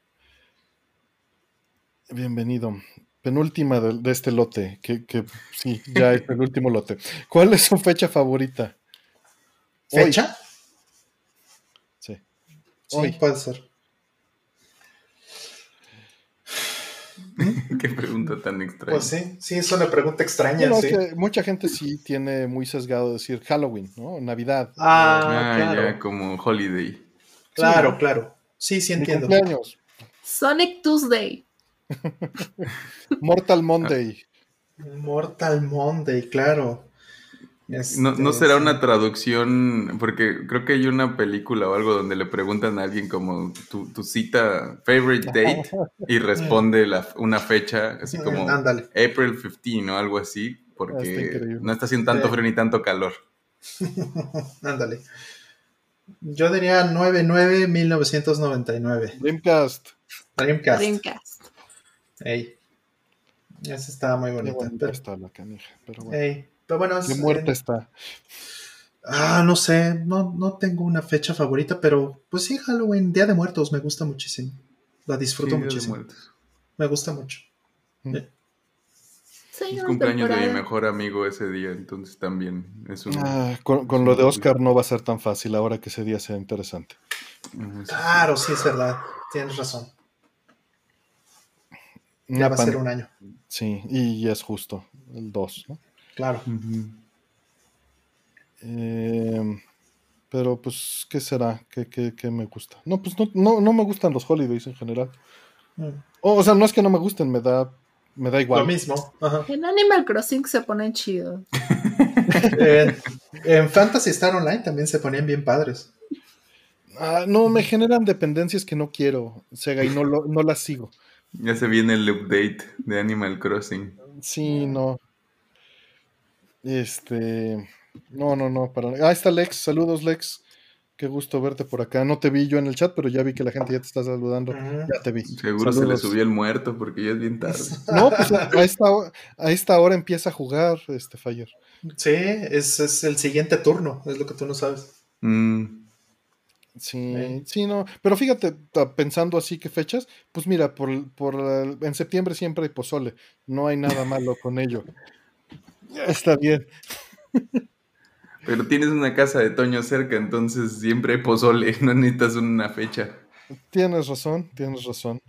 Acabas de tirar este a la basura Claro, y en septiembre siempre hay temblores, dicen por ahí algunos. parece, quién sabe, que que hay alguna correlación con las lluvias, pero es poco probable debido a... los chiles en nogada sí son de agosto a septiembre. Entonces... Pero hay, lugares que venden todo el año, Fire. Sí, pero no son como...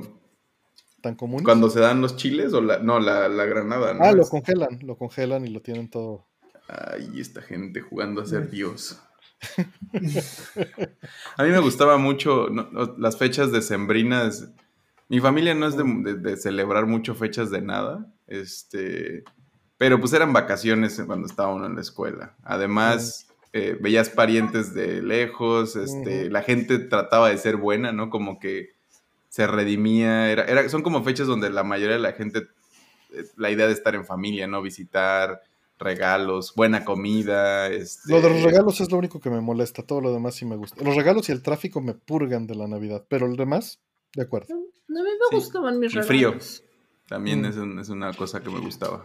Entonces, como que todo eso en, combinación era como era un buen espacio. Yo de los regalos, Sega, es porque soy, o sea, prefiero darle un regalo a alguien cuando veo algo y se lo quiero dar. Mm.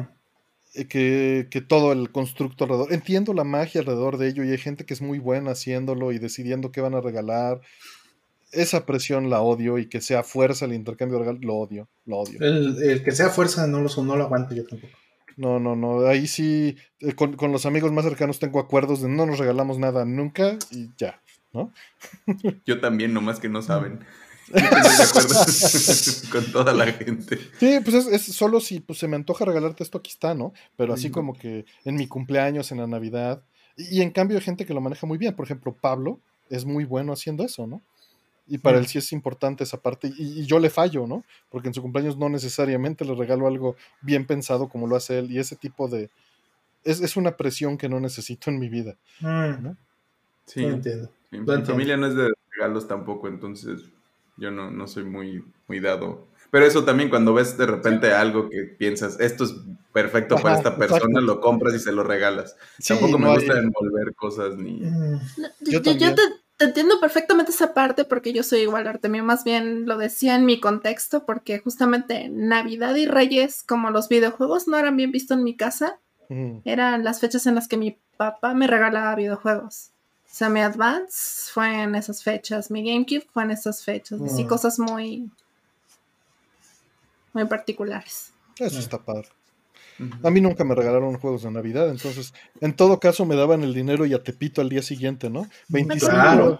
me acuerdo mucho. De diciembre en Tepito sí lo viví muchas veces. Me acuerdo mucho cuando en Reyes me, me pasó por mí, salí, me dice, ven al carro y voy al carro, y me dice, cierra los ojos y abre la cajuela y me pone una bolsa así negra en las manos y me dice, abre los ojos y veo GameCube y pues me mm. súper emocioné y traía The Wind Waker y pues doble emoción y todo. Y, el problema, así de yo revisando bien feliz, ¿no? Y así no traía la memory card. Típico. Ah, típico. típico. sabía.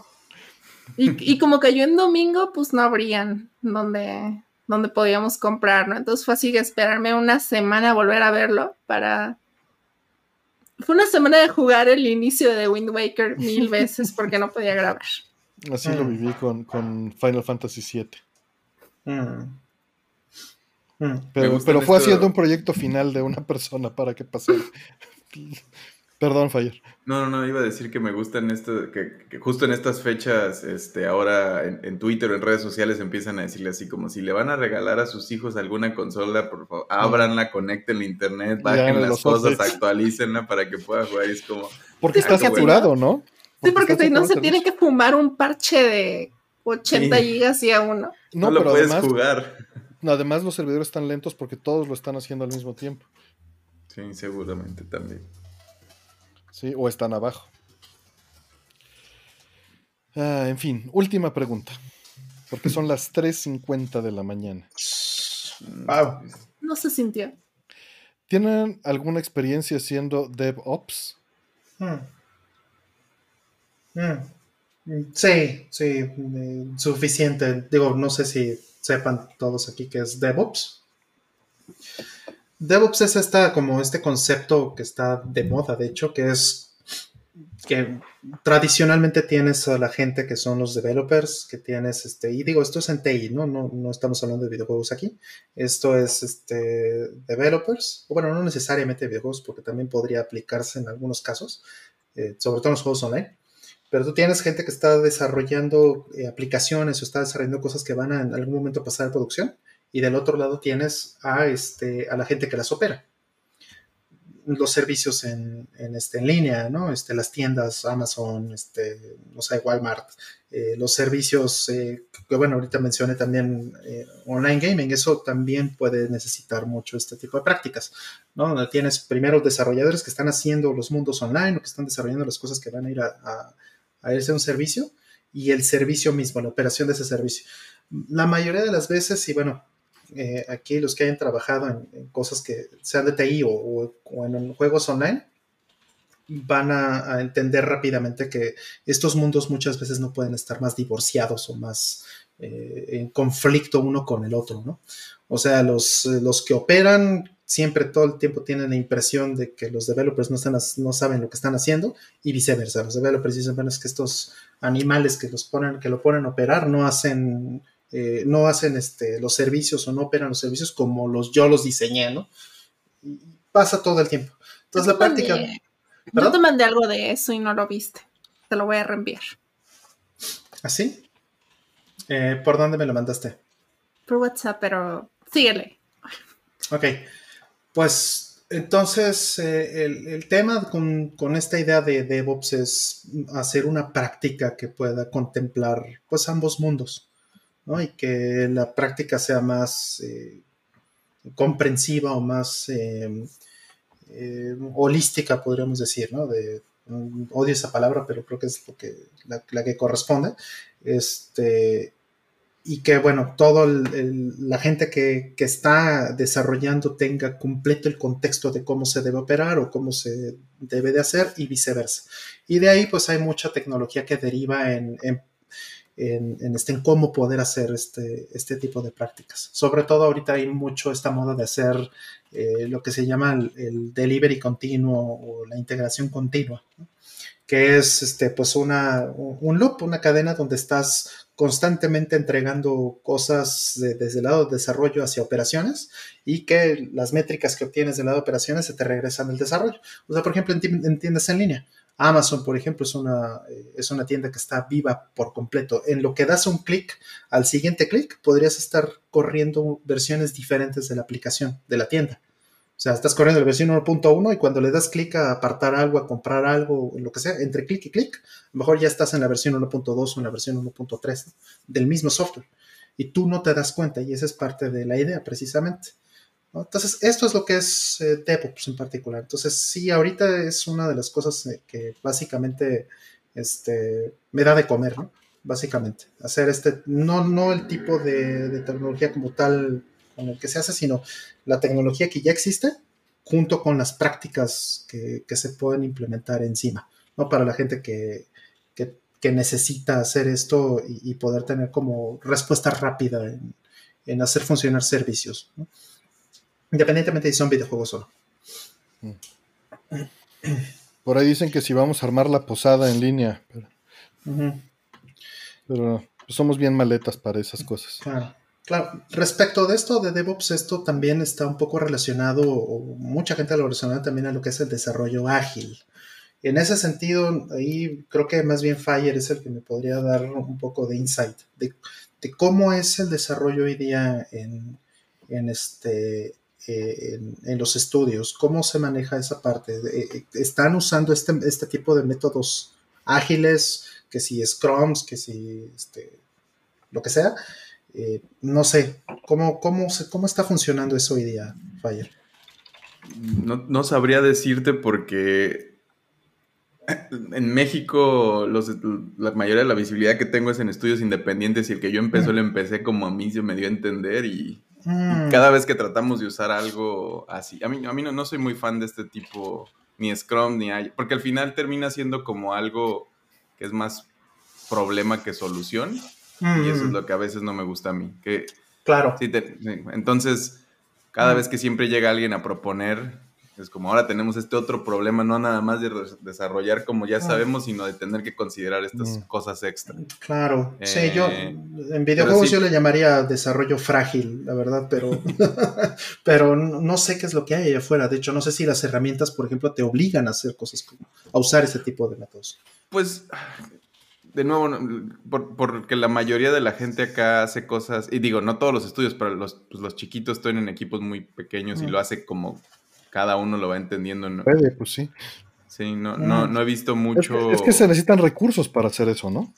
y gente que, o sea, si logras conseguir, la gente, los estudios de juegos en México la mayoría de veces no tienen ni game designers ni producers, ni project managers, y, normalmente el director es el dueño del estudio, que es un businessman que tiene ideas y que le mm. pagó a unos programadores y unos artistas para hacer un juego. Entonces, digo, a veces de eso sí sale un juego, a veces no, y, mm. es como una historia que veo repetida muchas veces. No, no se mm. tienen a veces los recursos porque están tratando de ahorrarse todo lo posible, y eso hace que, que no haya mucha administración de software, porque por desgracia también no, no, no, están construidos encima de la industria de software como tradicionalmente se hacía, porque no les alcanza para quitarle a los ingenieros de software a Oracle y a las empresas, no tienen dinero, entonces están agarrando gente que va saliendo de la escuela muchas veces, o que, o que son como mucho más, este, como multimedia, son estos nuevos como entre, que, aprenden entre arte y programación, pero muy superficial, muy para hacer aplicaciones web y así, que no, no es una ingeniería completa, sino nomás es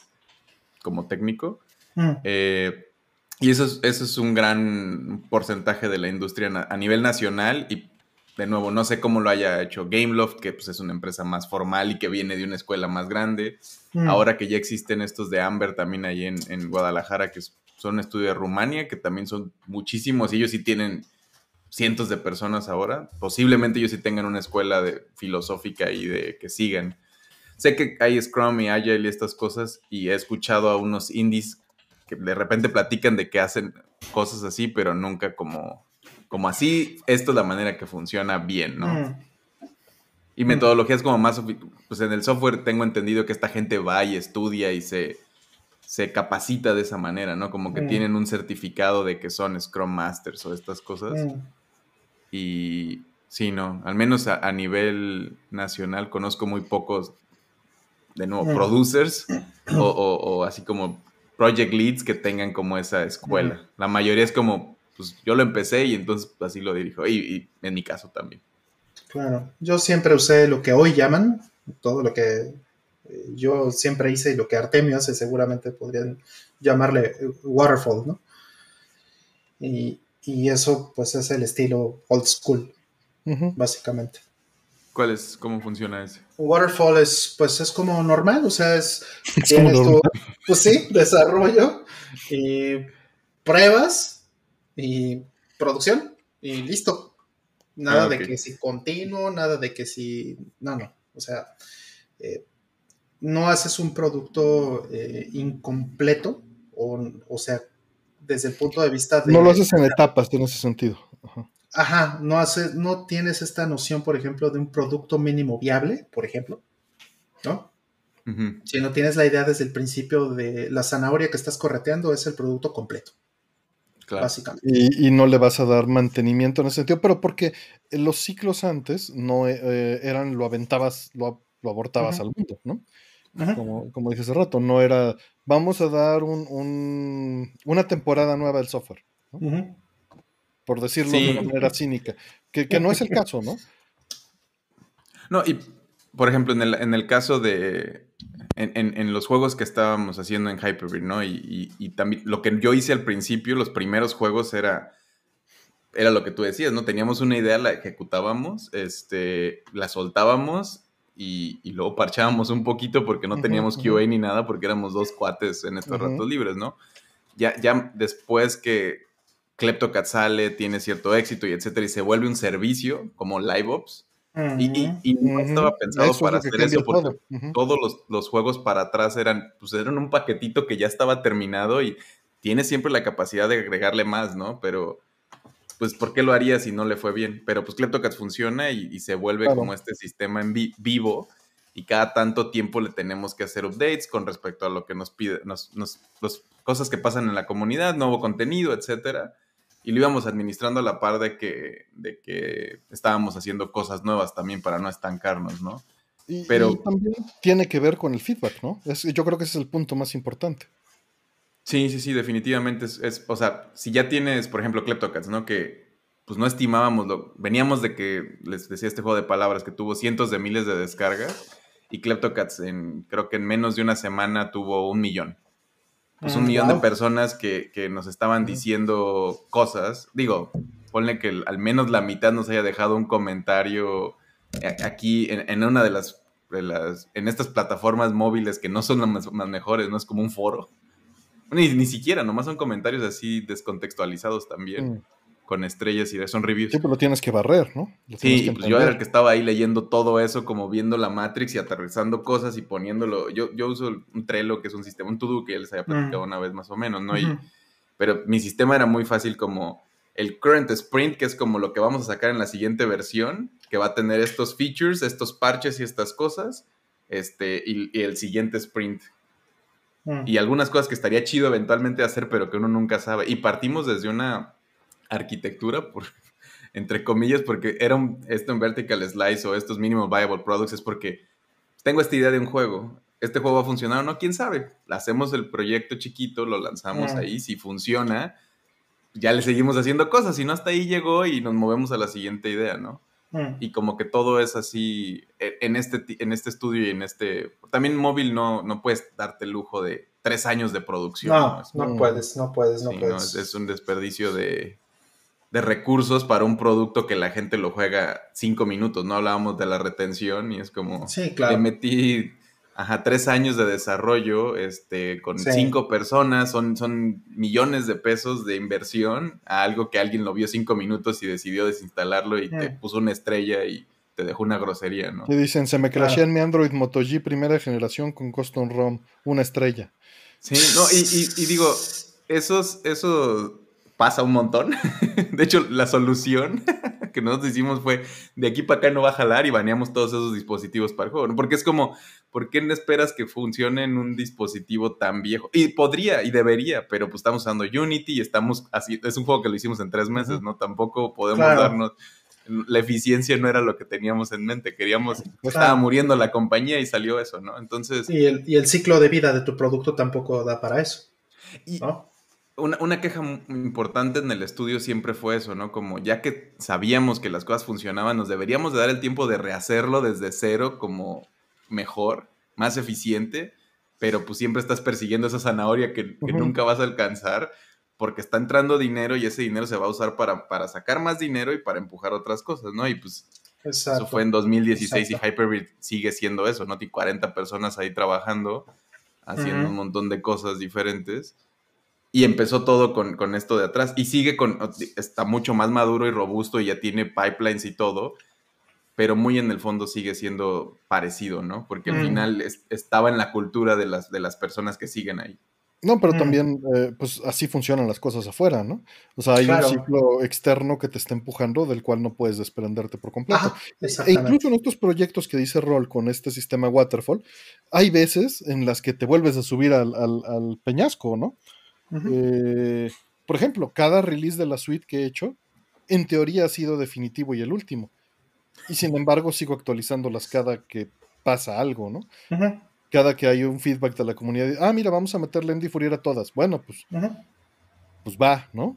O vamos a meterle el nuevo patrón. Y aunque ya estaba cerrado, pues lo vuelves a abrir y se convierte en, en este ciclo de espiral, ¿no? Que, que es este, yo creo que la base en la que se generaron estas otras cosas de implementas prototipo, ¿no?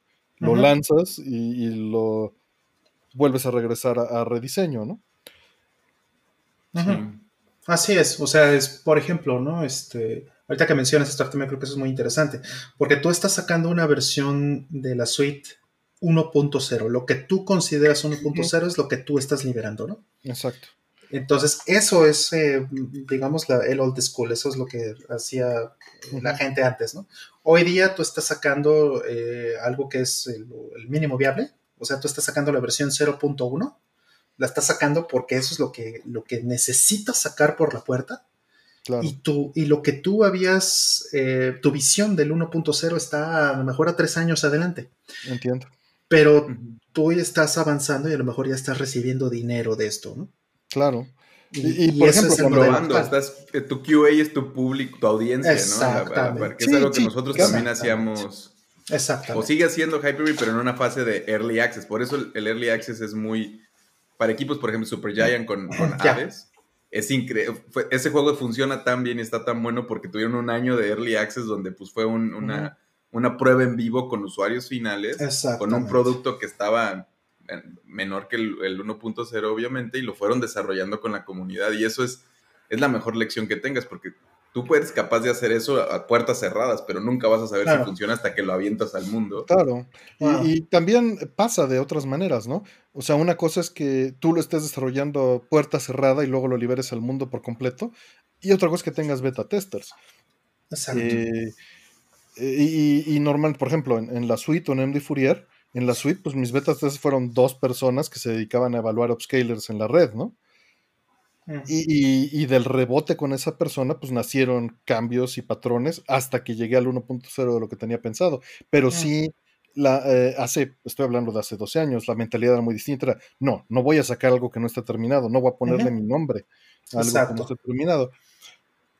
Pero, terminado es una palabra muy, muy, o sea, al final, como, como dicen, nunca se acaba, un proyecto nunca se acaba, se abandona, ¿no? Es, algo que, dicen. Y, en, esto que puede ser continuamente, al menos como no es un libro, y digo, también puedes reeditarlos y relanzarlos, pero O Star Wars, ¿no? Que cuántas reediciones no le ha hecho este señor a sus, a sus cosas, ¿no? Como al final es algo que se, podría hacer. Por eso dije abortar al mundo hace rato, porque pues, es lo que en algún momento tienes que hacer, tienes que cortar el cordón. Claro. o puedes, hacer lo que hizo Anthem o puedes lo que hacer lo que hizo No Man's Sky. Mm. No, no, eso no se debe de hacer. O Warframe o, Cyberpunk. O Cyberpunk, ¿no? Pues sí, aunque, creo que. es que estás vendiendo 1.0 y estás entregando otra cosa. 0.1, sí. Y, digo, en algunos casos. de Cyberpunk estuvo muy rudo porque todo lo que mostraron a la prensa, el demo, era una versión eh, tailoreada, como dirías, hecha sastre. Bueno, para ser mostrada a la prensa, no era la versión pública. No era lo que le iban a entregar al usuario. Sí, básicamente. Y eso, es lo que quise decir, era un engaño. Y, siento que, por ejemplo, No Man's Sky definitivamente tienen un montón de cosas que hicieron mal, pero al final también es como, como está separado el equipo que lo vendía que el equipo que lo estaba haciendo y el equipo que lo estaba haciendo. El fake it till you make it de repente sí es una, una estrategia también, ¿no? De como pues ni modo que digamos que, o lo que le estaba pasando recientemente a estos que creían que eran de Kojima, ¿no? Los de. Ay, no me acuerdo. Hay un estudio ahorita. ¿Cuál? ¿Sega dijiste? ¿Los de Abandoned? Sí, creo que sí, ese. Que, constantemente están trepando en este hype por, por no perder la atención, pero les va a jugar en contra. Ajá, exacto. Blue Box llegó a un punto. Híjole. O sea, Blue, Box como que sí quisieron hacer el Kojimazo, pero pues Kojima por más stunts que hizo, nunca le mintió a la audiencia en el sentido de citarlos a una hora para liberar alguna cinemática y dejarlos colgados. Mm. O sea, Kojima le mintió a la audiencia con otras cosas, pero. Sí, sí, le mintió con las, o sea, haciendo a propósito que tuvieran expectativas eh, diferentes de lo que él quería hacer, ¿no? En ese sentido sí mintió. Eso siempre lo hace. Y sus mentiras eran, por ejemplo, las mentiras más drásticas eran con días de diferencia. Por ejemplo, cuando Moby Dick Studios estaba haciendo Phantom Pain. Ah, dale. Fueron días de diferencia. Cuando eh, PT era un proyecto aparte, el mismo día había liberado el demo. O sea, no. no era una grosería. es, un tipo distinto de, promesa rota, ¿no? De, mentira, es un tipo distinto de mentira, sí. O sea, es a propósito, te estoy dejando que pienses lo que, lo que quiero que, que pienses. Y, en el caso de Metal Gear Solid 2 es un metadiscurso, entonces no tiene justificación lo que hizo aquí Estamos hablando de mentiras de entrega de producto. ¿no? Que, que, podrías decir que Metal Gear Solid 2 lo es, pero como dices, un discurso, pero estaba completo. Sí. Así es. Sí, y digo, y, bueno, adelante, adelante, perdón. No, porque yo iba a brincar a, regresar a la idea original, que era, por ejemplo, Animal Crossing, ¿no? Que el, más reciente, pues no esperaban el, impacto que fue como... Mm. O sea, esperaban que vendiera, pero no que vendiera como, como ninguna otra de sus cosas, ¿no? Porque pues, Animal Crossing no es Pokémon y no es Zelda. Ajá, no que, no que le ganaron Call of Duty, pues. Paréntesis, tuve, tuve una pareja que estaba tan clavada con este, con Kleptocats, que no dejó de jugarlo hasta que llegó Pocket Camp. Qué bueno, un clavo, un clavo si saca otro. Kleptocats 2, por ejemplo, tuvo muchísimas descargas también porque la gente ya estaba buscando Kleptocats 2 desde antes de que existiera. O sea, como ya estaba, ya te lo recomendaba Google como búsqueda en, en las aplicaciones desde antes que nosotros siquiera quisiéramos hacer un Kleptocat 2. Entonces sí, sí es una cosa como, o sea, al nivel de, por ejemplo, una de las últimas cosas que lanzó Hyper se llama Adorable Home, que es de publishing, es de, es de un developer chino.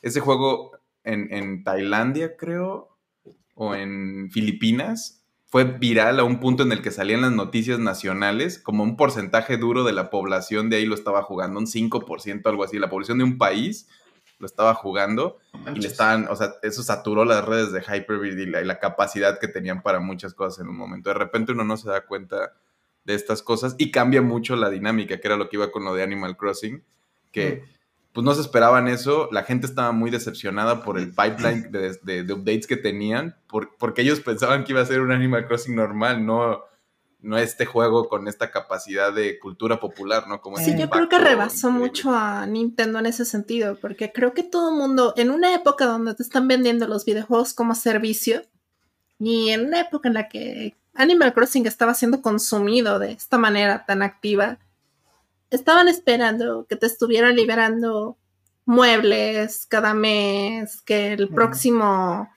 que en la próxima temporada siempre hubiera así como, no solamente el evento recurrente, sino que tantos nuevos vecinos, tantos nuevos vestidos, este modo nuevo, cosas así, o sea, que funcionara más como un... De esta manera tan distópica que funciona Fortnite. Sí. Y Nintendo no estaba listo para aventarse esa chamba, para ofrecerla y esta no es la filosofía de Animal no Crossing. sí, ¿no? es Yo creo que sí lo tenían pensado, pero de nuevo, para una audiencia marginalmente menor, ¿no? Para un porcentaje mucho menor, entonces donde se podían dar el tiempo para servirles con calma y ponerle atención. Pero además la pandemia, pues no es algo que se esperaba ni les funcionó muy bien en descargas y todo esto, pero además hace que toda la producción sea más lenta. Y ahorita estamos viendo este update 2.0 donde le agregaron absolutamente todo lo, que le faltaba de otras versiones y, más, ¿no? Mm. Este, y un día ahí es donde se ve la reacción y ese, ese desfase que tiene de cuando uno lo hubiera esperado a cuando nos va a llegar, es por la pandemia y porque el impacto que no esperaban y la, cantidad de recursos es como, síganle, síganle sacando, no hay problema, ustedes síganle chambeando. ¿Lo va, ¿Y porque Nintendo no es ese tipo de empresa. Sí, no, está en otra cosa. No sé, no estoy seguro. Sí, pero aquí me preguntaban que, este, que si vendió más que un, que un Call of Duty. Em, Animal Crossing, por lo que entiendo, eh, ha vendido más que el Call of Duty que más ha vendido. O sea, creo que el Call of Duty es, es 30 millones, creo que es el Modern Warfare 3. Y em, Animal Crossing, este Animal Crossing lleva como 35 millones. Y contando. No, es uno de cada tres Switches tiene Animal Crossing. O sea, calcula el número de Switch vendidos, es uno de cada tres. No el rate. Sí, sí, porque el, Switch ya, ya, van por los 100 millones, ¿no? Ya está como por la quinta consola más vendida de, la historia, el Switch. Hasta marzo del 2021 llevaba 32 millones Animal Crossing. Este, o sea, le ganó a Pokémon nomás con, Pokémon eso, ya, eso ya es. Eso ya está muy es, es, como los heavy hitters de Nintendo. Está muy, muy Porque Animal Crossing nunca ha sido, o sea, vende bien y es de un nicho muy específico y no le iba mal, pero este nivel de bien era. Nicho. Sí, nicho para Nintendo. Porque New pues, Leaf ya había levantado rubísimo. Pero a ese, pero no, a ese nivel no. Me mandaron un screenshot que ya ves que se puso de moda lo de Evil Whatever. Este pusieron Evil Artemio y la frase que le pusieron es Hola Rol, buen día. ¿Serías tan amable de abrir tu pueblo de Animal Crossing? yes. Yes. Sería usted tan amable, si está hablando. Ese sería Evil Artemio. 12 millones vendió New Leaf. De, darme acceso. De permitirme. de permitir. Exacto. Pero bueno, la pandemia le ayudó muchísimo. Sí, le ayudó, pero también le, o sea, hizo muchísimas ventas, pero a la vez le tiró todo su pipeline de desarrollo. Y sí, no, no es son Fortnite y no es. Porque también Fortnite, y no me acuerdo, Fall Guys y estos juegos que sí están pensados como un servicio, los juegas en el momento y tres meses después van en la temporada 4 y dices como, oye, que cálmense, ¿no? Como, como una temporada cada dos semanas, ni siquiera entiendo como a qué ritmo tienen, pero sí es un ejército de gente que está ahí atrás picando la piedra del código para que eso salga. Y ahí es donde está la, ya regresando a la pregunta original, ahí es donde está la realidad de los DevOps precisamente, ¿no? De tener que amalgamar estos mundos, porque pues, hay juegos donde no tienes otro. O servicios donde no tienes de otra. En fin. En fin, este, por ahí dicen, yo digo que otras 10 preguntas y vámonos a amanecer juntos. y otros dicen, ni ustedes ni yo, cinco preguntitas.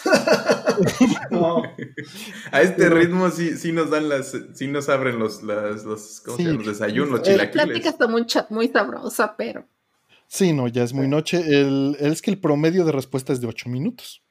Entonces, este, estuvo sabroso, pero pues sí, se, nos fue lento. Disculpa. Con, con ese promedio.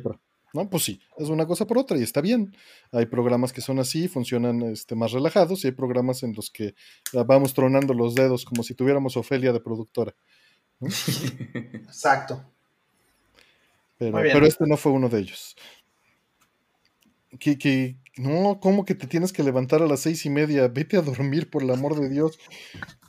No, pues ya para qué vas, ya mejor sí, conéctala. Que, chofas ya va a cenar, dice. Pues, pues muchas gracias. Gracias este, a pues todos. Ya, ya libérales, la última. La última, una pregunta, dices. Así lo hacemos así de gacho, decir, es de 20 preguntas que entre una, así. No seas que manchado. No, no, no, pensé que había en cola. Que entre una. Una, dos, tres. A ver si, este, esperan que, el software todavía no, no lo registra, ¿eh? Eh, algo, algo no está bien ahí, aguanten. Todavía no. No lo está haciendo, esperen, esperen.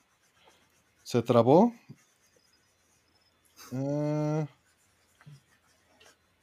sí, no, no, se trabó. Esperen, déjenlo, pongo de nuevo. Es porque es desarrollo ágil. Pero está ahí live, live testing. Exacto. No, no, no me deja hacerlo. Entonces dejen, detengo el stream a ver si, si se desbloquea. Eh, Apaga y prende la cámara. eso es lo que voy a hacer. A ver. A ver, 10 de una. Mira, Aldo ya se va, No, se cerró, espérame. Una de 10. Seguro le puso ahí un backdoor a Aldo y lo estaba pagando. A ver, ya está. Ya lo aceptó. Sí tuve que reiniciarlo, pero a ver si toma una pregunta de 10. A ver, pan. Denle, a ver si entra una. Ahí está. Ya están llegando. Listo. ¿A qué hora se levantan? Dice alguien. Muy bueno. Cuando no estamos aquí. Exacto. Como a las 7. A ver, a ver, no, todavía está en el lag esto, porque ya saben que hay delay en la nube y los rebotes. Y... La, la, la, la, la, la, todavía le falta. Ya, seguro que ya. Todavía tengo lag aquí. Ya está. Y listo, ya salió el sorteo. El sorteo. Y fue a qué hora se levantan. No, no.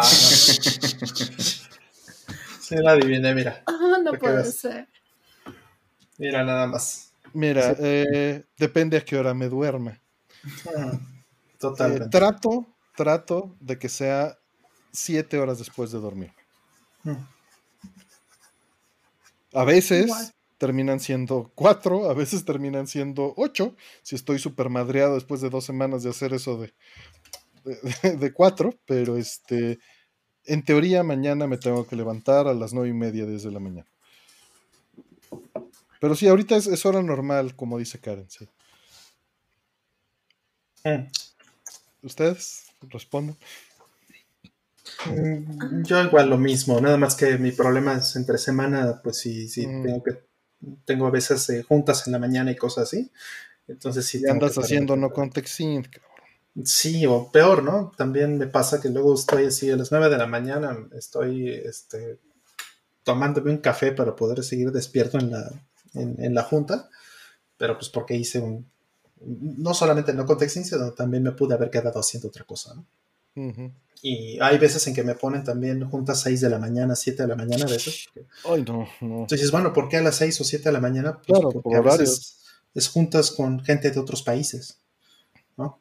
En Europa o en, este, no sé, en Sudamérica, ¿no? Que, están unas 2, 3 horas, 5 horas, 7 horas arriba de nosotros, ¿no? Entonces, bueno, así pasa. Pero dicen que estuvieron sus dos invitados favoritos. Esa es la actitud.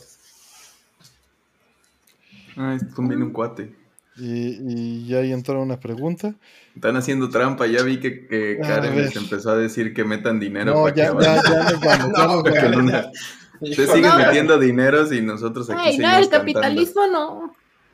no, no, no, no, yo, no, yo me levanto antes de la nueva pregunta no tengo alarmas ni nada, pero me voy a dormir temprano, últimamente como a las 11. A veces ponemos algo con mi pareja para antes de dormir así en la tele, pero nos quedamos dormidos a la mitad.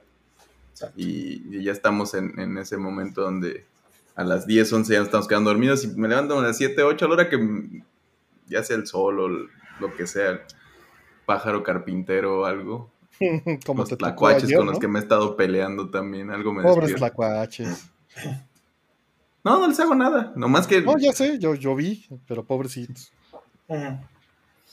No, el que, el que está en esta casa sí vive aquí ya. o sea, en las afueras. en el dices. Pues en el otro lado, porque pues era, era como un espacio adentro, el jardincito estaba como adentro de la casa y, ya nos íbamos a ir y pues sí estaba gacho decirles, ay, les dejamos una familia de tlacuaches ahí. Bienvenidos. Entonces le llamamos a los bomberos, que es lo que tendría que uno que hacer. Pero acá, acá sí, que esté en el jardín. Mientras no nos moleste, nosotros no lo molestamos. Pues sí. Yo Em, yo intento levantarme, pues, nueve y media. Prendo mi compu, dejo listo mi space work y todo eso. Y digo, el cinco minutitos más, regreso a la cama y. Pero regreso como media hora después. Sí. Y bueno, última pregunta. Ahora sí, última. Aquí. Ahora con la pandemia, gracias, Hola Planeta, por, por no dejarnos ir a dormir y por tu apoyo. Eh, ¿Qué juego con multijugador local extraña jugar más con sus familiares y amistades? ¿Les entra el antojo a veces? Mm. No puedo extrañarlo porque no lo he experimentado. Con familiares no acostumbro jugar, pero tenemos pendiente un Streets of Rage 4 de 4 jugadores local. Mm. Sí, aunque también extraño lo que sí es, por ejemplo, los Bomberman, las sesiones de Bomberman que nos claro. los de Load Runner. Claro, Claro. Street Fighter local, ¿no? Eh, ajá, claro, las retas de Street. O sea, sí. Sí, sí, sí, las extraño muchísimo, muchísimo. Local y amistades, para mí, pues, de siempre, de toda la vida, fue Smash Brothers. Smash Bros. Smash. Smash Bros. porque, pues, no sé, creo que gritar de coraje por victoria después de algo que conectas bien o algún error ingenuo que tiene. Eh, sí, es con, bonito. Con cuatro amigos que también están compitiendo esta mm. Ocho, ocho. Ocho, pero bueno. ya sé, ya sé. Estoy bromeando. Sí, pues lo que sea. O sea, lo que extraño ver a mis amigos y jugar con los amigos y platicar con los amigos, pero. Claro, así es. Pero pues eso ya eso, eso ahorita ya fue, hasta nuevo aviso. Y dice Chofa, si no, si no tienes amigos no los puedes extrañar. Ese life hack está bueno, sí. Es un life hack. Sí. Miau Restor, muchas gracias este, por, unirte. Te agradezco mucho. Yo, yo no tiendo a jugar multiplayer casi, no me, no me gusta porque no crecí jugando mucho y puedo ser muy competitivo y no soy tan bueno y, no es una buena combinación. Este. Pero sí extraño mucho la convivencia con los amigos. Y verlos jugar a veces no me molesta, ¿no? Como que estén jugando lo que sea. Yo, yo, y, me han invitado mucho que Mario Kart o el Smash, no tengo Smash, este, y me rehuso a jugar cosas competitivas. Ya si fuera algo cooperativo tal vez, pero aún así no, Sí, porque nomás es como conectarme y gritarnos con, cuates que prefiero no hacerlo. Mejor yo, platiquemos. Yo soy muy como tú en ese sentido. A mí casi no me gusta lo competitivo. De hecho, es muy raro que yo juegue multiplayer en general. Y cuando juego multiplayer, opto por lo cooperativo. Mm. Porque em, yo sé de experiencias un poquito más lentas, contemplativas a veces. Cuando mm. son más rápidas, tienden a ser más arcade. Y multiplayer pues es muy poco, así que te entiendo. Mm.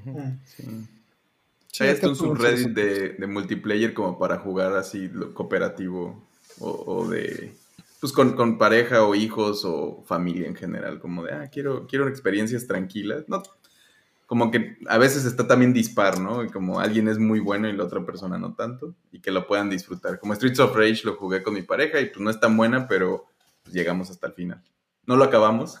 sí, nos, necesitábamos más habilidades. Con todas las vidas que puedes desbloquear no se pudo. Mm. Por ahí con Rolva nos aventamos River City Girls, nada más que lo jugamos en modo rebelde porque el juego no quiere ser jugado multiplayer en línea, pero lo logramos y tuvimos que así hacer un pentagrama para que funcionara, pero mm. funcionó. Sí, yo, yo también soy de, de, jugar experiencias solo, pero pues con los amigos se forma una mecánica distinta. Mm. Eh, lo, que, lo que suele pasar es que les pongo juegos o me ponen juegos y pues... O el juego está de fondo, cosa que no suelo hacer mucho, pero he aprendido a valorar más con los últimos 5 o 10 años. Que el juego sea, que sea Zoom con balazos, ¿no? No juego juegos de balazos, pero bueno. Eh, o sea, que no sean STGs. Ajedrez, Zoom con ajedrez. ¿No? Pero, pero que el juego esté de fondo para poder platicar. Porque sí, entre hombres a veces es una, forma de, romper, ¿no? Si, no tomas, pues como que eso funciona para algunas personas. Y, lo entiendo. Y otra es este compartir la experiencia y ver cómo lo. Es como cuando le pones una película a alguien y estás esperando las reacciones, ¿no? Pues yo cuando empecé los videojuegos, para mí eran videojuegos de fondo. Íbamos a ver a estos vecinos y, por ejemplo, veíamos a un amigo jugar Zelda y hacíamos voces de los personajes. Entonces. Dice, dice, perdón, dice Beatriz, chicos, amo mucho el programa, pero amo más dormir. sí, ya. haces, haces, lo correcto, haces lo correcto. Y bueno, última, porque nos, nos la dejaron ir. A ver. Sí, creo que no, no agarró. No, no la agarró bien, déjenla. Lugares para visitar en USA relacionados a juegos en USA, Estados Unidos, relacionados a juegos. No la, no la había agarrado, déjenla copio y la pongo. Porque por alguna razón no la. No la puso. No la puso. Ya está. Ya la tomo. ¿Quién sabe qué habrá sido? Yo creo que fue de, la interfaz. Este, pues te, te diría principalmente eh, el arcade que está en Brooklyn, que te puede mencionar José. No he ido yo. Sé que hay otro, este, está el Museum of Play, está este, las expos que hay en Portland. Mm. Y está Wandering, ¿no? ¿Cómo se llama? Ghosts, el de el, arcade este que tienen, que tiene un montón de, juegos, no sé cómo, no me acuerdo cómo se llama. Disneyland. No, no, Disneyland tenían un arcade chiquito, pero. Tenían, tenían uno y había reta de Street Fighter, estaba bueno. En San Francisco, en el, en el muelle, hay uno. Ajá, en Fisherman's, Fisherman's Ajá, por el Fisherman's Wharf. Este se llama. Como en francés, ¿no? Como. Em, eh, museo mecánico, ¿no? Es como. Museo Mécanique, creo que sí en francés. Ajá, exacto. Y ahí tienen este, Sunset Riders con cuatro palancas y unas cosas que huelen a fierro oxidado también. Eh, está, está padre. Sí, cosas que toman fotos. Está muy divertido, tiene un montón de cachivaches así de, todo tipo. Ese es el que iba a decir, de hecho, Fisherman's Wharf, que es el, pues el último que he visto, porque los que yo conocí antes ya valieron gorros. Y si en algún momento van a ese, en, abajo del Fisherman's Wharf, no coman la, sopita del, en el pan, el, este, clam, este, chowder. Abajo hay unos, hay como puestos de la calle. plano, ¿no? Son como de, chinos. Es que están en el Fisherman está caro porque son como los tourist traps. Pero si vas más para abajo hay como negocios familiares de mm, chinos y de... Seguro también hay locales, pero ahí está muy bueno, está mucho más barato. Ajá, y tampoco es que esté muy lejos del barrio chino, de hecho, Fisherman's Wharf. Pues es que San Francisco no es. Yo he caminado de orilla a orilla eso y no es tan, Sí, no, no es tan, no es tan grande. De ahí también está la Girardelli de los chocolates. Ah, sí. Sí, claro. chocolate. Uy, uy, uy, eso está. Eh, el arcade se llama Galloping Ghost Arcade, que está en Illinois. En Illinois acaban de abrir uno. Los de, de, Yeti, los que hacen playeras y así. Mm. Está abriendo un nuevo negocio de arcade. No me acuerdo cómo se llama. En Aurora se llama el pueblo de Illinois pero no, es algo nuevo que está haciendo. No sé, no sé cuál sea la tirada. ¿El Galopin es el que es como un bar también? No, no sé, no he ido, pero nada más he visto las máquinas en videos. yo fui a uno, me llevaron una vez unos primos. En Chicago, pero no me acuerdo. E, este no sé si está particularmente en Chicago, nada más dicen que está en Illinois. Y bueno, pues ya hemos llegado, ahora sí, este, muchísimas gracias, este, Sega, muchísimas gracias, Fire, muchísimas gracias, Roll. No, muchas gracias a todos. Sí, gracias a todos ustedes, a Rata Rodríguez, a este After Donde dice Lugerius, muchísimas gracias. Y este Ceroan, Raúl, Hola Planeta, Icar Gracias a, todos, a Miau, Andrés, a Alberto Moreno, eh, por supuesto también a, David Cortés, a Checo Belmont, ¿no? Eh, a poco son, son muchos, muchísimas gracias Roberto Mercado, Víctor Ramos. Mm, Pero bueno. Doctor Mike ahí anda. A Doctor Mike anda ahí. Chofas, claro. Doctor Mike dice que ya, va a comer y Chofas ya va a cenar. Karen, muchas gracias. Gracias por Pix, que anda por aquí también. Este. Sí, ya no nos rato saludar al sol. Ya nos vamos a dormir. Gracias a todos. La cuita del tejón de Crow. Gracias, vayamos todos a dormir. Listo, muchas gracias, Fire. Gracias, Sega. gracias. acá. Están muy bien todos. Listo, vámonos. Sí, jueguen Gradius. Ya, bye. No es más, no lo jueguen ahorita. no dijiste jueguen Gradius. Sí, dije, lo acaba de decir, lo acaba de decir. Bye.